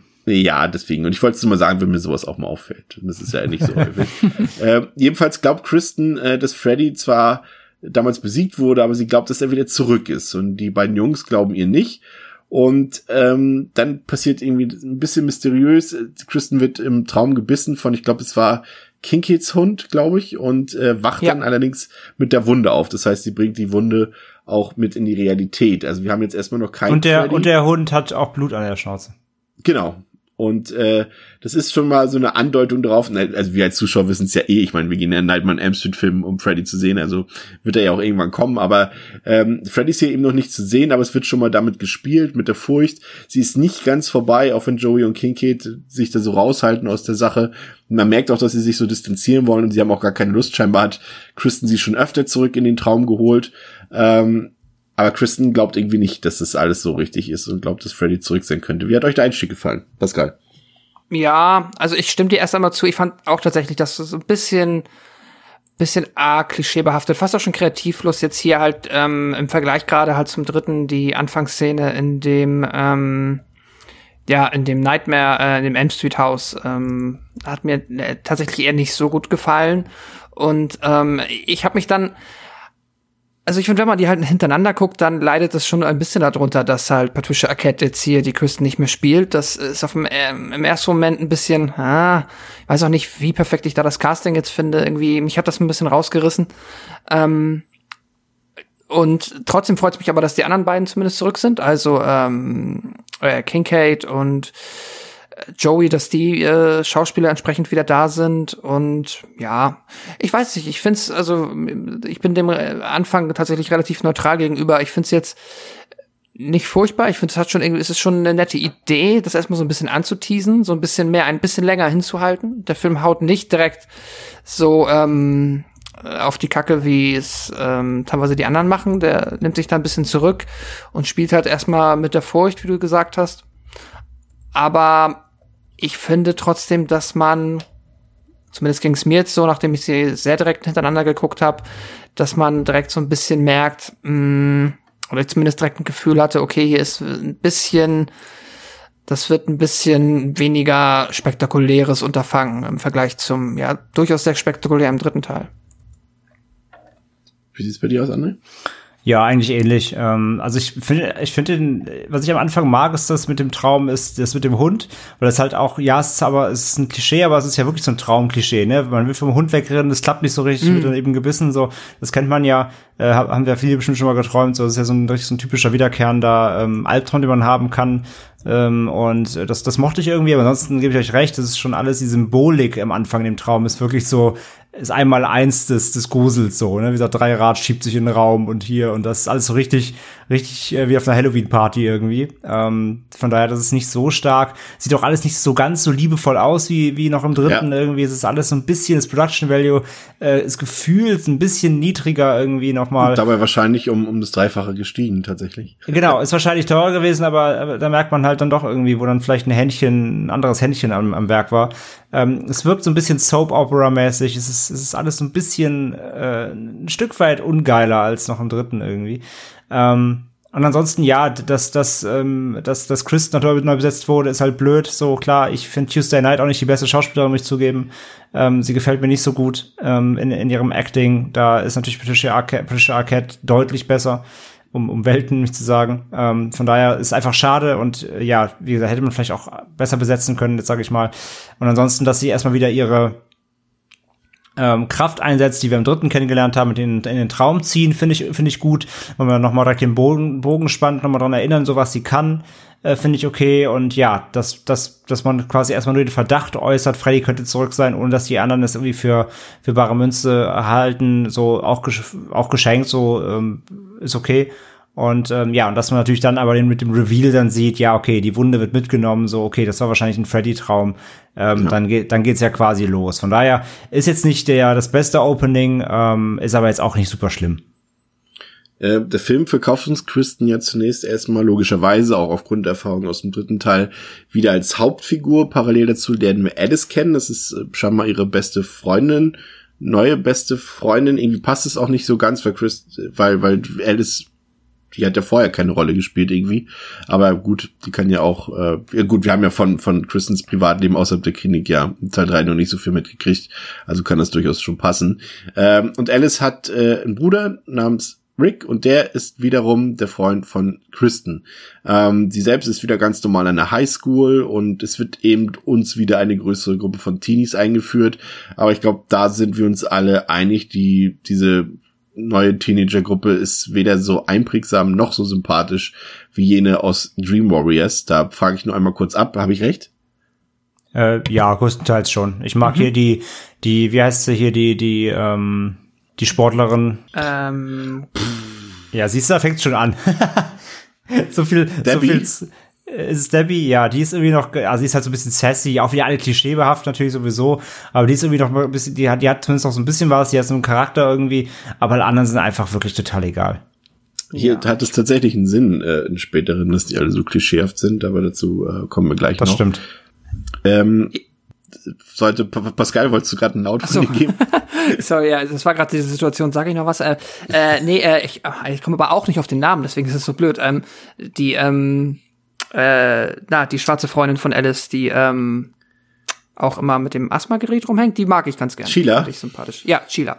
Ja. Die fand ich cool. Ach stimmt, die gab's ja auch noch. Ja, die, die, die, die kommt aber halt auch viel zu kurz, deswegen bleibt ja, sie nicht. Es sind ja alle gefühlt deswegen bleibt sie nicht zwei hängen. Minuten zu sehen im Ja, das stimmt. Also, ja. Äh, Christens Freund, äh, der, der Rick, der macht übrigens Karate im Keller und das ist logisch, weil zu dem Zeitpunkt natürlich der große Karate-Trend losging, dank Filme wie Karate Kid, Karate Tiger, Kickboxer, was auch immer. Das war so angesagt, dass natürlich auch in Nightmare Karate Einzug halten musste. Wir sehen dann, ähm, kennen das der Vater von Kristen äh, und ihrem Bruder. Nee, Quatsch. Nicht der Vater von Kristen, sondern der Vater von Alice, ne? Ja, der Vater von Alice und von Rick äh, kommt äh, dann heim. Wir sehen, dass der alleinerziehend ist und dass das alles ganz schlimm und furchtbar ist. Und das ist eine ganz fiese Szene, wie ich finde, äh, als er sich dort über das Abendessen, über den Salat beschwert. Äh, das hat ihm schon ein bisschen leid getan, äh, weil einem Alice natürlich schon durchaus auch relativ ans Herz wächst. So ist es zumindest mir gegangen, weil sie zwar natürlich auch so eine schüchterne Persönlichkeit ist, aber sie spielt es gut, finde ich, dieser Will Cox. Mhm. Also ich finde, dass sie diese Rolle einfach äh, perfekt spielen kann, muss man ganz einfach so sagen. Finde ich, sie dieses äh, ja, wir können ja gleich noch ein bisschen genau auf ihren Charakter eingehen, aber hier schon mal, also muss ich sagen, spielt sie sehr gut und sie hat auch Vision. Das ist dann auch was Neues, aber ich finde es halt gut, dass der Film diese Vision jetzt irgendwie nicht als Vehikel benutzt, um irgendwas mit Freddy zu machen, zum Beispiel jetzt großartig irgendwie, dass der dann über ihre Visionen in die reale Welt kann oder sowas. Also das macht der Film schon ganz smart. Er macht ein paar neuere Sachen rein, ein paar wenige kleine, aber die zerstören erstmal in, in dem nichts. Ähm, und dann, Pascal, sterben Kincaid auf dem Autofriedhof. Mhm. Ähm, bei Freddy zurück ist und Joey auch. Natürlich wieder äh, durch, äh, durch eine nackte Frau, durch sein, Lieb durch sein Lieblingsnackt-Model auf dem Wasserbett. Sehr cooler Kill, muss ich sagen, mit dem Wasserbett. Ja. Sehr kreativ. Auch wieder Freddys ähm, Sprüche mit dem Wet Dream wieder sehr gut, sehr cool gemacht, muss ich sagen. Da punktet der Film auf jeden Fall noch, auch wenn er natürlich echt ein Tempo vorlegt und hier auch gleich zwei Charaktere, die uns ja auch durchaus ähm, am Herzen liegen, ziemlich schnell aus dem Film kickt. Ähm, aber da macht der Film erstmal noch nicht so viel falsch, finde ich. Ja, das stimmt. Ähm, also ich finde auch, dass die, äh, die beiden Momente, halt erstmal, wenn Kincaid auf dem Autofriedhof stirbt und dann später Joey stirbt, ähm, auf jeden Fall, da punktet der Film zumindest auf, jetzt relativ nüchtern betrachtet, halt auf der, ähm, ja, Freddy Kill-Ebene und auch auf der Kreativebene, gerade mit dem Wasserbett ist halt wirklich, also auch schön der Special Effekt, wenn das dann halt, wenn er das, die Decke wegzieht und dann darunter das Wasser, ähm, wie das leuchtet äh, das ist schon super und nichtsdestotrotz, was mich tatsächlich ein bisschen stört, aber ähm, ja, das, also schon mit den beiden fängt das an, ist so ein bisschen, äh, das ist halt, wenn man die halt hintereinander guckt, dann neutralisiert das natürlich sehr schnell schon das in Anführungszeichen Happy End, zumindest für diese Figuren aus dem dritten. Und ich bin mir tatsächlich uneinig, ob ich da tatsächlich nicht glücklicher damit gewesen wäre, wenn die einfach nicht mehr aufgetaucht wären. Ähm, weil das halt das so ein bisschen, nicht, ja, ich meine, es ist auch, äh, man hat es öfter in, in ähm, ja, in Horror-Franchises, in Slasher-Filmen, aber ich bin damit immer nur so halb glücklich. Aber davon abgesehen, ähm, erst einmal so auf der klassischen Nightmare-Ebene, was man sehen möchte, macht das der Film ganz gut. Die Schauspieler hatten übrigens tatsächlich auch gedacht, dass sie größere Rollen spielen und waren dann selbst ein bisschen enttäuscht, als sie dann oh. das fertige Skript äh, bekommen haben. Ich ähm, finde halt, ähm, ich finde, man merkt recht schnell da eben, dass der Film der vierte Teil nicht so eine richtige Ahnung hat, was er aus seinen Figuren machen soll. Generell. Ähm, der, mhm. der, ich finde, das merkst du hier eben direkt, dass der Film nicht weiß, wie er seine Figuren besser erzählen soll. Deswegen nimmt er sie alle recht schnell immer aus dem Spiel. Ähm, was halt, wie du sagst, gerade um die beiden halt einfach schade ist, weil man sie aus dem Vorgänger natürlich kannte und sie auch da eben lieb gewonnen hat. Ähm, aber lass uns mal bitte, bevor wir jetzt hier weitermachen, Leute, wir können nicht mhm. einfach hier, wir können nicht einfach die Szene des Films überspringen. Der Kruger-Rap, der kommt erst am Ende. Die, die, ja, das ist die zweitbeste Szene. Ähm, können wir bitte drüber reden, wie Freddy zum Leben erweckt wird? Oh ja. Ja, das ist du machst doch. cool. Äh, Freddy wird in diesem Teil zum Leben erweckt, indem wir, wir sind auf dem besagten Autofriedhof und da ja ähm, Kincaid träumt und seinen Hund hat, der auch im Traum ist, warum auch nicht, ne? man träumt ja gerne mal zusammen mit seinem Tier, ähm, der äh, Hund ähm, geht nämlich, er schnüffelt da rum und wir wissen ja aus dem Vorgänger, dass Freddy da eben, äh, die Überreste von Freddy auf diesem Autofriedhof äh, ver vergraben wurden. Und der Hund äh, hebt das Bein elegant und jetzt denkt der geneigte Hundebesitzer, er pinkelt auf das Grab von Freddy, was schon so lustig wäre, aber nein, er pinkelt Feuer. aus, er, ein Feuerstrahl schießt aus seinem ähm, Genital und ähm, ja, besprüht das äh, Grab von Freddy, worauf sich hin die Erde auftut und äh, ja, Freddy sich wieder in einem auch guten äh, handgemachten Effekt zusammensetzt wieder. Ähm, ja, ein, ich finde, das, ich finde diesen, diesen ähm, Startschuss für, für, für Freddy in dem Teil hier, ähm, diesem, diesem Feuer, feuerpissenden Hund, ich finde, das ist sehr bezeichnend für das, finde ich, nochmal neue Ego, was Freddy ab diesem Teil an den Tag legt. Ja. Ich finde, er ist in dem Film noch sassier, er hat noch frechere mhm. Sprüche. Äh, der Teil jetzt hier, ich meine, wir kommen noch zur Sonnenbrille-Szene, die legendär ist natürlich und gerne als GIF im Internet, als Meme verwendet wird. Ähm, ich finde, der ab dem Teil hier wird Freddy jetzt wirklich zur Stilikone hoch stilisiert. Und ich finde, ein feuerpissender Hund auf sein Grab eröffnet das halt, finde ich, äh, äh, ja, untermalt dieses neue Ego von ihm, finde ich sehr, sehr gut. Zudem müssen wir dazu auch natürlich noch sagen, und das finde ich einfach ein nettes kleines Easter Egg für Freunde des gepflegten Horrorfilms, der Hund heißt Jason, ne? Da müssen wir halt auch nicht drüber reden. Ah. Also Jason erweckt quasi Freddy zum Leben, indem er auf sein Grab Feuer pisst. Das ist einfach schön es, es ist ja tatsächlich so. Also äh, du hast ja vollkommen recht. Also was, was Freddy anging, es war im dritten Teil, war abzusehen, wohin die Richtung geht. Und im vierten Teil ist sie eben genau dort auch gelandet. Und ab da kann ich es durchaus auch nachvollziehen, ähm, dass ja, äh, das Publikum dann, das habe ich zumindest mal gelesen, dass es so war, gerade in den US-Kinos, dass das Publikum im Kino eben auch Freddy angefeuert hat wenn es darum ging, ja, okay. die, die Kids zu äh, dezimieren ab diesem Teil und das merkt man halt auch schon. Also da, ich finde gerade, und das ist so ein bisschen, ja, also dieser Film ist ein Style over Substance Film, ganz klar für mich. Also er hat für mich kein Drehbuch, also das existiert gefühlt irgendwie gar nicht. Es ist einfach nur eine Aneinanderreihung von Traumsequenzen. Die Geschichte dazwischen existiert in dem Sinne eigentlich gar nicht. Mhm. Also existiert für mich nicht. Und ähm, von daher passt es einfach. Die Entwicklung von Freddy passt dahin, die Entwicklung des Films passt dahin. Es ist halt auch so ein bisschen so diese auch wieder diese Rennie Harlan Musikvideo-Ästhetik. Es sind halt einfach einzelne Musikvideos gefühlt, Traumsequenzen, die dort aneinandergereiht sind. Und das passt eben zu der Generation MTV. Das ist halt der ja, Nightmare on Elm Street Film für die Generation MTV. Und das will ich dem auch gar nicht zum Vorwurf machen. Also ich glaube schon, dass äh, Harlan da eine Vision hat, der ja sowieso sehr vom audiovisuellen, äh, also vom visuellen her kommt.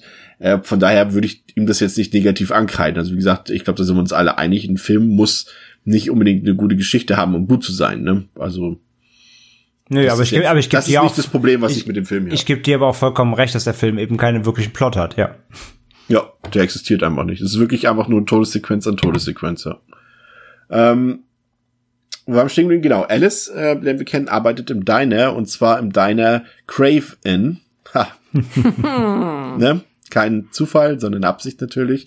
Und dort ist Dan, ihr heimlicher Schwarm. Und das ist natürlich auch so ein bisschen das, was Alice, heutzutage würden wir auch sagen, das ist natürlich ein bisschen klischeehaft, aber es ist schon so gedacht, dass hier so ein bisschen auch ein äh, Female Empowerment äh, drin steckt, weil sie eben äh, ganz kleine Transformation auch durchmacht, aber jetzt irgendwie keine, die sie irgendwie zu einem schlechteren Menschen. Ich finde immer das beste Beispiel dafür ist immer noch der Breakfast Club als äh, die Figur von ähm, Ach, André, du hast den auch gerade erst gesehen. Ich weiß auf jeden Fall, wie du meinst. Von. Die Goth. Äh, von, von Molly Ringwald. Äh, nee, Quatsch, Molly Ring. Nee. nee, Quatsch, hier von, von Dings. Ähm, ja, Goff ist schon richtig. Nicht Molly Ringwald, sondern müsst ihr aber kurz überlegen, das hole ich schon raus. Das habe ich schon auf. von ähm, Da, da, ah, ja, Allison, da. genau.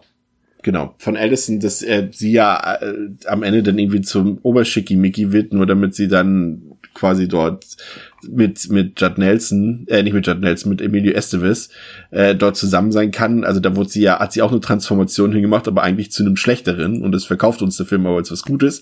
Und hier ist es eben so, dass dass dass Alice halt wirklich eine Transformation durchmacht. Sie ist sehr schüchtern, sie äh, lebt mit ihrem Bruder dort, mit dem verwitweten Alkoholikervater dort.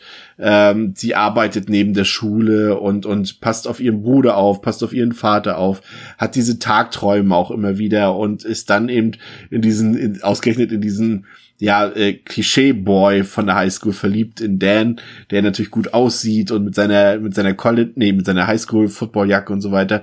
Und daraus kämpft sie sich ja hervor später, auch dadurch, dass sie die, die Kräfte von Kristen bekommt und so weiter. Da gehen wir gleich noch drauf ein. Also Alice ist eben am Anfang so, damit sie eben diese Wandlung durchmachen kann. Und ähm, ich finde, das macht halt die Schauspielerin, also diese Wilcox wirklich super, das hatte ich eben schon mal erwähnt.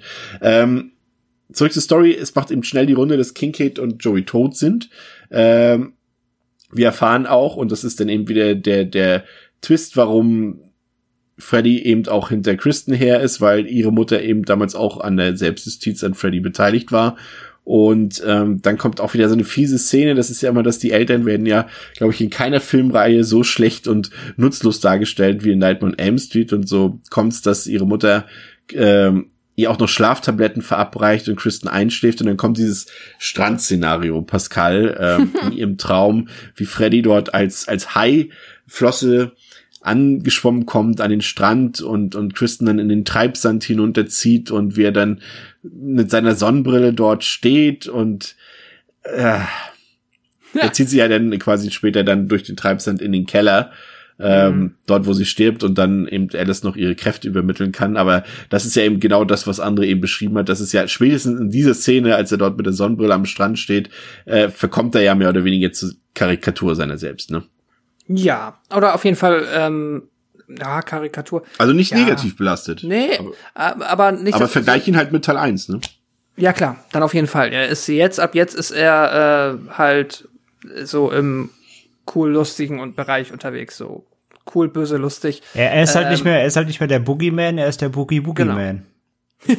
Das ist ein sehr schöner Vergleich, ja. Er ist zwar noch böse, aber er ist dabei halt immer auch jetzt irgendwie ein bisschen cocky und ein bisschen, ja, Genau. ein bisschen cool und lässig und ja. Ja, macht sich einen Spaß daraus, ne? Hat jetzt halt immer One-Liner, muss jetzt. Er, genau, er ist jetzt mehr satirisch als nur böse, ja.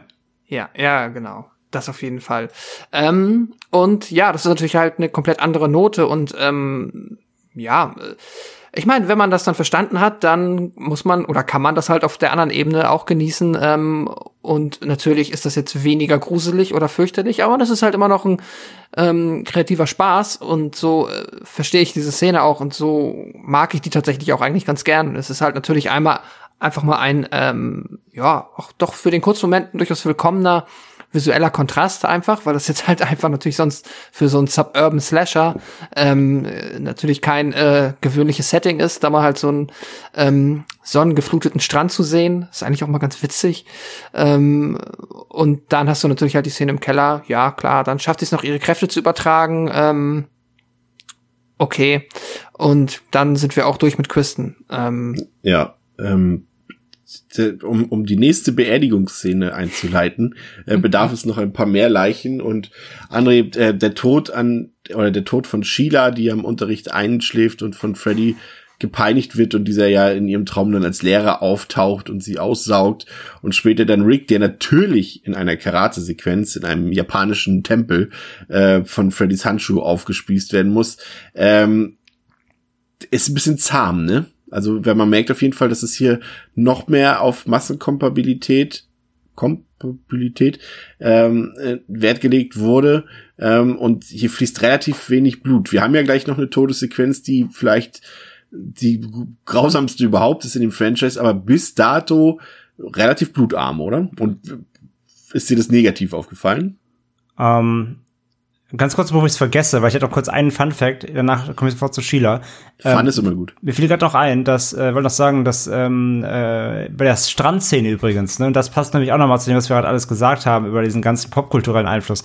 Ähm, äh, äh, der, ich glaube, der, ich glaube, der Producer war es, glaube ich, ähm, oder, äh, nee, äh, was der, nee, der Make-up, der Make-up-Artist, der, der Robert England geschminkt hat.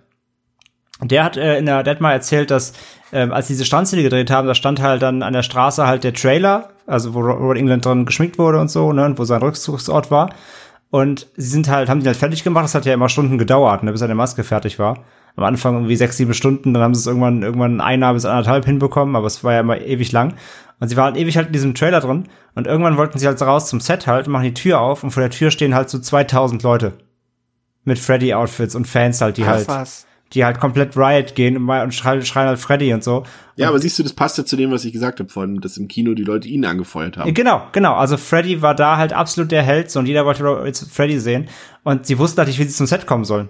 Weil diese Leute um den, um den Trailer rumstanden, die belagert haben.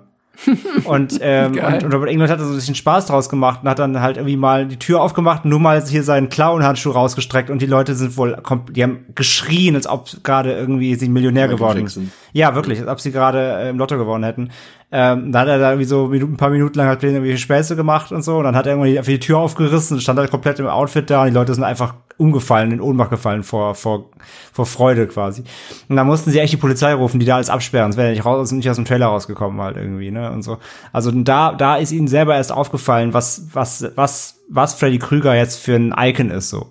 Und ähm, ja, das fiel mir gerade noch ein zu der Szene, aber ja, wie gesagt, haben wir, haben wir ja quasi genauso gesagt. Ähm, ja, zurück zu Sheila und, Und zu äh, und zu Rick, genau. Dieser Double Kill da quasi und ähm, ja, Sheila, dieses im Unterricht einpennen, ähm, ja, äh, das Problem ist, ich fand es erst sogar noch witzig, wo er dann da als Lehrer da steht. Da hätte man, da hätte man, wenn man eh schon die Sonnenbrillenaktion macht, hätte man auch irgendwie noch, noch eine Nummer machen können, wo er irgendwie so anfängt, so eine Unterrichtsstunde zu halten mit irgendwelchen Krüger äh, Fun, Fun-Einfällen oder so. Ja, zum Beispiel so Ähm, ein Biologieunterricht und dann äh, äh, entnimmt er ihr quasi die Körperorgane. Die Oh, sehr gut, ja, zum Beispiel, ja. Ja. Oder weiß ich nicht, ich, ich, ich gucke immer in der Szene hinter die Tafel, ob da was Lustiges steht, aber auch nicht. Also sie machen auch aus Nee. der Szene gar nichts irgendwie. Weder auf der Humorebene ähm, noch auf der Horrorebene. Und ähm, ja, er saugt ihr dann, wie wir gesagt haben, die Luft weg und dann, ja, weil sie ja quasi Asthma hat, ähm, stirbt sie dann eben. Also der, der Effekt, wie sie so einfällt, äh, ist ganz nett. Ähm, aber ja, der, der Kill an sich ist halt schnell und, und, und unspektakulär und aus der ganzen Szene machen sie halt zu wenig. Wie gesagt, gerade dein Vorschlag, ja, Kreativpunkte mal tausend schon. Also die Szene selbst ist leider ein bisschen, bisschen arm. Und ähm, ja, und Rick das gleiche. Äh, dieser, dieser, ich finde ja den, also den Karate-Kampf gegen den unsichtbaren Freddy ist noch ganz cool. Ja. Ähm, das, das ist irgendwie noch, wo er ihm den Handschuh wegtritt, ne? Und dann sagt er so, tja, was willst du und deine Waffen? Naja, und Freddy kann natürlich halt äh, quasi äh, Magic wirken in seiner Traumwelt und lässt den Handschuh dann auf ihn zufliegen und ähm, ja, dann, dann der Handschuh fliegt auf, in ihn rein und dann ist auch Schnitt und Ende. Man sieht nie wieder was von, ist- von Rick. Ja, das ist so die randomste Auflösung dieser Mordsequenz, fast so wie Final Destination. Es sind so zig Momente in diesem Kampf, wo er sterben könnte und dann ist es so eine blöde Auflösung irgendwie. Ja, aber und das, und ich finde auch gerade, also die beiden Kills, aber vor allem der von Rick, ähm, unterstreicht so generell auch mein Problem mit der, mit den, ähm, mit den Kills und dem Horror in, in diesem Teil. Ähm, es geht einfach zu schnell rum, immer. Es ist, äh, es ist nicht ausgedehnt, es ist nicht kreativ. Ähm, der, der Film hat so ein krasses Pacing, was das angeht, dass die die die Morde ähm, äh, oder halt die die die ähm, die Mordsequenzen hier werden überhaupt nicht irgendwie groß inszeniert. In den Vorgängerteilen wurden die immer angekündigt. Da passiert erstmal was schleichend und es gibt erstmal ein bisschen atmosphärischen Aufbau, dann was Kreatives und dann bis hin zum Kill, der dann auch meist noch mal irgendwie äh, kreativ oder hart oder wie auch immer ist. Und hier hast du nichts davon. Der Film pfeift eh größtenteils auf Atmosphäre, generell. Ähm, und ähm, haben wir schon gesagt, es ist halt eher alles ein bisschen locker, locker, Horror, splatterig irgendwie, wenn überhaupt. Ähm, aber die, die Kills selbst werden null zelebriert. Das geht immer alles so schnell und du hast dann auch überhaupt keine, keinen Relief und keinen, ähm, keinen Payoff aus den Sequenzen. Und das ist halt hier bei den beiden gerade hintereinander, ist es sehr auffällig, ja. Und wie gesagt, das zieht sich aber leider durch den Film. Da waren sie wirklich ein bisschen faul insgesamt. Ähm, es kommt dann wieder eine, eine ganz witzige Szene. Ähm, Pascal Alice im Diner ähm, als, als Freddy dort äh, die Pizza mit den menschlichen Fleischklopsen äh, verspeist in ihrem Traum. Eine absolut großartige Szene, muss man jetzt mal als Standalone auf jeden Fall so betrachten, finde ich. Und äh, auch so irgendwie sein, was ich weiß nicht, was er da gesagt hat, wenn ich das Essen nicht umbringt, wird es der Service tun oder irgendwie sowas. Ja. Das ist schon, ist schon ziemlich smart. Er sagt halt, if, if the food won't kill you, the service, uh, the Ja. service will. Ja. Ziemlich, cooler Moment und äh, kurze Zeit später muss eben dann Debbie dran glauben, äh, wie sie beim Gewichtetraining, äh, wie Freddy ihr die Arme bricht zunächst und das ist ja schon krass und hart und aus ihr kommen dann so überdimensionale Insektenfühler, bis sie schließlich äh, zu, äh, zu, ja, zu Kakerlake wird und äh, das ist halt für mich also eine der besten Kills und, und Traumsequenzen auch überhaupt der ganzen Reihe. Das ist richtig abartig, muss ich sagen. Also Ja. richtig übel. Ähm, Vor allem schließen sie da auch so eine schöne Klammer, ne? Weil die äh, Kakerlake ist ja am Anfang bei ihr da im, Ja. ähm, in der Tüte da irgendwie drin, ne? Das ist ja, ist ja das, was, was ich vorhin sagen wollte, ist ja eben Freddy. Äh, also die, die Figuren sind ja hier quasi nur mit ein, ja, mit ein, zwei, drei Wörtern charakterisiert hier, außer Alice und, und Kristen.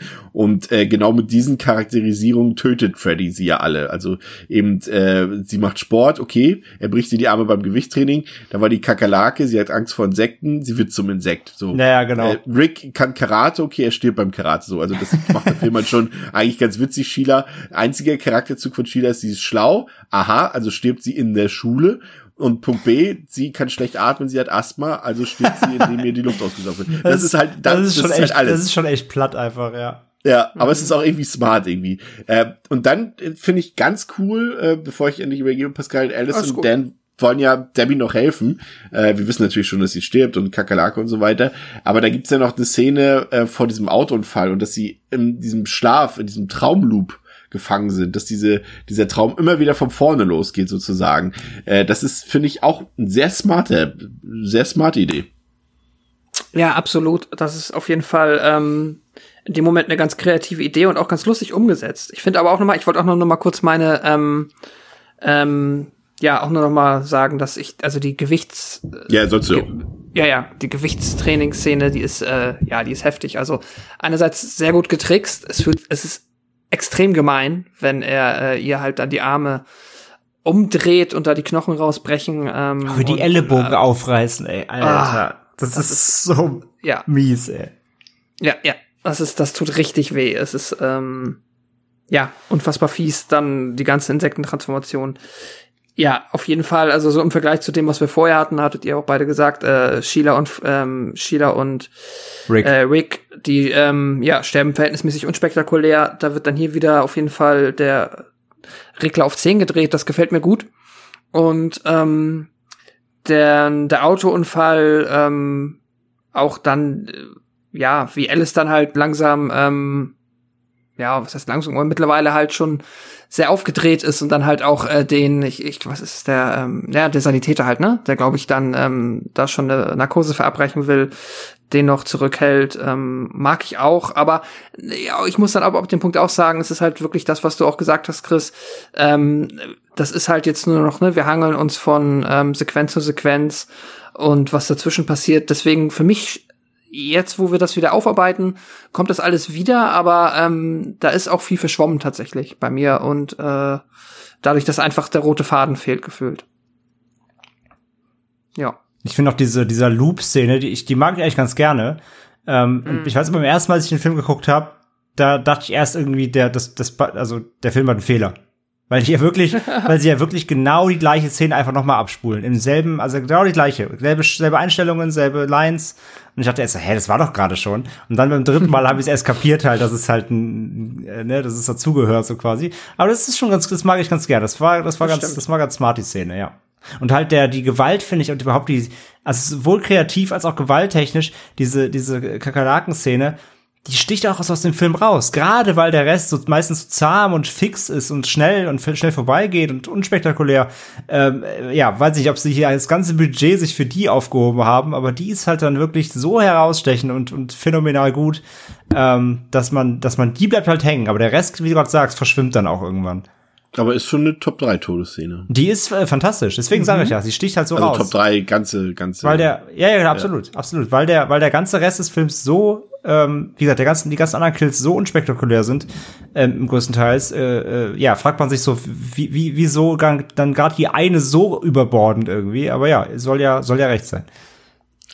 Im Showdown äh, bereitet sich Alice dann äh, auf den Kampf vor gegen Freddy. Sie transformiert äh, zu Powerfrau, was ich ja vorhin schon angedeutet hatte mit dem Female Empowerment äh, Beitrag. Also sie sie äh, nach dem Traum sozusagen nach Kristens Traum dort und ähm, sie ändert ja auch so ein bisschen ihre Stimmfarbe und sie wird selbstbewusster und und äh, sie will zeigen, dass sie dass sie was drauf hat und der Schlusskampf selbst ist eigentlich ganz interessant, weil er eben mal nicht dieses äh, was wir aus den anderen Teilen her kann, sondern relativ simpel eigentlich mehr oder weniger äh, ein Kampf beinhaltet sozusagen, was man vielleicht gar nicht unbedingt erwarten konnte. Ähm, ja, pff, ich ich fand es halt diese, diese Sache ein bisschen nicht so ganz, ganz lupenrein logisch, dass sie da diese Kräfte bündelt und, und, und diese MacGuffins von ihren Freunden und dass sie dann damit gegen, gegen Freddy antritt, fand ich nicht so ganz lupenrein gelöst, aber er konnte ich am Ende irgendwie ähm, mit leben. Aber so, so ein Hit war jetzt das Ende für mich nicht. Wie sieht's bei dir aus, André? Ich fand es ja auch lustig, dass immer, wenn äh, halt jemand aus dem Freundeskreis stirbt, hängt irgendwas dann von dem Freund an ihrem Spiegel. Und, ja, ja. und einmal hängt ja auch diese Postkarte von Freddy da mit so einer Sonnenbrille auf, wo wie schöne Grüße. und ähm, das ist, zieht, zieht zumindest ja auch durch und am Ende, also es hängt immer was von den Freunden am Spiegel, am Ende kommt sie ja durch den Spiegel dann in seine Welt. Ähm, das zieht sich ja zumindest dann so quasi durch, dass der Spiegel dann das Portal wird quasi. Ähm, aber der Endkampf selbst, ja, der ist irgendwie, der ist echt so Karate Karate Tiger äh, B B B B Ware irgendwie, also dass sie sich dann mit ihm da prügelt und ja, erst hat sie hat sie hat er hat sie keine Chance, weil er halt klar im Traum übermächtig ist. Das Thema hatten wir jetzt schon in jedem Teil, ähm, aber dann halt natürlich doch kriegt sie noch ein paar Treffer, landet sie dann und ja, findet dann ja dann irgendwie raus dann doch wie wie man ihn halt besiegen kann. Und ähm, dann, dann kommt halt wieder die Szene, die wir auch quasi im dritten hatten, wieder mit dem, mit seinen äh, äh, Kindern und ne, den, dem Oberkörper, mit den, mit den äh, Figuren und so, die da rausstechen. Das kommt ja dann alles wieder auch hier am Ende und das ist alles wieder cool. Aber so der Kampf selbst ist ein bisschen, ein bisschen lasch so und wirkt auch wieder so ein bisschen lieblos einfach. Aber dann, mhm. ja, wie gesagt, sobald es dann wieder losgeht, wobei es ja dann, wobei die Auflösung ja auch so ein bisschen, auch so ein bisschen seicht ist, ne? So, guck mal, Freddy, du musst nur in den Spiegel gucken. Wo ich mir denke, ja, wow, da hast du jetzt, ne, das ist aber keine, kein großer, kein großer Wurf irgendwie. Wobei es. Ja, es war halt eine Anspielung, weil sie ja selber vorher in ihrem Zimmer da auf dem Spiegel geguckt Ja, hat. total. Aber, aber dann geht's ja hier auch wiederum, auch wieder ein bisschen religiöses Symbol. Wir sind jetzt hier in der, in der, in der Kirche, die ich vorhin fälschlicherweise bei, bei drei angesprochen habe. Ähm, und ja, es ist natürlich das Kirchenglas, ne, wo er reingucken muss. Also es ist auch wieder so ein bisschen religiös, das Ganze angehaucht. Ähm, und dadurch wird er dann quasi ähm, besiegt und wie gesagt, seine, seine, ähm, ja, die Seelen, die er geraubt hat, äh, zerpflücken ihn dann, ähm, ja, selbst und äh, brechen ihm dann äh, spektakulär, auch noch eine sehr schöne gory und gut getrickste Szene, brechen ihm so den Kiefer auf. Ja. Ähm, auch ein sehr, sehr fieser Effekt und dann äh, setzen sich ja die ganzen Seelen dann wieder frei. Also das, das, das finale Finale, dann wie er dann quasi besiegt wird, wieder sehr cool getrickst und sehr schöne, sehr schöner, äh, sehr schöner Shot. Ähm, wie gesagt, ich finde den Kampf selbst so, der ist so ein bisschen lieblos. Ist euch übrigens aufgefallen, dass der Film als einziger so einen durchgängigen Soundtrack hat und fast weniger äh, also der hat natürlich, der Score ist super, aber es laufen auch durchgängig irgendwelche Pop- oder Rock-Songs. Es laufen Songs, ja, ja. Ja. Passend zu der, wie du sagst, passend zur MTV, ne? Okay. Ähm, resümieren wir. Ich mache mal den Anfang. Ähm, ich finde, dass der ja, also Rennie Harlan ist natürlich ein kompetenter Regisseur, den der Film hier an Bord hat und der passt natürlich wie kaum ein zweiter für die Anbiederung an das MTV-Publikum. Also das ist auf jeden Fall schon mal gelungen. Ähm, die Besetzung ist okay. Also dieser Wilcox, muss ich wirklich sagen, spielt wirklich zauberhaft. Also gehört zu den Highlights äh, an Schauspielerinnen in, in der ganzen Reihe. Ähm, André hat es schon gesagt, äh, Tuesday Night macht ihre Sache sicherlich, sicherlich nicht schlecht. Sie hat das Problem, dass sie einfach eine Rolle übernimmt äh, von der Schauspielerin, die im vorherigen Film halt alle an die Wand gespielt hat mit Patricia Arquette. Und darunter leidet das natürlich so ein bisschen, aber dafür sorgt sie immer mit ihrem Titelsong äh, für etwas Begeisterung. Ähm, die Figuren sind alle stereotypischer noch als im Vorgänger. Ähm, aber das ist für mich okay, weil es ist ein Karate-Guy dabei und äh, das wertet ein Film immer auf. Aber vor allem ist es der Punkt, dass, dass dieser ganze Film wenn man ihn so ein bisschen betrachtet, dass diese Oberflächlichkeit und Sehnlosigkeit, die der Film auch so ein bisschen in sich birgt, ähm, dass das quasi als Stilelement ist äh, für das Ganze äh, durchaus tragbar eben. Das, was ich vorhin gesagt hatte, mit denen sie bekommen ein, zwei Wörter als Charakterisierung und genau dadurch sterben sie. Das passt halt durchaus irgendwie alles zu einem Konzept äh, zusammen. Und äh, ja, äh, Freddy haut hier einen perfiden und lustigen Spruch nach dem anderen raus. Es ist auch sehr amüsant, muss ich sagen. Das ist unterhaltsam. Äh, der Film hat auch sehr viel schwarzen Humor, wie auch schon Dream Warriors. Ähm, die Traumsequenzen sind durchaus einfallsreich gewählt.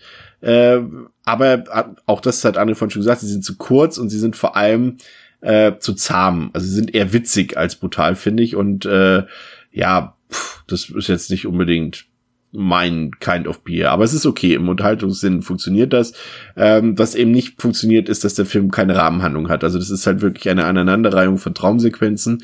Und gerade wenn du hier so einen Freundeskreis hast mit durchaus Figuren, die vielleicht Potenzial bieten können, die irgendwie charismatisch aussehen, über die man vielleicht mehr wissen wollen würde, wie Sheila zum Beispiel, ähm, passiert halt nichts. Die werden einfach dezimiert, die werden eingeführt, um zu sterben. Dazwischen gibt's ein paar banale Dialoge und stimmige 80er Jahre Musik.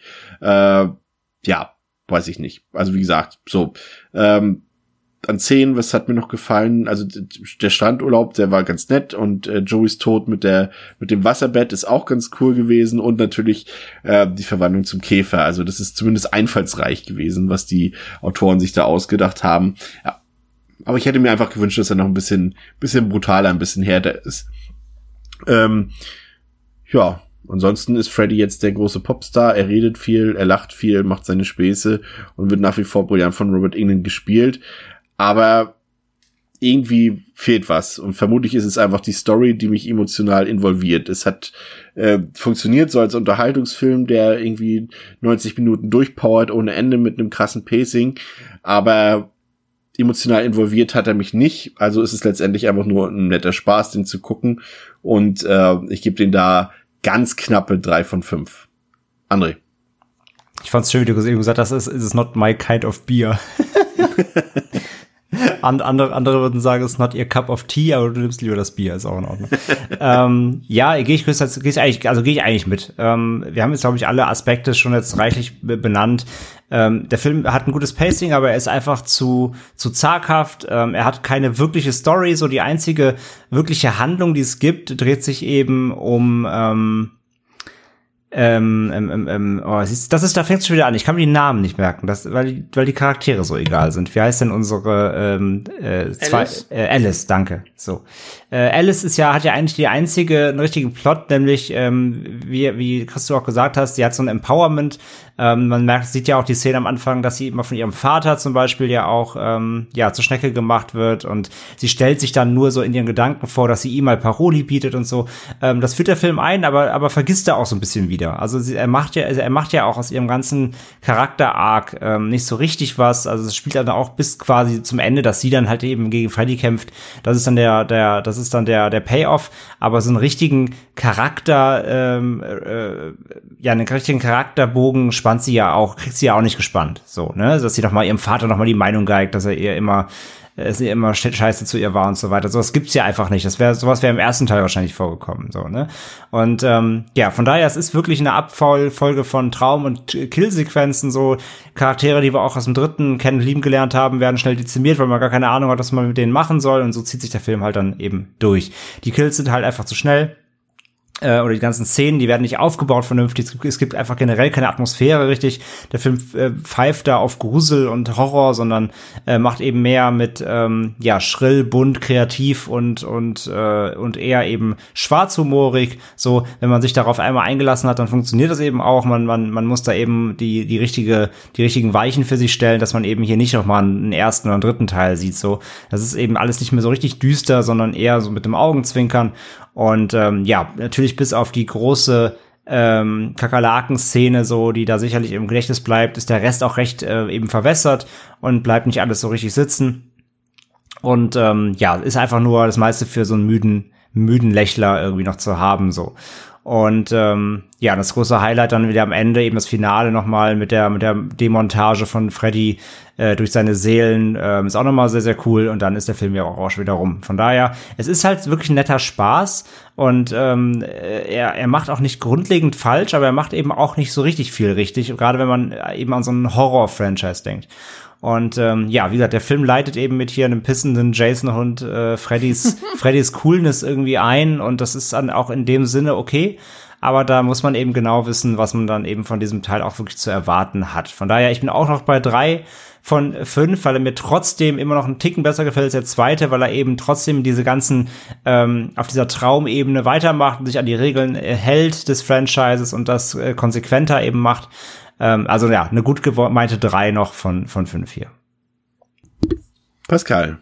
Ja, ähm, ich, äh, ja, also grundsätzlich, was ich mag, ich mag diesen, ähm, du hast es ja auch gesagt, Chris, dass der Film halt versucht, hier so ein bisschen äh, diese MTV-Vibes aufzufangen und ähm, da halt auch gefällig zu sein. Das finde ich grundsätzlich cool, weil es ist ja ähm, jetzt etwas, was mir durchaus gefällt. Ich finde auch, der Film sprudelt halt in seinem Stil halt einfach auch noch mehr 80er wie ähm, die anderen Filme. Also der ist da gefühlt für mich so Peak 80s zumindest, was so, ähm, ja, so 80s slash MTV, diese ähm, überdrehte Art angeht. Das mag ich sehr.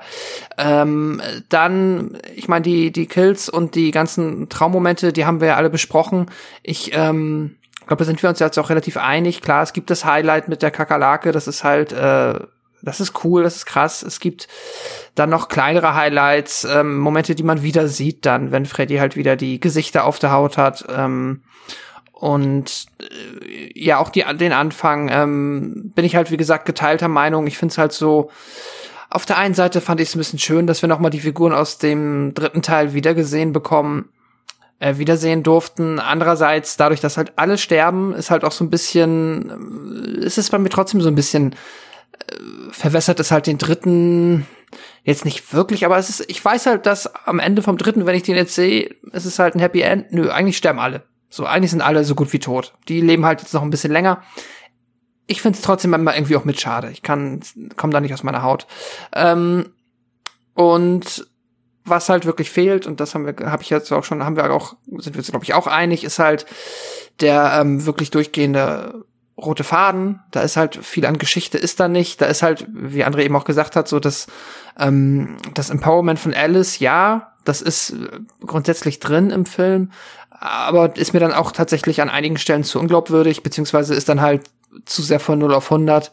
Funktioniert für mich auch nicht richtig. Ähm, da muss man sich dann halt irgend, also da muss ich mir zumindest dann, ähm, muss ich einfach nur mit den Traummomenten leben und da meine Unterhaltung drin suchen und die ist da, die ist ähm, aber auch irgendwo durchschnittlich und deswegen bin ich am Ende auch bei drei von fünf Sternen. Ich finde den halt, ist das aus meiner Sicht finde ich ihn halt ein bisschen schlechter als den zweiten tatsächlich. Äh, einfach weil ich ähm, finde, dafür ist der Film jetzt so bei, er will mir nichts mehr erzählen. Er will mir wirklich nur Freddy Spaß geben, was cool ist. Aber ähm, tatsächlich, wenn es dann nur Freddy Spaß sein soll, dann müsste aber auch nach Möglichkeit jeder Moment sitzen und nicht nur ein bis zwei. Und da sehe ich ihn halt nicht. Und deswegen ist es okayer Freddy Spaß. Und ich gebe ihm dann, wie gesagt, drei von fünf Sternen. Und ähm, ja. Ja. Mein Fazit.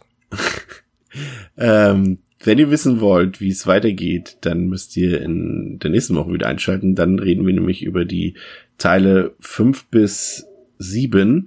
Ähm, wir hoffen, dass euch die jetzt ja doch schon drei, bisschen mehr als drei Stunden gefallen haben.